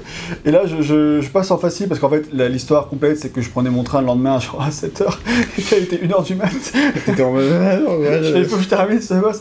Et du coup, euh, je, je- tape le boss et tout, mais je fais, mais en fait, je l'ai- je l'ai allumé, genre j'ai même pas joué quoi. Et genre en fait, je me suis dit, mais en fait, là, j'ai aucune satisfaction à avoir réussi. Oui. Et du coup, en fait, c'était pas ce que je recherchais non plus. Donc j'ai Donc t'as passé en mode rechargé normal. partie pour refaire le boss en mode normal, ce qui m'a pris à nouveau une vingtaine de minutes, mais j'y suis arrivé, tu vois. Ouais, ouais. Mais euh, en fait, c'est parce que du coup, en mode facile, c'était pas satisfaisant pour moi. Mais en mode normal, c'était peut-être un peu too much. tu C'était vois. frustrant. Oui. Parce que. Voilà, dans le cas présent, après, je- si c'était un mode difficile, j'aurais accepté, j'étais en contrat d'un mode difficile, Voilà. et ça m'aurait pas posé plus de problèmes que ça. Oui, mais là, c'est vu ça. que c'est le mode normal, et qu'en fait, qu'il y a un tel gap entre mode normal et mode facile, moi, c'est ça qui, qui renforce le côté où mode normal, ça aurait dû être un mode difficile, parce que du coup, il aurait dû avoir un mode intermédiaire entre les deux, Ouais. qui lui aurait dû être mode normal. Ouais. Voilà. C'est Mon, mon point de vue. Et sachant qu'on connaît quelqu'un qui l'a fait en difficile et en très difficile, et il disait c'est juste pas possible alors qu'il a saigné les Souls dans tous les Ouais, sens. mais euh, Enfin, Liquidostat, Ouais, il a lui, il- à Returnal aussi. Non, non, il a pas eu trop de mal à retourner Non, à ça l'envers. allait, ouais. Non, même en général, et tous les trucs où Si moi. je me rappelle, tu m'avais dit qu'il disait que c'était très dur, ça m'avait fait peur. Non, non, mais il a, il a dit que c'était dur, mais que ça, ça va quoi. Moi, surtout Kena, euh, que j'ai insisté pour vous dire que, que Thomas, il a, est en mode difficile, il a galéré de ouf, et que ça lui a gâché son espérance, parce que du coup, en fait. Ça. Parce qu'en fait, euh, même, je crois qu'il y a même très difficile, même pour avoir le platine, j'en sais rien. Oui. Il faut le faire le mode difficile. Juste le mode difficile. Pour le platine. C'est pour ça que je l'ai de pas. difficile. du coup. Si, si, il y a un très difficile. Si, si, là tu Ah, l'as que lancé en normal. Tu, tu le débloques plus tard d'ailleurs, mais. euh, Je pense à- Et il, pas il est pas débloqué au premier. euh, Le, jeu. le- le- le platine est long à cause de sa difficulté parce que trouver les petits, les, les petits Oui, rots, ça les petits chapeaux et tout, c'est cool. Mais donc, Mais genre, moi, je me suis arrêté là parce- Et tu meurs, quoi, c'est chaud. Ouais, ouais, non, mais là, c'est. Enfin, en gros, moi j'étais en mode. euh, bah, je vais peut-être avoir le platine et tout. Et puis en fait, j'ai vu le mode difficile. j'ai- vu que c'était nécessaire pour avoir le platine. J'ai fait, bah, je vais peut-être pas faire le mode de, le platine. Ouais, dommage, c'est ça aussi qui m'a qui me brille. Mais j'aime peut-être répondre parce que toi sur la fiche, j'ai marqué que le débat, la difficulté, c'était celui des fragiles contre les autres. Ouais. Donc je te Bah, laisse vous, vous connaissez, j'adore provoquer, et puis ce qui est marrant, c'est que sur ce canapé, même après euh, 15 ans où on se connaît, ça marche toujours aussi bien. Et Ah ça, le mec il dit j'aime bien qu'on. C'est comme au premier jour. Le, le mec il nous fait ayons un débat structuré et après Bah, ouais je t'allume la gueule. dit, euh, dit, je vous parler pendant 15 minutes pour vrai. pas vous interrompre, pour que ce soit structuré, hein, donc euh, je suis cohérent avec mon propos. C'est très vrai. C'est pas parce que je dit, suis pas d'accord que je vous ai pas laissé exprimer votre truc. vas-y, Enfin, je suis partiellement d'accord avec beaucoup de choses que vous avez dit, c'est juste que moi je trouve pas forcément que le jeu a une difficulté d'un mode, euh, un mode difficile parce que j'ai pas du tout eu votre difficulté et c'est pas une question d'être bon ou pas, je pense que c'est plus une question d'équilibrage aussi du jeu. Enfin, on a vu, moi j'utilisais tout le temps l'attaque du marteau que j'ai réutilisé Ouais. là. Que j'ai littéralement jamais utilisé du Bah voilà, mais Ah tu- si moi je l'utilisais, J'utilisais tellement. plus à la tu, fin, tu- mais ouais. tu les, tu les éclates les gars avec ça en fait. Et euh, ton artisan là, pff, mon gars, laisse tomber. Enfin, Sans je- doute, ouais. Enfin, après, en vrai, j'ai un, j'ai un peu galéré. hein. L'arbre là, là, j'ai battu du premier coup. En vrai, j'ai recommencé 4-5 fois aussi. Mais Ah. pour moi, c'est. euh, donc, euh, je faisais le malin en rigolant, mais en vrai, j'ai quand même un peu eu des difficultés. Mais ce qu'il faut pour moi d'un boss, en fait. Donc, ça m'a pas choqué. Après, clairement, je suis d'accord avec vous sur le côté.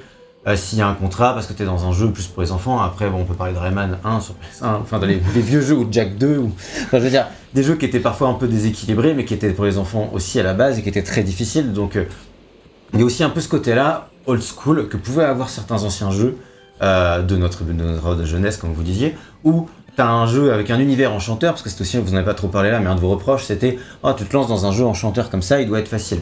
Et j'aurais tendance à être plutôt d'accord. Ça, je suis pas trop d'accord avec ça. Non, mais j'aurais tendance à dire que c'est un argument qui peut se valoir, mais. Euh, bah, ça joue sur les pas- attentes, en fait, plutôt. Voilà, ça joue sur les attentes, mais dans, dans, dans le temps, c'était pas le cas du tout. où Ça voulait rien dire. En fait, le jeu pouvait être mignon et te mettre une misère derrière. Donc en fait, genre Rayman 1, voilà. Cela dit, c'est parce qu'on faisait souffrir les enfants il y a 20 ans qu'il faut continuer à les faire souffrir. C'est pour ça que je dis que c'est un argument qui peut se comprendre. euh, voilà, après chacun Mais prend, après, prend, prend euh, pas. Après, je suis d'accord avec euh, ton point de vue, ce que t'as pas encore forcément développé, c'est qu'en fait, c'est ce que t'as dit, le mot dans, dans le test là, que c'est- tu te tendais pour les boss, parce que c'est vrai que ça, la tension des boss, bah, justement le fait que ce soit assez dur crée une tension, Mhm. et qui euh, rend les combats vachement plus Épique. prenants et épiques. Toi, comme j'ai dit, quand je suis passé en mode facile, je me suis pas amusé du tout. C'est exactement ça. Et en fait, ils ont une telle mise en scène, il y a un tel, une telle réussite autour de ces boss, que effectivement, bah, moi j'avais allé en- entre 2 et 10 essais selon les, selon les boss. Alors, si, il y en a eu un qui m'a mis une misère, c'est les deux boss finaux, moi justement. Peut-être parce que j'utilisais pas du coup bah, la technique cheatée qu'il fallait utiliser pour ces boss-là, tu vois. Tu vois, en fait, C'est pour ça qu'il y avait un petit souci d'équilibrage peut-être. Mais hum, à part cela, tu vois, voilà, tu mets entre 2 et grand maximum, entre 5 et 10 essais pour un boss, euh, comme ça, ça m'a fait euh, ma, petite montée d'adrénaline, je suis content, je l'ai battu. euh, Ouf, ouf, j'ai respiré, voilà, c'est ça a brisé le rythme un peu parfois monocorde et zen de l'exploration qui me plaît beaucoup, mais au bout d'un moment, tu vois, tu as ce, cet, affrontement qui pète le rythme et qui fait du bien en fait. Moi. Et- Ouais. Et moi, c'est ça qui m'a vraiment plu dans, dans ce côté-là. Et je pense que j'aurais moins apprécié le jeu si les combats de boss avaient été plus simples. Bah, et, moi, et c'est pas du tout une question, en vrai, même si j'ai- en trollant, je dis, euh, je dis voilà, c'est le combat fragile dit, et ouais. tout. euh, en vrai, je le pense pas du tout, c'est vraiment juste pour troller. Je pense peut-être que ça aurait pu être un petit peu moins dur ou un peu plus équilibré. C'est peut-être ça le truc, c'est un peu plus Oui, équilibré. c'est bah, c'est tout le propos. Ils tapent moins fort, mais ils ont plus de vie. Tu Oui, vois, voilà, tu un vois. truc comme là pour moi ça Par allait exemple. parce que j'ai en fait j'ai pas non plus spécialement galéré sur les boss, mais c'est juste que quand t'arrives devant un mec qui te met la qui te met la moitié de ta vie sur un coup, tu fais quand mais même ça, c'est pas mal aussi parce que ça t'incite vraiment à utiliser les capacités. Alors bon, là, moi, comme vous voyez, j'utilise jamais ça. Oui. Mais la capacité d'esquive, alors que si t'étais immortel dans les jeux, enfin dans, dans les jeux où t'es un tank à dégâts, franchement globalement ça a pas d'intérêt de trop d'esquiver, Oui. du coup tu joues pas trop comme ça. Donc je suis pas trop pour. non Oui, plus mais il y a un tu- entre-deux, tu sais. Mais je vois. voilà, ça, mais je suis d'accord qu'il y a un entre-deux et que c'est vrai que des fois ils sont vraiment violents, tu te prends deux coups, t'es mort, c'est un peu abusé. Bah, c'est Donc- c'est- donc c'est pour moi, c'est un peu ça mon Il reproche. y a un souci euh, d'équilibrage, mais je trouve pas que le mode difficile, enfin que le mode normal est un mode difficile. Je trouve qu'il est peut-être parfois un peu déséquilibré. euh, pour que tout le monde ait une meilleure expérience, parce que la preuve, euh, des fois vous n'avez pas eu la bonne expérience, donc c'est la preuve qu'il y a un souci d'équilibrage.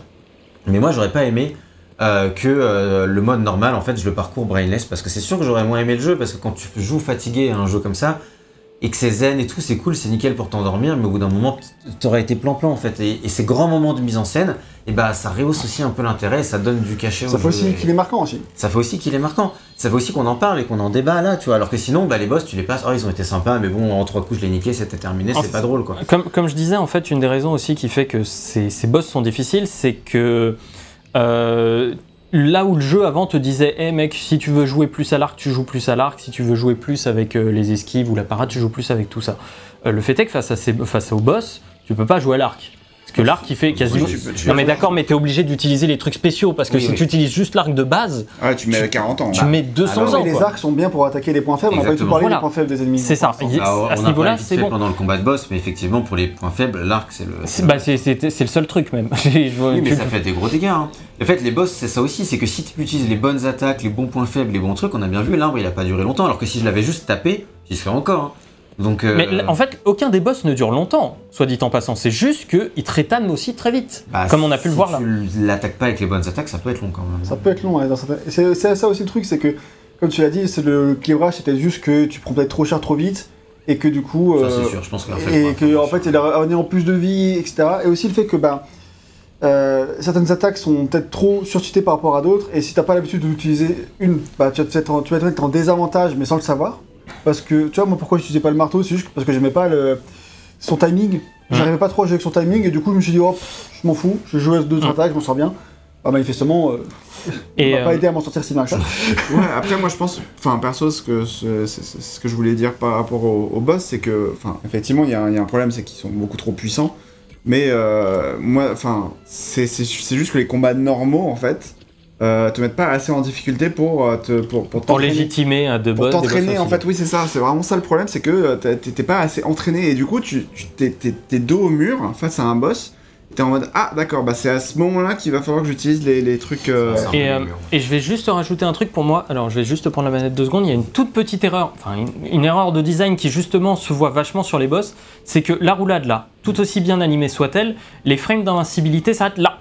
En fait, Le- Au moment où tu touches le sol Ouais, le moment où tu touches le sol, c'est-à-dire la fin de la roulade, tu es touchable. Et à ce moment-là, en fait, le boss, si t'es parti un tout petit peu trop vite sur ton esquive, Ouais, tu te fais éclater. Et, et je me dis, bah en fait non, si tu veux vraiment, enfin on l'a vu, hein, VGM est passé au travers des attaques plusieurs fois, mais il était en, au- Oui, c'est à l'apex de sa roulade. Alors moi, pas, j'ai pas, j'ai pas l'habitude de faire ça. Et ça, on en a parlé au cours du jeu, on, on discutait ensemble. Et moi, en fait, mon réflexe, quand je, mon réflexe, pardon, quand je suis en train de, de faire des roulades, il vient en plus de Dark Souls. Et donc, du coup, c'est de faire des roulades sur le côté. Et pas en face des, Oui. des ennemis. Alors que là, faut Ce le fait faire du en coup, face. si tu le fais sur le côté, bah, en fait, à cause de la, de l'arrêt de la frénémité, comme tu le dis, bah, Et en de fait, la longe des boss. Et la longe des boss fait que tu te prends quand même le coup. Et pour, et pour moi, il y a aussi, euh, juste, euh, excuse-moi, je termine rapidement, c'est que en fait là-dessus, euh, sur, euh, sur ça, c'est que les boss, ils, euh, ils attaquent. En fait, t'as besoin de- tu peux prendre la manette. pardon. C'est pour ça. Et en fait, en fait, les boss attaquent sur la dernière frame où t'es, c'est-à-dire que quand ils lancent leur coup, s'ils ont un coup un peu chargé, ils vont lancer comme Dark Souls, à savoir la dernière frame où t'étais au moment où l'attaque se déclenche. Donc en fait, pas bah, en gros, si tu, s'il attaque et qu'il fait ting, c'est-à-dire genre c'est à ce moment-là qu'il attaque, Oui. il voit où est le joueur. C'est pas genre si t'as fait une première Oui, esquive, il attaque où t'étais avant. Donc ça fait que si t'as vraiment mal lancé ton esquive et que t'es en fin de roulade, Oui, oui. ça, ça participe à la difficulté. Oui, disons hein. que- bah, ça participe à une difficulté que Voilà. je trouve pas honnête à ce moment-là. Je, je vois, ce- je vois ce que tu veux dire en fait pour. pour, pour, Qui est un euh, petit peu trop euh, punitif. Non, mais Bah, je, vois, je vois ce que complètement. tu veux dire, c'est que en gros, le boss il arrive à déterminer où est-ce que tu vas aller en fait à la fin de ta roulade ou ton esquive, etc. Quoi. Mm, Du coup, il non. arrive à anticiper tes mouvements Alors, et du coup. pas ça, Il euh, anticipe pas, t'as déjà fait la roulade, il a vu que t'avais tourné. c'est Voilà, normal, il, quoi. il a vu Ah, que bah, tu avais roulé, En mais fait, en fait, ce que tu vois, le mou- début du mouvement du bras, et pas le moment. Toi, tu commences à esquive, que le mouvement du bras. Mais en fait, c'est juste à la fin de son mouvement que là, il regarde où t'es. Et si toi, t'es déjà Ah oui. esquivé trop tôt, bah à ce bah, en moment-là. fait, il euh, prend le truc et il dit t'es là, mais il dit t'es là, mais t'es en dehors de la frame d'invincibilité, donc tu te fais marave. Ça, je peux comprendre effectivement. Ça pour moi c'est une, petite- c'est une erreur de design qui joue beaucoup Ouais. sur ces boss. Je comprends la vie, mais par contre, je le partage vraiment pas du tout parce que. Tu comprends la vie, toi Putain, la Moi, je vache. comprends. La Ah non, celle-là, celle-là, Tu non. pourras nous expliquer Ouais, non, ça risque d'être complètement. Je suis pas sûr qu'on ait le temps là. On a 40 40 d'enregistrement à 60 FPS. 42. Mais euh, franchement, enfin, c'est c'est une, c'est une manière de jouer quoi. Vous l'avez bien vu, je passe à travers les attaques. euh, Oui, mais et comme- oui, attends, mais tu le les jeu, connais. je l'ai fini. Non, mais le jeu, je l'ai fini il y a 3 mois. Enfin, je l'ai plus du tout en, en- en tête dans le truc. C'est juste. Et c'est pareil. Et en fait, on a eu le même débat sur un test qui est pas encore sorti, mais qui sortira bientôt, qui est Returnal, parce que c'est pareil, c'est le même genre de frame. Et Gag, il a la même difficulté en fait, un peu de. Non mais on en a parlé, tu vois, genre de- au niveau du, de- du timing des, des, des rou- enfin c'est pas des roulades dans Returnal, mais c'est pareil, c'est un dash. Et en fait, ce truc d'invincibilité, dans Returnal comme dans Kena, comme dans beaucoup de jeux un peu du moment, une fois que tu as bien le bon timing, c'est clair que c'est c'est le truc qui va te, qui te sauve la vie en fait. Ouais, mais Et- dans, dans- Ça, ça me choque pas dans un jeu qui se veut difficile à la base. Tu vois, qui a, des- qui a des, qui a des volontés, velléités. pour moi, c'est pas une question de vouloir difficile, c'est une question de vouloir avoir un gameplay qui est un peu plus poussé. Si ta frame d'invincibilité dure 4 secondes, c'est pas fun, tu te fais chier quand même. Bah, tu vois. là, ce serait pas 4 secondes, ce serait juste le temps que tu termines l'animation où de toute façon tu peux pas t'en défaire. Tu vois, c'est c'est ce truc. Si la- si l'animation c'était juste roulade, boum, on repart direct. Là, c'est t'as une demi seconde où le boss peut te marave gratos. Je comprends l'idée, mais Et je, je trouve, trouve que, ça- je trouve que la frame d'invincibilité elle est déjà très grosse en Kena. J'ai l'impression que tu peux faire, tu peux esquiver Ouais, mais c'est parce que toi, tu vas toujours sur l'avant, alors que moi, je vais plus sur le côté, et sur le côté, tu l'as. Ah, ça, après, c'est une, comp- Ouais, une compréhension du Bien langage. sûr. Et du coup, que tu vas sur le côté, tu te fais marrer avec la. Bah, en fait, le, enfin, ce, Franchement. que, ce que, ce que je veux dire par là, c'est qu'effectivement, il y a une différence entre Returnal et Kena, c'est-à-dire que dans Returnal, en fait, les attaques vont, vont être. euh, Enfin, enfin, oui, le- le- le- le- l'endroit où va être porté le coup par un ennemi, euh, ça va être déterminé à un endroit au début de ton. Ça, c'est un peu chiant. ouais. Mais, euh, mais ça, enfin, en gros, c'est- comme si là, dans Kena, tu tires une balle, enfin, ton, ton ennemi tire une balle, et en fait, la balle te suit, en fait. Alors que dans Returnal, la balle, elle, elle continue d'aller tout droit, tu vois. Parce que, enfin, voilà, c'est... Oui, de toute façon, C'est c'est- c'est en c'est en gros, c'est un petit peu comme ça que je comprends Quand le. ennemi le- au corps à corps dans Returnal, c'est pareil. hein. Si t'avais fait Oui, ton oui. esquive trop tôt, il t'églingue exactement pareil. Oui, Moi, je vois qu'on a fait un peu Oui, sujet oui. quand même. Oui, oui, on, a- on commence un peu à tourner en, en rond. Mais c'était intéressant d'avoir ça comme débat sur la compréhension de la difficulté c'est ça. sur de tels jeux en fait. Ouais, D'accord, Après, on va on dire entend- que c'est pas optimum, mais euh, à des Voilà, tout ce qui fait euh, Ah, on a kiffé. malgré ça et tout, c'est juste que parfois il y a des moments donnés où il y a eu de la frustration, puis on comprend aussi les, euh, la façon qu'ont eu pu avoir d'autres joueurs. Moi j'ai pas mal Mhm. de- d'amis qui euh, ont dû passer en normal en facile, de normal à facile pour certains boss et que ça a saoulé. Voilà, Mm. c'est des fois tu te dis juste ah c'est la faute du jeu. Voilà, et c'est ça- ça, ça c'est non. Enfin c'est c'est le moment où tu te dis bah c'est que c'est tout cas, un truc qui pourrait expliquer ces petites imperfections, c'est que le combat designer, donc le mec qui a conçu les combats, bah, il a plein de bonnes idées, il a plein, fait plein de Ouais. trucs super cool. En vrai, il faut comme le, le Ouais, on, lui reconnaît ça Clairement, facilement. Mais avant ça, euh, il était euh, leur light artist, c'est-à-dire qu'il bossait sur les lumières du jeu. Oh putain. Et puis de- du jour au lendemain, il, il a bossé sur le combat. Donc euh, vu qu'ils sont prometteurs sur le sujet, ça peut expliquer euh, bah, encore des imperfections et le fait de... Voilà, son premier fait d'arme dessus, il va Bah, apprendre, T'as le de droit ses- de débuter. il va apprendre de ses erreurs et il fera mieux la prochaine C'est fois. pas un niveau de débutant en plus. hein. Non, Non, c'est clair, c'est déjà un très très bon niveau. C'est pour ça que Et c'est pour ça, je dis, t'as le droit de débuter, en plus à ce niveau, euh, Ça me va relativement bien. ça, tu te fais quelques erreurs, bon bah c'est pas grave, on te tape un petit peu sur le doigt pour te dire là c'était pas ouf, là c'est pas ouf. Mais gros, dans l'ensemble, super quoi. C'est vrai. Et il y a aussi un dernier point qui pourrait expliquer euh, bah, les petits problèmes qu'il peut y avoir, c'est aussi le fait qu'ils ont un peu tardé à faire tester le jeu à des gens, donc c'est-à-dire faire des playtests avec des joueurs, etc. Parce qu'en fait, avant, ils voulaient euh, avoir une version de qualité à donner aux, play- présenter, ouais. présenter aux playtesters, alors que c'est pas du tout comme ça qu'on fait. Oui. Je lui montre le truc le plus pété de base. Tu, tu, tu montres pas de version de qualité à tes testeurs, gars. bah, c'est ça quoi. Enfin, les Oui, oui, je pense que c'était leur premier jeu, et puis ça se trouve, ils avaient pas encore montré. Alors, c'est totalement une théorie, mais ça se trouve, ils avaient pas encore montré à l'annonce le jeu, enfin, pas fait jouer en playtest le jeu. Et en fait, après les attentes, ils avaient pas envie de décevoir les playtesters, c'est Ouais. possible. Alors qu'en fait, les playtesters, ils sont là pour être déçus. Bah oui. Bah, ils savent vers quoi ils vont, quoi. Bah, Pas- oui, pas c'est toujours, mais bon. Je pense que globalement, de toute façon, ils savent qu'ils sont là pour essayer d'améliorer le jeu, pour faire des retours qui sont pertinents et tout. Donc euh, c'est vrai que je pense que effectivement, s'il y avait eu des playtests plus tôt, peut-être que ça aurait Ouais. pu leur permettre d'avoir une aventure un peu plus équilibrée à la fin, ça c'est sûr. Et ils le disent eux-mêmes. hein, Ils le disent eux-mêmes. Bon, c'est bien de s'en être rendu compte, en tout cas. Oui. On peut passer maintenant à la direction artistique et à la technique. Alors, on a parlé un peu précédemment du jeu, euh, enfin, pardon, on a parlé plus près- avant dans le test que euh, ils avaient fait appel à une autre équipe de euh, Précédemment. euh, d'outsourcing. d'outsourcing qui s'appelle Spark. C'est un studio vietnamien fondé par des Français. Attention. Ah C'est un studio d'animation et de d'effets spéciaux euh, qui a euh, œuvré sur pas mal de films d'animation. Donc, pour les plus anciens, par exemple, Pierre et le Loup. Mais Ah, aussi euh, dans pas mal de films hollywoodiens plus récents comme Jurassic World, Avengers, et dans les Star Wars, Rogue One, etc. Ah, t'as pas de disque, t'as pas écrit ce que j'avais mis. Ça dit quoi? Ah, mis comme, le, comme le meilleur Ouais. film Star Wars. Ah oui, One. le meilleur film Star Wars, Rogue One. Mais ils en ont fait d'autres, hein. ils ont FIFA les derniers, etc. Enfin, c'est- Oui, oui, j'ai vu, mais bon, c'est je- sujet pas utile d'en parler. c'est vrai, c'est vrai.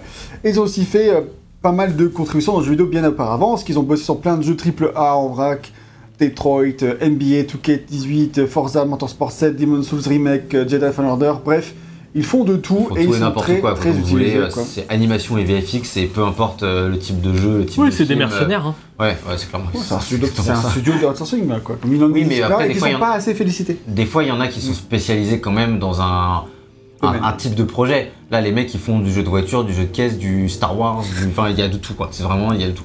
Jeu de caisse qui n'est pas la même chose que le jeu de voiture, du coup, c'est ça? Parce que t'as vraiment cité les deux exemples à la suite. jeu de voiture, jeu de caisse. Jeu de euh, caisse, c'est Ratchet et Clank. Ah oui, voiture. euh, t'as raison. Bien joué, bien joué. Mais du coup, ouais, euh, les studios d'outsourcing sont pas toujours bien mis en avant et pas toujours célébrés, alors que pourtant ils font beaucoup, beaucoup de taf dans les, dans les jeux auxquels on joue. Genre même Naughty Dog, hein, enfin je veux dire, euh, on, on s'en rend pas compte, mais il y a ple- plein de niveaux qui sont faits entièrement par des. Ah bah ça, euh, ouais, mais quand tu, quand tu vois le, hein. quand tu vois le, le, le- le générique de The Last of Us 2 aussi, t'avais énormément, enfin t'avais un- le générique déjà, qui durait il- 40 ans parce que t'avais plein de, de studios Bah déjà ils sont je sais pas combien en interne et après Ouais, les ça. studios quoi. C'est ça, c'est ça. Donc du coup, euh, ils sont associés euh, avec eux au tout début du développement pour avoir un process artistique le plus smooth possible, donc ça c'est bien. Le fluide. Le plus fluide, bon, c'est bien aussi. et, euh. Et du coup, bah ouais, tout simplement, enfin, genre du coup, ils sont certes que 15, mais ils ont aussi une petite équipe un peu derrière qui va les aider. Donc, pour la direction artistique en elle-même, le jeu, enfin, le monde du jeu s'inspire de plusieurs lieux orientaux, dont le Japon et Bali. Et, les symboles du jeu sont inspirés de- des cultures japonaises et de- du sud-est euh, asiatique. Mhm. Et euh, on- basiquement, on peut dire que c'est beau sa mère.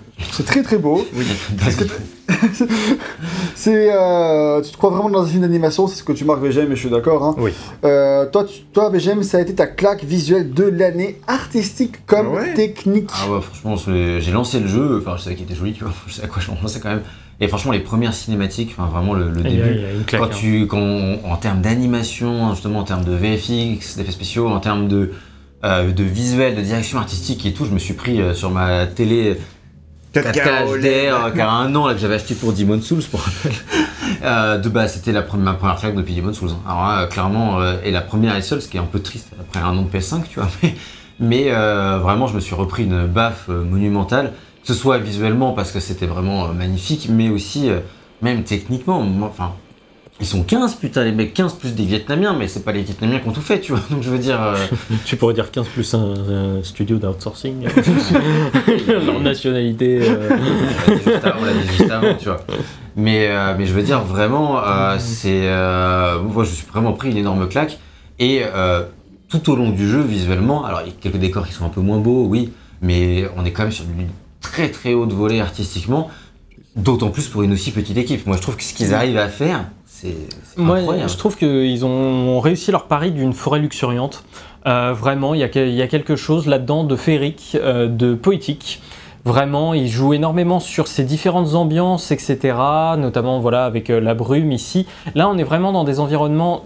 Celui-ci et l'autre un petit peu avant, on est pour moi dans les environnements du jeu qui tranchent un petit peu le, le plus avec ce qu'on a de manière normale, parce que c'est pour moi le plus gros défaut de cette euh, qualité artistique indéniable, c'est que c'est un peu monolithique quand même. C'est-à-dire qu'on est très souvent dans une forêt bien verte, euh, voilà, euh, avec des arbres partout, etc. Et il y a un ou deux moments où le jeu rompt un petit peu cette, euh, comment oui, dire, avec des plaines quoi, mais. non, non, non, non, même pas. Non, non, je parle vraiment où il rompt cette, cette, ce truc visuel de manière assez forte. Et c'est notamment dans, la, dans le deuxième niveau, dans la partie sous le village, t'as un truc avec un espèce de gong. Et là, vraiment, on est transporté complètement ailleurs. Mais sinon, je trouve que le jeu est un peu. Je suis d'accord avec elle, comme le, le Un truc peu des mono- plaines, c'est quand même bien différent, quoi. Mais... Non, non, non, moi je, je suis d'accord avec euh, Yo-Yo en fait, c'est ça le problème. C'est que, Bah, même dans les que- plaines. c'est- que t'as les plaines, mais en gros, Oui, c'est que, du, c'est que du vert et du ça tranche gris pas et du fondamentalement, mais ça tranche quand même par rapport aux forêts qui sont quand même en, en grande majorité dans le jeu. Ça, ça tranche dans un sens de paysage, mais pas Oui. dans un sens de direction artistique, tu vois, plus général, qui, je trouve, reste monolithique sur ce vert très éclatant, Alors, je sais pas si- avec euh, le, ce ciel très bleu qu'on a vu euh, plusieurs fois. Et le- en soi, c'est très beau, ça me dérange pas, mais j'aurais aimé un jeu qui, de temps en temps, est un tout petit peu plus loin dans cette, euh, dans cette maestria visuelle. Euh, D'autant plus que durant les cinématiques, tu vois ces moments de sous la pluie, tu vois où ça claque énormément. T'as même un moment cinématique quand tu rentres dans le deuxième niveau où t'as ça, tu sais, avec le feu partout. Et le jeu ne te fait jamais ça sur une séquence plus longue. Et je trouve ça dommage de ne pas avoir été plus loin sur ce truc-là. Et, euh, et ça fait que j'ai adoré, mais je manque le petit truc quand Bah, même. En fait, euh, moi, le, le vrai problème que j'ai euh, artistiquement, euh, c'est que c'est que ça manque de, de variété en fait, tout simplement, et que bah, c'est que vraiment vers la fin que t'as un peu plus de euh, des environnements qui sont C'est vrai que dans qui le dernier- un petit peu de, enfin voilà, dans, Dans le dernier chapitre, euh, oui, c'est vrai que Voilà, là, il ça. y va, quoi. Voilà, vraiment à la enfin. fin, à la fin ça, ça bouge un petit peu. Mais euh, sinon, tout le reste, c'est genre, c'est du marron, du gris et du, euh, du vert que tu vas retrouver. euh, On dirait que tu oui, parles du gris de... avec, les, avec les rochers, quoi. en Ah fait, oui. tu vois. On dirait que tu parles de l'RPS3. là. Il y a du marron, du, du gris. C'est pas le même marron, c'est pas le même gris. non, non, ouais, bah oui. Des choses très concrètes. mais, euh, mais du coup, c'est. Enfin, ça manquait de variété, ça manquait de dépaysement en tout cas. Et en- en- au bout d'un moment, tu t'habitues en fait à, à ce truc-là, et du coup, c'est- c'est c'est joli, mais. euh, Pour moi, tu gardes les mêmes paysages, mais mettons ici, là, tu vois, tu fais pleuvoir sous un soleil, sous, un, sous une nuit noire, et t'as une autre ambiance qui est un peu, qui est aussi celle des cinématiques, ça- hein, ça mine de rien, parce que le. ça, ça arrive quand même de temps en temps, C'est mais, euh, c'est c'est c'est assez rare. Là-dessus, je vais laisser VGM vous répondre. Qu'il tu peux lire. Tu, Je vais, je vais lire bah, mon propos. Voilà, lis ma réponse Oui. parce qu'elle est. Elle est... Oui, mais c'est- J'avais prévu qu'il C'est dirait ce que j'allais faire. Genre, Ah oui, mais ils parce sont que je l'ai 15, putain, tu fais quoi toi avec 15 personnes? Même pas une orgie, alors tu voudrais qu'ils fassent plus d'environnement, faut être réaliste à un moment, bro. D'accord, Déjà. bah, Je fais même Si tu veux, mais ça n'empêche que ça n'empêche que ça, ça reste pour moi un truc où je me dis c'est dommage quoi. moi je pense qu'à 15, tu peux faire effectivement une orgie. euh, Oui, mais je dis Non, que mais- toi, tu fais même pas une orgie à 15. C'est ça, c'était. Ah, d'accord. Donne-moi ok, 15 bah, merci. personnes. C'est vrai. Après, prouve Miro, on dirait. Attends, je te montre les photos de la semaine dernière. Non, mais- mais, ouais, Attends, bah, je vais étayer un peu euh, ma réponse. Parce que bon, On peut s'arrêter là sinon. Mais euh, c'est pour le fait que, en vrai, j'entends cette critique et je suis plutôt d'accord avec. C'est vrai que euh, les environnements sont assez similaires, mais c'est une équipe de 15 personnes, c'est déjà Oui, mais- absolument incroyable ce qu'ils font et c'est totalement. Et je comprends qu'on aurait voulu, mais c'est totalement irréaliste de penser qu'il allait y avoir euh, euh, 46 environnements, tu vois. Je dire, Je demande pas 46 environnements, genre 3 ou 4 quoi, différents. Là, Ah, t'en as littéralement quatre. genre 2. non, non, non. Ouais. pas littéralement. T'en as 3 ou 4. Pas littéralement, mais comme je disais, en fait, c'est juste, tu vois, tu gardes le même décor, mais tu le mets sous la pluie. Tu gardes le même décor, mais tu le la pluie, c'est beaucoup de contraintes aussi. Bah, c'est ça, c'est pareil. Non mais d'accord, mais en fait, Sans celui qui. ce que je veux dire, c'est que c'est dommage de retrouver ça dans les cinématiques et pas dans le jeu. Oui, tu non. vois, c'est pour moi qu'il est là le décalage. Après, moi, mais- je, je suis aussi d'accord plus ou moins avec ce, ce point de vue, mais c'est vrai qu'au bout d'un moment, tu finis par t'habituer et tu es en terrain inconnu au bout d'un moment. C'est- Ça, c'est sûr. Mais c'est tout pour autant, problème, je trouve qu'il que arrive quand même en fait au bout il arrive quand même à, créer plusieurs oui, différentes forêts. ambiances. Oui, oui. différentes forêts. Même si tu as même dans les mêmes tons, et je suis d'accord, il y a quand même plusieurs types d'environnements, plusieurs types. euh, Il y, a des moments- il y a plein de moments où tu as des vistas, as des. Il y, a, il y a plein de trucs qui changent. Mais oui, je suis d'accord, vraiment, les. C'est monolithique. Des couleurs, il y a une direction artistique et il reste dans ce champ de couleurs C'est une vérité. pendant hein. tout le jeu. Je sais plus combien de temps j'ai passé au final sur le jeu, tu sais, à explorer tous les environnements, etc. Mais disons que j'avais. Enfin, vu que tout est un petit peu. Tout se ressemble un tout petit peu, tu vois. euh, notamment dans les forêts, etc. Bah, du coup, j'avais pas forcément, genre. euh, euh, J'arrivais pas forcément à bien me repérer sans passer par la carte, etc. Parce qu'il y avait pas peut-être pas assez de points les d'intérêt euh, trois mondes visuellement. sont quand même super différents. C'est juste Les- que là, une oui. bonne partie du jeu se passe dans le. Enfin, trois mondes, Non, trois ce qui veut dire, c'est que dans, même dans un seul monde, euh, Ah oui, genre, perdait euh, dans le monde, tu te perds dans le hub parce que, attends, tu- je sais plus si là c'est là par rapport à là, et t'as- C'est ça. petit, il manque un peu les points d'intérêt. C'est ça. T'en ouais. as, mais pas. C'est, c'est, t'as, t'as pas de genre de, de, de, de, de, de, sym- enfin de, de trucs, oui, vraiment. euh, de trucs oui, de symbolique très fortes euh, tout- qui se simplement. perçoivent dans le décor à n'importe quel moment. C'est ça. Et du coup, c'est un peu difficile de se repérer. Oh là, d'accord, ok. Il y a des trucs qui se passent dans le jeu, j'ai Oui, jamais oui. vu. hein. Et du coup, euh, on va... et l'autre souci, c'est non seulement le côté un petit peu Je le refais, je le repro. Ah, c'est quand les la repro non, c'est je- quand les rots mangent et que tu leur Et- passes dessus. Ouais, les testeurs. Ah, c'est un angle particulier à mon avis. mais- Ouais, ouais, je, je crois que ça doit être un peu particulier. Mais, euh, mais, mais non, moi, le... il y a, le côté un petit peu enfin, monocorde qui, qui, m'embête un petit peu. Mais il y a aussi le côté un peu. euh, euh, Enfin, je sais pas, j'ai l'impression que c'est une direction artistique qui est un petit peu bâtarde. Dans le sens où euh, tu sens qu'il y a des inspirations de, de, mythologie japonaise, de, symbolique japonaise ou de symbolique asiatique tout court. Mais il y a des trucs, j'ai- juste l'impression, enfin, j'ai l'impression que ça se voyait que c'était fait par les occidentaux en fait. C'était très euh, bizarre. Tout comme tu vois que Resident Evil, c'est un petit peu fait par des japonais. Ah. Euh, Dans la manière dont ils présentent les États-Unis. Euh, Oui. oui, voilà, dans la manière dont ils présentent les États-Unis, ou par exemple euh, que, euh, on en avait parlé dans, dans- dans- dans le test de, de Burnout Paradise, mais que par exemple, euh, le- la, la ville de Burnout Paradise, euh, enfin de, enfin de Paradise City, c'est une ville américaine, mais faite par des Anglais parce que toutes les rues sont étriquées, etc. Il y a, il y a un peu ce même truc de. J'ai l'impression que c'est pas tout à fait. Ouais, est-ce que t'as Ah, déjà été T'as là-bas déjà été avec. euh, Mais euh, ça, par contre, effectivement. le juger par par, contre, par contre, le fait de, de, de parler de. Enfin, non, mais ce que je veux dire, c'est ni- niveau euh, cara design, etc., sur pas mal de choses. Quoi, Bah, Comme dit, ça ressemble à Disney.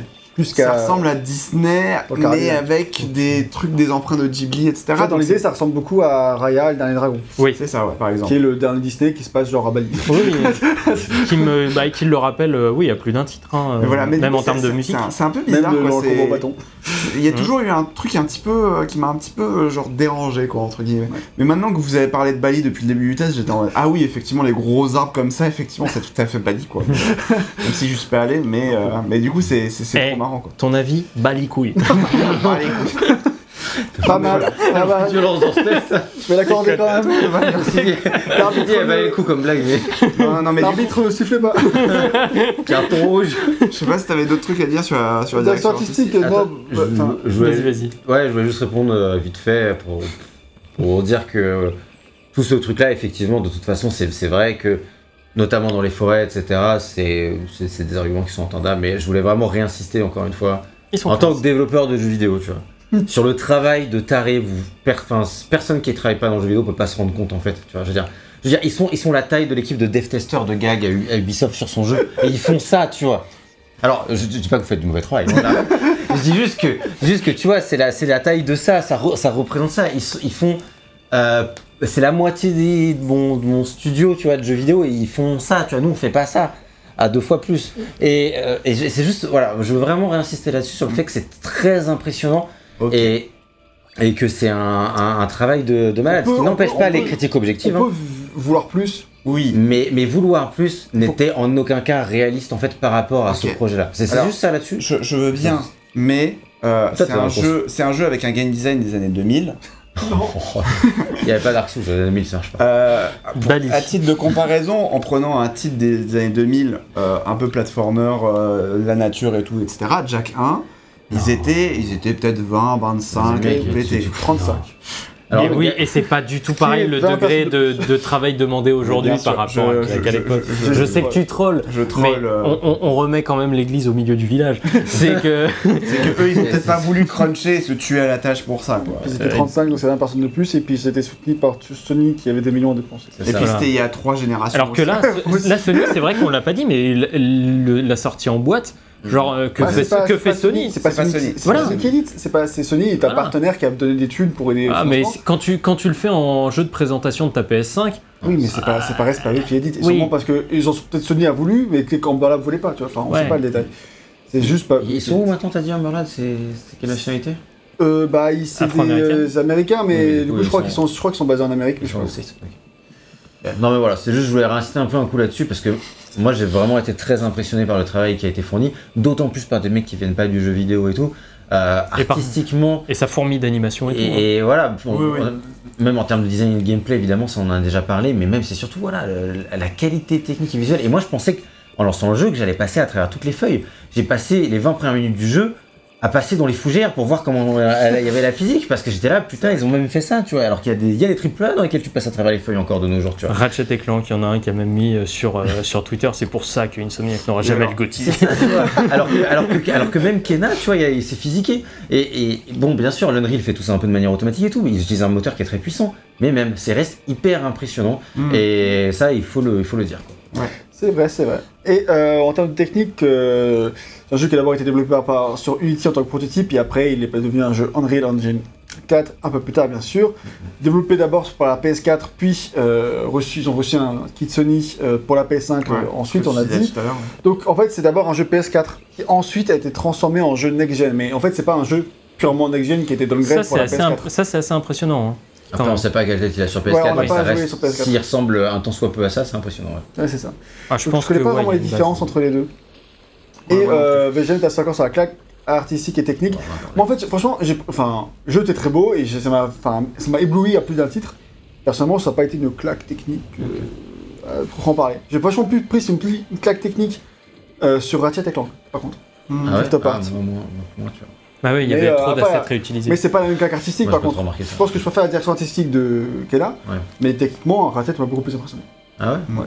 Ah, Voilà, le profondeur des champs, tout ce qu'il y avait affiché, des trucs et tout, ouais, j'aurais pu, waouh. Ouais, moi c'est plus tout le, le niveau de détail en fait. Donc Kena qui me parle beaucoup, donc ça dépend de ce qu'il te parle. Moi c'est vrai que le niveau de détail des environnements de Kena, euh, je m'y crois vraiment quoi. Alors que bah, Ratchet t'as quand même beaucoup d'environnements qui sont un peu vides, tu vois. Ça peut arriver, ouais. Ouais.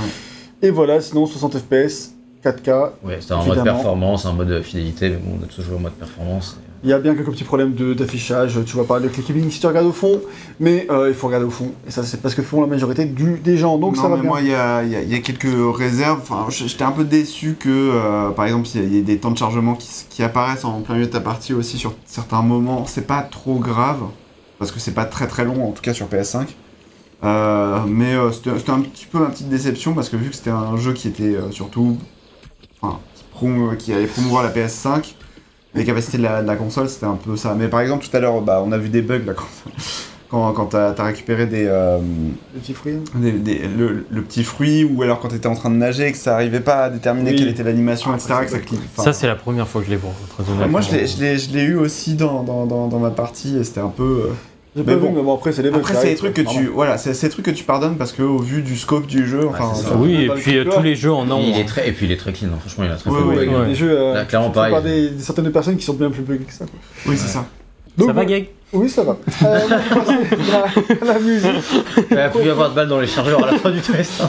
Je propose de passer à la musique, oh putain. qui a été euh, composée par euh, Jason Galati, plus connu sous son pseudonyme de scène, qui est Théophanie. Eh oui, Théophanie, évidemment, euh, qui a. C'est vrai, tu, ça, tu connais Oui, non, non, vraiment, Théophanie. Non, mais, oui, non, mais... Il se foutait de sa gueule. C'est pas bien. Mais oui, non, mais en plus, oui, c'est oui. vrai, j'avais oublié, Ah son, j'avais oublié que c'était son, son pseudo. À Théophanie, bah, déjà, il a réalisé, euh, il a fait la musique pour le Dark Fate qu'ils avaient fait. Terrible fête. Euh, Terrible Fate, pardon, qu'ils avaient fait. Et euh, il a fait plein d'autres musiques qui sont super cool. Vous pouvez aller sur son bandcamp, c'est très sympa. Bref. En fait, du coup, c'est ce qu'il fait il est très connu dans le milieu d'un certain groupe de fans, qui Ouais. c'est les fans de Zelda. ce qui explique le. Bah, je suis pas fan de Zelda à proprement parler, mais disons Oui, que son travail en général par rapport à la saga est assez impressionnant et euh, tu sens le, le mec, le profond respect qu'il a Je sens qu'il a euh, compris comment oui. fonctionnent les musiques de Zelda. ouais. En fait, il fait beaucoup de remix des chansons, des musiques de- des, des OST de Zelda, et il crée aussi des, des nouveaux albums inspirés des musiques de tel jeu Zelda. Enfin, en gros, il a beaucoup d'albums sur Majora's Mask et tout ça. Il a, et il est connu pour ça. Et genre, par exemple, moi, ma, ma copine, qui est fan de Zelda et fan de Majora's Mask, elle, a- elle le connaît trop bien. Genre, on m'en parle depuis des années de ce mec. Ouais, ouais. Et genre, euh, quand elle a su que c'est la musique de jeu, elle a fait un câble. Genre, elle connaissait le jeu avant, enfin pas avant moi, parce que je l'ai fait l'annonce, mais je veux dire, euh, elle fait Kenner, mais bien sûr, jeu, musique, par Théophanie, et tout, je veux absolument jouer. Je suis genre, ah ouais, chaud. je, je pensais pas du tout que tu connaissais quoi. Ah et non, du coup, euh, ouais, ça m'a surpris quoi. Du coup, il était ultra hype pour euh, la passion pour la musique, donc ça c'était intéressant. Et du coup, euh, Jason Galati de son nom, il fait partie d'Amber Lab en fait depuis 2010. C'est un Ah employé ouais. du studio. Ah ouais, marrant, ça. ah putain. Et donc euh, il est là depuis un an après la création du studio, comme il est là depuis quasiment le tout début quoi. C'est le sound designer et leur compositeur de tout le, j'imagine toutes leurs pubs, tous leurs euh, courts-métrages depuis le début. Et, euh, et voilà, donc en fait c'est un, fait partie des murs là-bas. Donc ça je savais pas du tout, c'est- c'est marrant. Pied du bar. C'est ça. Et donc pour s'inspirer, Jason euh, Theophany, il essaie beaucoup plonger dans les musiques qu'on appelle gamelan. Pas gamelan, gamelan, ga, gam- enfin je sais pas, c'est un de, enfin c'est asiatique comme mot, donc je sais pas comment on dirait. Je veux dire gamelan. C'est un style de musique traditionnel des peuples balinais, javanais, sundanais. Donc en gros euh, des peuples qui sont autour de l'Indonésie, la Malaisie, du côté de Bali et tout ça. Euh, parce que forcément, vu les directions artistiques du jeu, c'était là qu'il fallait s'orienter musicalement, bien sûr.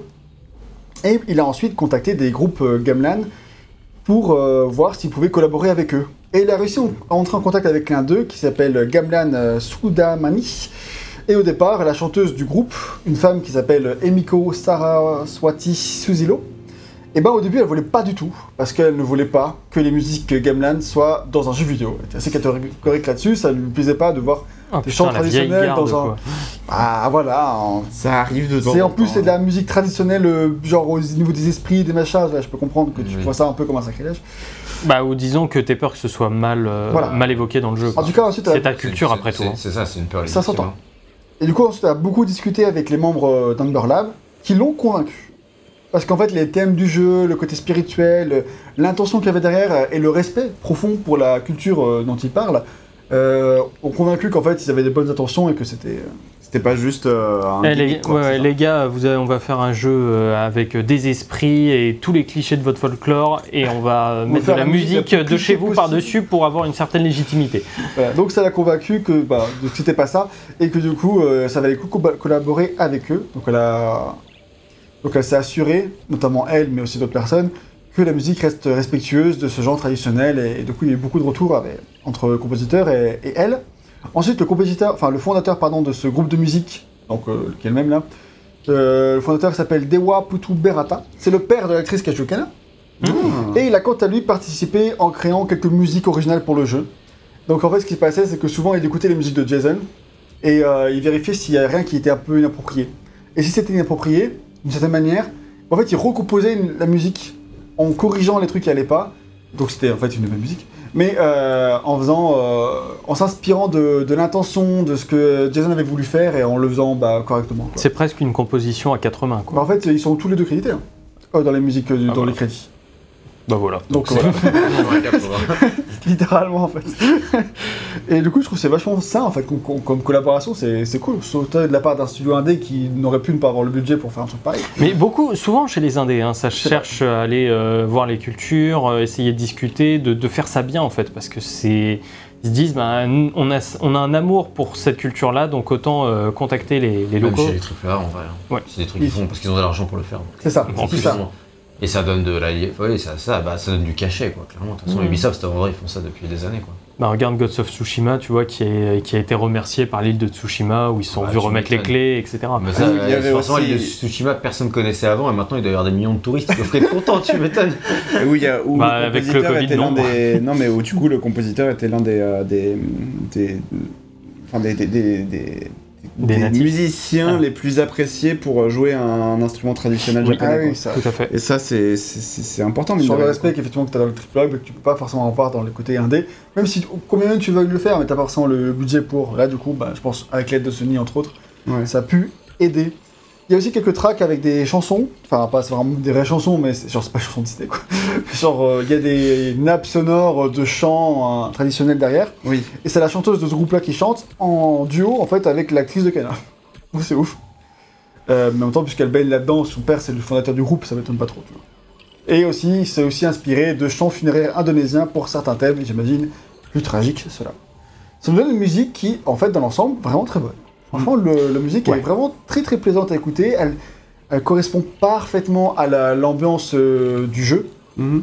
Elle te met franchement dans, dans cet univers, elle te plonge dedans, elle te dégage beaucoup de choses émotionnelles dans les cinématiques, elle marche à 300%, et euh, même dans l'exploration, tout ça. Le seul défaut qu'on pourrait vraiment noter, je pense, c'est que bah il n'y a pas tant que ça des musiques, que quand tu explores dans une zone, ça finit par boucler, Ça boucle assez vite. hein. et... Euh, En fait, ces motifs sont un peu trop récurrents. Les motifs musicaux sont un peu trop récurrents. Et d'ailleurs, on le voit, puisque l'OST officiel pour l'instant sorti ne fait que 30 minutes, ça veut dire qu'on a 30 minutes de motifs musicaux. Alors, soit dit en passant, c'est déjà pas mal. Mais euh, c'est vrai que on, on peut s'attendre à un petit peu plus après. Euh, moi, là où je, je trouve que le jeu fait, fait preuve d'une très grande cohérence euh, musicalement. Euh, beaucoup de percussions, notamment euh, des percussions sur bois que, qui s'entendent énormément et du coup, euh, ben, quand tu es dans la forêt, etc., ça renforce d'autant plus l'impression d'y être. Euh, Il y a plein de choses là-dedans que je trouve assez fascinantes et en termes de rythmique, etc., ça fonctionne à fond. Alors après, quand on connaît un petit peu ces, hum, ces airs-là, euh, ces airs musicaux-là, euh, il n'y a rien de révolutionnaire, c'est très bien fait, euh, mais il n'y a rien non plus de, de fou. C'est juste parfaitement exécuté et moi ça me va euh, très bien. Et l'OST de Kena, j'aimerais avoir une, une OST étendue, tu sais, où on a en fait euh, les, les nappes sonores ou genre. euh, Les, les trucs d'ambiance, quoi. Ouais, voilà, Oui. c'est ça, les ambiances euh, de, de Kena, euh, genre de 12 minutes, je m'en fous Bah, sur la forêt. un peu plus euh, aussi, euh, comment on appelle ça euh, euh, Ce que fait Olivier de Rivière beaucoup là. j'ai- L'adaptation, enfin le. Et ça aurait été peut-être pas mal. Bah, disons que, ouais, disons que là, t'as as, l'impression que c'est vraiment genre. euh, Enfin, il y a pas mal de fois où t'es en train d'explorer, etc. Et t'en peux plus de la musique parce que t'as as, l'impression que c'est euh, euh, Woods.mp3 qui est joué en boucle, en fait. Oh, bah, On peut-être peut peut-être écouter? Ouais. Allez, vas-y.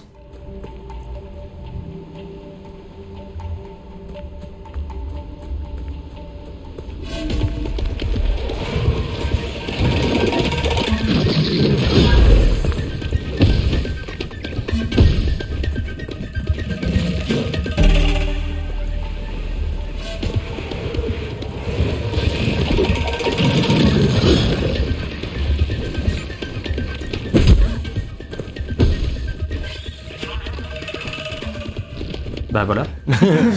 C'est pas la musique que je voulais faire écouter. je voulais faire écouter un truc plus mélodique. Si je viendrai d'ici la fin, je le referai écouter. Euh, là, c'est vrai que du coup, bah, ça permettait quand même de voir les différents instruments et tout. C'était intéressant aussi. Ouais. Avec les tambours, enfin vraiment, il y a beaucoup. de- En fait, c'est créatif, il y a beaucoup, beaucoup d'instruments. Et c'est une musique qui est également euh, très, très plaisante à écouter. Après, c'est vrai qu'on on, comme je dis, on, on capte les motifs quand on rentre dans le combat, c'est à peu près souvent la même musique qui se lance, etc. Donc, euh, Très Après- rythmé, mais c'est- ouais, c'est vraiment pas mal, quoi, en tout cas. c'est en plus un design un peu old school la manière de faire la musique, mais franchement, elle est très bien. C'est. OST. En fait, moi, ça ce qui m'a déçu, c'est, comme l'a dit Lio, c'est que le- l'album dure que 30 minutes. Moi, j'aurais adoré l'écouter, un album qui dure une heure et tout. Et ouais, en plus, surtout qu'il y a des moments, il y a des passages musicaux dans le jeu qui étaient ouf pour moi in-game et que j'ai pas retrouvé dans l'album. et Bah j'étais ouais, super déçu. Ouais, ouais. J'étais vraiment, il y, a- il y a un moment où que j'ai vécu où j'étais, mais putain, mais tout s'accordait parfaitement, la musique, ce que je faisais, etc. Et j'ai pas réussi à retrouver ce, ce moment de perfection musicale qui était à, à la fois l'adaptation, etc. J'ai pas réussi à le retrouver dans l'album et j'étais mais en mode, putain, c'est- dommage parce qu'elle est super, mais j'ai l'impression qu'il lui manque encore des petits trucs. Tu vois, euh, vraiment les, les- en, en ambiance. Comme, euh, comme a l'habitude de faire par exemple euh, Austin Wintory, qu'il a fait pour The Passless. Euh, son album d'ambiance est génial, donc bah, tu vois, un truc comme ça, moi je, je dis oui, je signe. Ouais, non, c'est clair, super. Après, moi, c'est vrai que c'est très rare dans, dans les jeux que je me dise putain, là, c'est répétitif euh, dans la zone. Et c'est vrai que Kena, euh, en fait, je commençais genre avec le son à 30 sur ma télé, et à la fin de la zone, j'étais à 20 ou à 18, tu vois.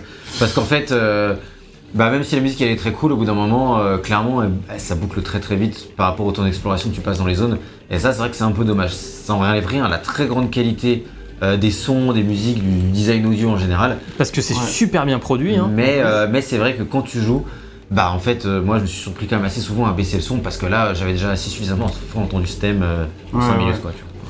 Voilà, c'est ça. Mais par contre, ouais, effectivement, tu parlais du sound design, mais effectivement, il est tout à fait cohérent avec le reste de l'OST. Et enfin, quand on parle de. euh, en gros, quand tu récupères un rot que, que tu trouves, etc., que. euh, Enfin. Tous les. Tous les Le tous jeu les- accompagne les- parfaitement. Les petits les trucs comme ça, etc., quand tu vas. Tu, tu Les vas effets trouver un- sonores Tous accompagnent les effets so- sonores sont vraiment bien, euh, bien cohérents par rapport au, au reste de, de- de la musique. Donc c'est bien que en fait, le sound designer et le compositeur soient le même, en fait. Oui. Donc euh, du coup, ça. Ça Il y permet, a en une, fait, il y a une plus grande de- cohérence, évidemment. ça, ça permet d'avoir euh, quelque chose qui dénote pas en fait ou des, des choses qui dénotent par rapport euh, au reste du, du jeu quoi donc euh, tout, tout, tout, tout va bien en fait ensemble donc euh, artistiquement et, euh, On et est bien. musicalement c'est c'est cool quoi Donc voilà, je pense qu'on a tout dit, on est tous d'accord, et puis c'est une bonne, très bonne qualité, et puis voilà, on aurait peut-être aimé un peu plus, mais c'est pas grave. Ouais. Et bien, mes amis, nous avons fini ce test, nous pouvons passer maintenant à la conclusion. Et euh, savez-vous, pour gagner du temps, VGM nous a écrit nos conclusions à notre place. Donc du coup, euh, je vais vous laisser, on va chacun lire les conclusions que VGM a écrites pour nous. Oh, et, euh, Ah, putain. Et-. Ah non, mais attends, bon, c'est- attends on, commence, on commence par RL, donc Non. lis celle de RL. c'est dans l'ordre. C'est euh, dans ordre. Ah, ok. Ah, c'est tout est Vas-y. prêt. ah ouais effectivement j'ai perdu mon âme de toute façon voilà, c'est ta conclusion de RL, la tienne, Yo. Vous le savez, j'aime R de toute façon. Voilà. Par R, j'aime rien. C'est ça. Et moi, c'est moi, tant que je peux passer 20 heures à chercher des trucs mignons dans un environnement magnifique et avec une musique sympa, je kiffe ma vie. Et toi, VGM Et VGM. You can hate or create, what will you choose J'ai écrit que je choisissais, je choisissais love. Qui est ni dans hate, ni dans create. Mais pas à Pour faire. ceux qui ne l'ont pas, c'est une référence au tweet de Troy Baker quand il a dit Je fais des NFT, vous pouvez choisir d'aimer ou de détester, mais moi je crée. Et Ta gueule. Finalement, Finalement, il a finalement, il a, finalement, il est lui aussi. Ah, il s'est il s'est excusé d'ailleurs de la formulation. Ah bah, tu Ouais, m'étonnes. bah. Donc, bien, il euh, aurait pu pas faire. Voilà. Mais en fait, c'est le vrai ordre de, quand même. Voilà, donc euh, du coup, je, je- euh, RL, tu vas pouvoir commencer à faire ta conclusion. Euh, bah en vrai euh, Kena il est sympa J'ai perdu mon âme. J'ai un peu perdu mon âme d'enfant, donc bon, il n'y avait pas trop d'espoir de ce côté-là, malheureusement. mais euh, non, non, mais en vrai, en vrai, moi, je, je, m'a- je m'attendais pas, j'avais pas d'énormes attentes. Je me disais, bah, enfin, comme vous, hein, c'est, ça va être un jeu qui va être sympa, euh, sympa à explorer, euh, joli, etc. euh, enchanteur, enfin voilà quoi. Donc ça, c'est, j'avais pas spécialement d'attente outre mesure. euh, Je me disais pas, ah, le scénario va vraiment être incroyable, etc. Mais euh, disons que bah en fait le, souci de Kiana c'est qu'il m'a pas surpris en fait. Et bah je m'attendais à ce qu'il aille un tout petit peu plus loin euh, dans sa proposition. Et euh, j'ai trouvé ça assez alors pas pas scolaire non plus mais assez convenu dans tous les cas.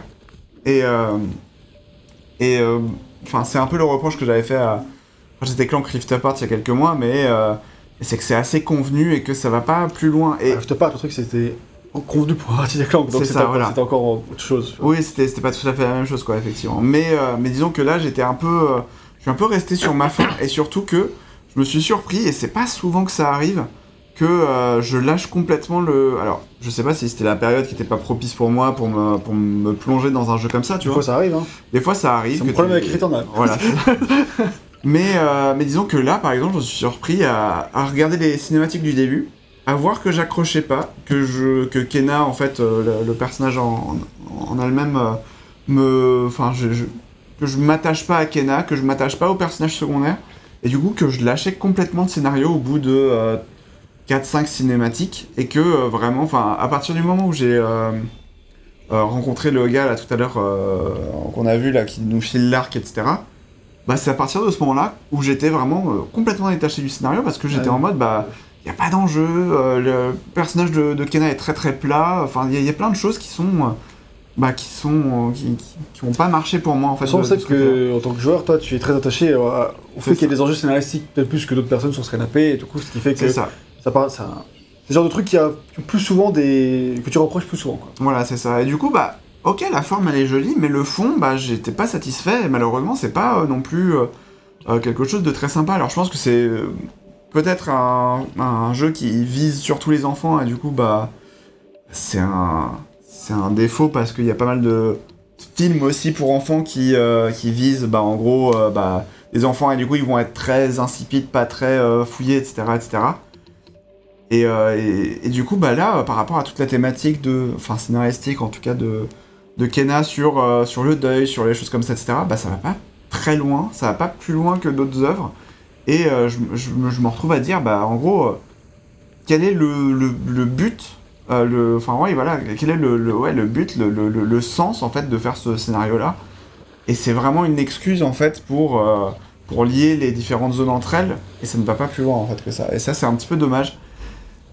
Le combat était sympa, l'exploration est sympa, et l'univers, il est sympa et tout, mais euh, disons que je suis un peu resté sur ma faim sur pas mal d'aspects, et... euh, Là, toi, t'as pas l'accroche initiale qu'il te faut. Ouais. c'est ça. Et, euh, et donc, j'ai quand même passé un bon moment parce que, au point où, euh, bah, niveau gameplay, le, le gameplay il a accroché chez moi et du coup, bah, je me suis retrouvé à explorer en fait ce que, ce que fait VGM en ce moment.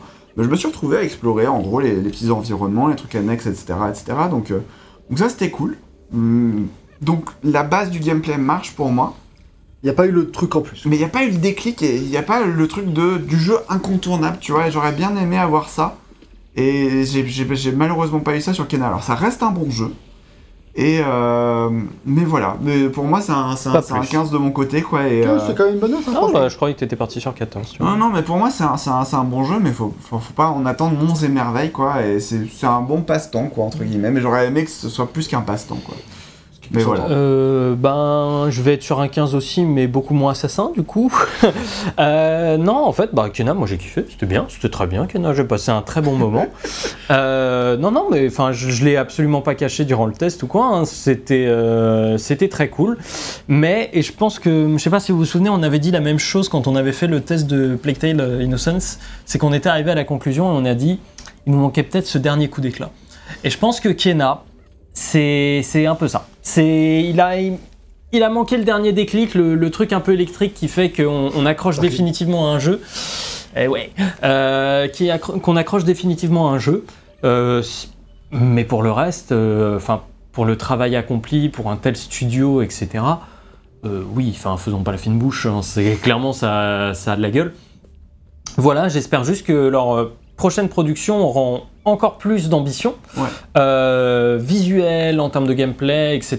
Et que les petites anicroches que j'ai ici et là avec le jeu seront effacées au profit d'un plaisir total et absolu durant l'ensemble de l'aventure. Oui. C'est ce que j'espère au plus haut point. Là, pour l'instant, ça a été le cas à 90% du temps. C'est déjà très très bien, surtout pour un premier jeu vidéo. Donc voilà, pour moi, c'est 15. euh, un Avec 15 des- là-dessus. voilà. voilà. Avec des réserves. Oui, c'est ça. Pour moi, je le trouve un peu sage, quoi, en fait. Et c'est. euh, Oui, mais pour un premier jeu. Mais c'est mais c'est sympa. Moi, alors, moi de mon côté, là où j'ai. Ce qui fait la différence par rapport à Plague Tale, puisque j'avais refait la, co- la comparaison, c'est que bah, moi j'ai peut-être eu ce petit déclic. Moi, en fait, euh, pour beaucoup, sur beaucoup d'aspects, c'est-à-dire pour la dimension artistique, euh, pour la dimension scénaristique également, et le jeu était dans ce que j'attendais. C'est-à-dire que le scénario, j'attendais pas grand-chose. Enfin, ça n'a pas eu des éclats spectaculaires, loin de là, mais c'était ok. Il y a eu le côté émotionnel de- des différentes histoires avec les, les, les revenants, on va dire. Et euh, certaines m'ont touché, d'autres euh, pas du tout. Et du coup, mais dans l'ensemble, il y avait une sensibilité générale dans le ton qui passe par les décors, qui passe par la musique, qui elle m'a touché, qui elle m'a emporté, qui, qui, qui m'a mis dans un mood particulier quand j'ai joué, qui a marché. Donc pour moi, ça, ça valait plus que le scénario lui-même, ce qui fait que Ah oui, oui. même si, euh, disons, le scénario, bah, il n'était pas spectaculaire loin de là, il ne me serait pas dérangé. Il est ce qu'il est. Et surtout, il, il est dans ce que j'attendais. Artistiquement, c'était très beau, mais en fait, on va le dire, on- le jeu, on l'a- on l'achetait Pour beaucoup pour sa claque artistique et pour son univers. Donc, euh, c'était bien, c'était ce que j'attendais. Donc, euh, c'était pas. Voilà. Mais là où il y a eu des clics en plus, c'est qu'en fait, il y a eu tous les, ces petits plus de design. Genre, j'étais quand même. euh, en fait, je m'attendais vraiment pas à prendre autant de plaisir à explorer. Genre, euh, les zones, elles sont bien pensées, il y a plein de petits trucs à explorer. En fait, moi, des trucs que j'ai oublié de faire la comparaison tout à l'heure, c'est que euh, moi, il m'a rappelé un peu le level design des zones d'exploration des, euh, des reboots de Tomb Raider, tu vois. Donc, c'est-à-dire que Tomb Mm. Raider 2013 euh, et Rise of the Tomb Raider, ça marche aussi, j'ai pas fait le suivant. C'est genre des petites zones, t'as des petits hubs pareil, où du coup tu vas aussi faire plein de petites énigmes pour récupérer une caisse, où dedans t'as trois prix blocs, on s'en fout. Mais dans l'idée où, où tu prends plaisir à, à utiliser le level design pour, euh, et les capacités de Lara Croft pour euh, trouver des, des trucs qui, sont, qui te prennent plaisir à juste trouver des trucs. Et au final, euh, qui trucs servent à rien, etc. Et c'est aussi un des reproches du jeu, mais l'exploration dans Tomb Raider 2013, c'était ce que j'avais préféré. Et donc, Kena, en fait, c'est l'exploration que j'ai préférée. Comme l'a dit le chef dans ma conclusion, il faut explorer et trouver des trucs. J'étais content. C'est vrai, en fait, parce que le jeu, le jeu, j'ai joué le dimanche pour me poser, quoi, et genre. euh, bah, franchement, j'ai passé des bonnes après-midi à me détendre, à kiffer mon, ma partie, euh, et juste à. Ouais, c'était pas. En fait, c'était une activité qui était pas réfléchie, juste me balader, explorer. Un truc que je fais brainless et qui me repose, mais qui en même temps a ce petit plus de design, ce petit plus de, bien de- fait, hein. de bienfaits dans les énigmes, dans l'exploration, de trucs qui demandent de réfléchir un peu pour te stimuler suffisamment et t'emporter. Et après, pour les combats, ça marche aussi parce que les combats, ils sont clairement plus développés que ce que j'attendais. Et bon, Mm. parfois, on peut dire trop, et puis un peu déséquilibré, c'est le défaut. Et ce qui fait que le jeu n'ira pas chercher des notes spectaculaires. euh, J'ai beaucoup de putain, spectaculaire dans ma conclusion. Mais euh, et voilà, donc ça tire un peu le jeu vers le bas, mais quand même, malgré tout, des bonnes idées de design. Et en fait, moi, je me suis rendu compte qu'en fait, Kena, quand tout le monde dit que c'est un jeu euh, par des animateurs et qu'ils savaient pas faire de jeux vidéo, que ça se sent, bah en fait, j'ai envie de dire, je trouve pas, parce que euh, oui, c'est pas parfait, il y a des déséquilibrages, c'est vrai, mais c'est un jeu d'artistes, mais aussi de designers. Le mec, c'est des designers. C'est pas parfait, ils ont pas eu le temps d'affiner, c'est sûr. Mais il y a plein de design, et en fait, euh, ouais, alors sur des euh, trucs qu'on connaît bien, bien sûr, mais euh, qui poussent plus loin, qui, nous on joue beaucoup et, on connaît beaucoup de jeux, et il a quand même réussi à surprendre et à nous offrir ce petit plus que j'aurais pas attendu chez eux. Donc ça fait que pour moi, ce sera finalement un 16, pas un 17, mais un 16 quand même, un bon 16, un, un jeu qui m'a qui m'a beaucoup plu au cours de cette année, et, euh, et qui me marquera plus que d'autres de l'année que j'ai déjà un peu oublié. On ratit la langue. euh, Voilà, Rude, mais rude mais vrai. c'est vrai. À toi, Végéen. Bah, tiens, débrouille-toi. L'un de vous, involontaire. Ah, il s'est lancé, t'as qu'un PV. Si tu meurs, c'est ta faute. Ah, exactement. Bon, il est quasiment fini, euh, c'est terminé, tu lui fais une attaque au marteau et puis c'est c'est la fin du game. R2 carré. Ah oui. Voilà. Mais viseront, voilà. Vas-y. Tu vois? Ah, non, dommage. Euh, bravo RL. Du coup, bah, en fait, euh, Kena, je l'ai fini il y a quelques mois. Et globalement, je suis un peu d'accord avec vous tous, à plus ou moins degrés différents. C'est vrai que ça reste un jeu de toute façon qu'on attendait euh, un peu sage, qui était beaucoup moins sage que ce que je pensais Mm. et qui va beaucoup, enfin, pas vraiment beaucoup plus loin, mais qui a quand même vraiment plus loin. Franchement, c'était vraiment une super expérience. C'est un jeu qui est très relaxant. Euh, bon, sauf certains, pendant certains combats, certains, mais globalement, voilà, c'est quand même un jeu qui est très relaxant et qui effectivement peut faire du bien euh, si t'en as besoin, tu vois, genre après des semaines difficiles, après euh, le week-end, le soir, euh, voilà. Et puis de temps en temps, il va un peu te dynamiser avec un combat, un boss un peu tendu. Et surtout, c'est un jeu qui est très beau, qui a beaucoup de choses à proposer, qui est très généreux et qui. il y a tellement de chances qu'il soit raté en fait, franchement. Je veux dire, Oui. moi je l'ai acheté en soutien, mais en vrai, je me disais, il y a 50% de chances qu'il soit raté. 50. Franchement, au moins autant que ça. Premier, premier jeu, euh, trop beau pour être honnête. Personne fait ça avec 15 personnes. Enfin, je veux dire, euh, tu vois, c'est malhonnête, il y a un problème. Et euh, bon, du coup, il y a un studio de support euh, qui aide. C'est aussi peut-être grâce à ça qu'ils atteignent cette qualité-là. Mais quand même. Et, et voilà, le fait qu'effectivement, du coup, c'est un studio d'animation, c'est bizarre. D'où, enfin, comme ça, il ferait un bon jeu vidéo direct. Et bah oui, en fait, oui, clairement. ouais. Et, euh, et moi, je trouve effectivement que ça rappelle euh, les, les meilleurs jeux auxquels on jouait euh, de cette époque bénie où tu avais des jeux d'action plateforme. euh, Comme prise de tête maintenant. et que tu kiffais juste pour le ça. plaisir de kiffer. quoi. Et, et en soi, tu vois, je veux dire, bah, pour me comparer à Ratchet, il est peut-être plus inventif que Ratchet. Il n'est pas inventif pour le jeu vidéo, mais ça reste un- une première proposition. Alors que finalement, Ratchet, bah, un truc qu'on avait, reposé, enfin, on avait reproché à Rift Apart, c'était qu'il était très sage par rapport à la saga. Alors j'avais kiffé quand même, parce qu'un Ratchet tous les 5 ans, tu kiffes quand même. Mais euh, c'est clair que si tu les fais tous à la fois, euh, ça va être redondant, tu vois. Tout sa suite, pardon.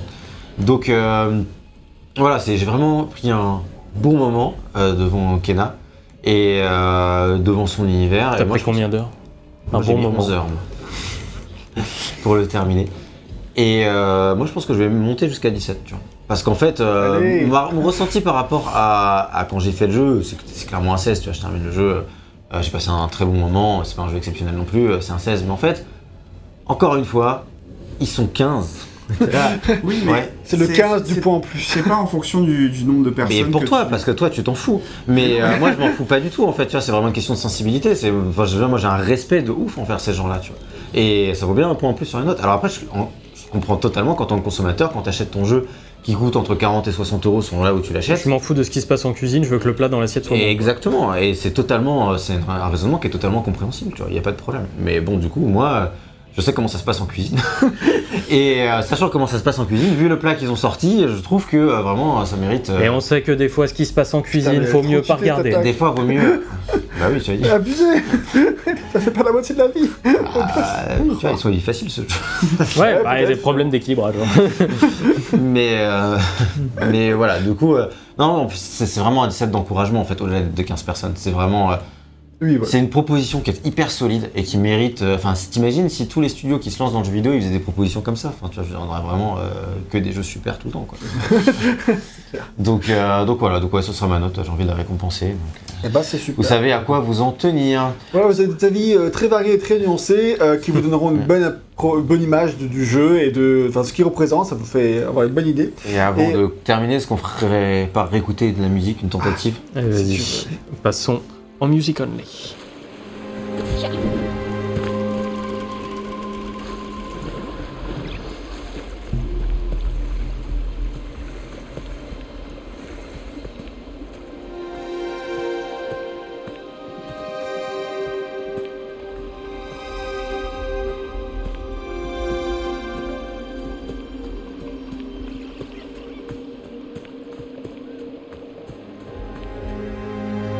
Voilà, du coup, pour la musique, on espère que ce moment musical vous a plu. C'est là sur ces belles notes musicales que l'on va s'arrêter, et ces belles notes aussi sur 20, que l'on va s'arrêter. Et, on est- et on espère que ça vous a plu, et on est très curieux de votre avis sur Kena, donc n'hésitez pas à partager votre avis dans les commentaires. Est-ce que vous êtes plus TRL, un peu déçu par le scénario, mais quand même euh, bien apprécié le jeu, ou plus du côté VGM en mode ah la claque artistique de l'année et tout ça. Voilà, c'est sur, sur ce spectre-là des notes de 15 à 17, où vous situez-vous, ou peut-être plus bas, ou peut-être plus haut, hein, voilà, vous êtes libre. Mais du coup, on est très curieux d'avoir votre avis. N'hésitez pas à mettre un, comment, un, like, je voulais dire, euh, si vous avez apprécié cette vidéo, et à vous abonner, c'est hyper important si ce n'est pas déjà fait. Déjà fait. Nous sommes bientôt à 10 000 abonnés, donc il faut euh, vite les avoir, comme ça on sera euh, plus vite euh, très heureux, on fera une fiesta et tout. on vous invite. Alors, vous pouvez soutenir sur les réseaux sociaux, Facebook, Twitter, Instagram, il y a la communauté sur Discord, vous pouvez nous soutenir sur Tipeee et Utip, si vous le faites. On vous remercie très sincèrement, merci beaucoup, beaucoup, beaucoup. Et en tout cas, merci à tous ceux qui nous soutiennent d'une manière ou d'une autre, ne serait-ce que par des commentaires et l'amour que vous nous partagez. On vous C'est ça. la renvoie également. Et vous pouvez écouter euh, certains tests, euh, enfin tous les tests qui arrivent au fur et à mesure Oui, euh, sur euh, les plateformes de podcast. Et vous pouvez aussi vous rendre sur notre site internet pour retrouver nos notes et euh, tout le reste si jamais ça vous intéresse. Merci à tous d'avoir suivi ce test et on se voit la prochaine fois. Bisous. Ciao à tous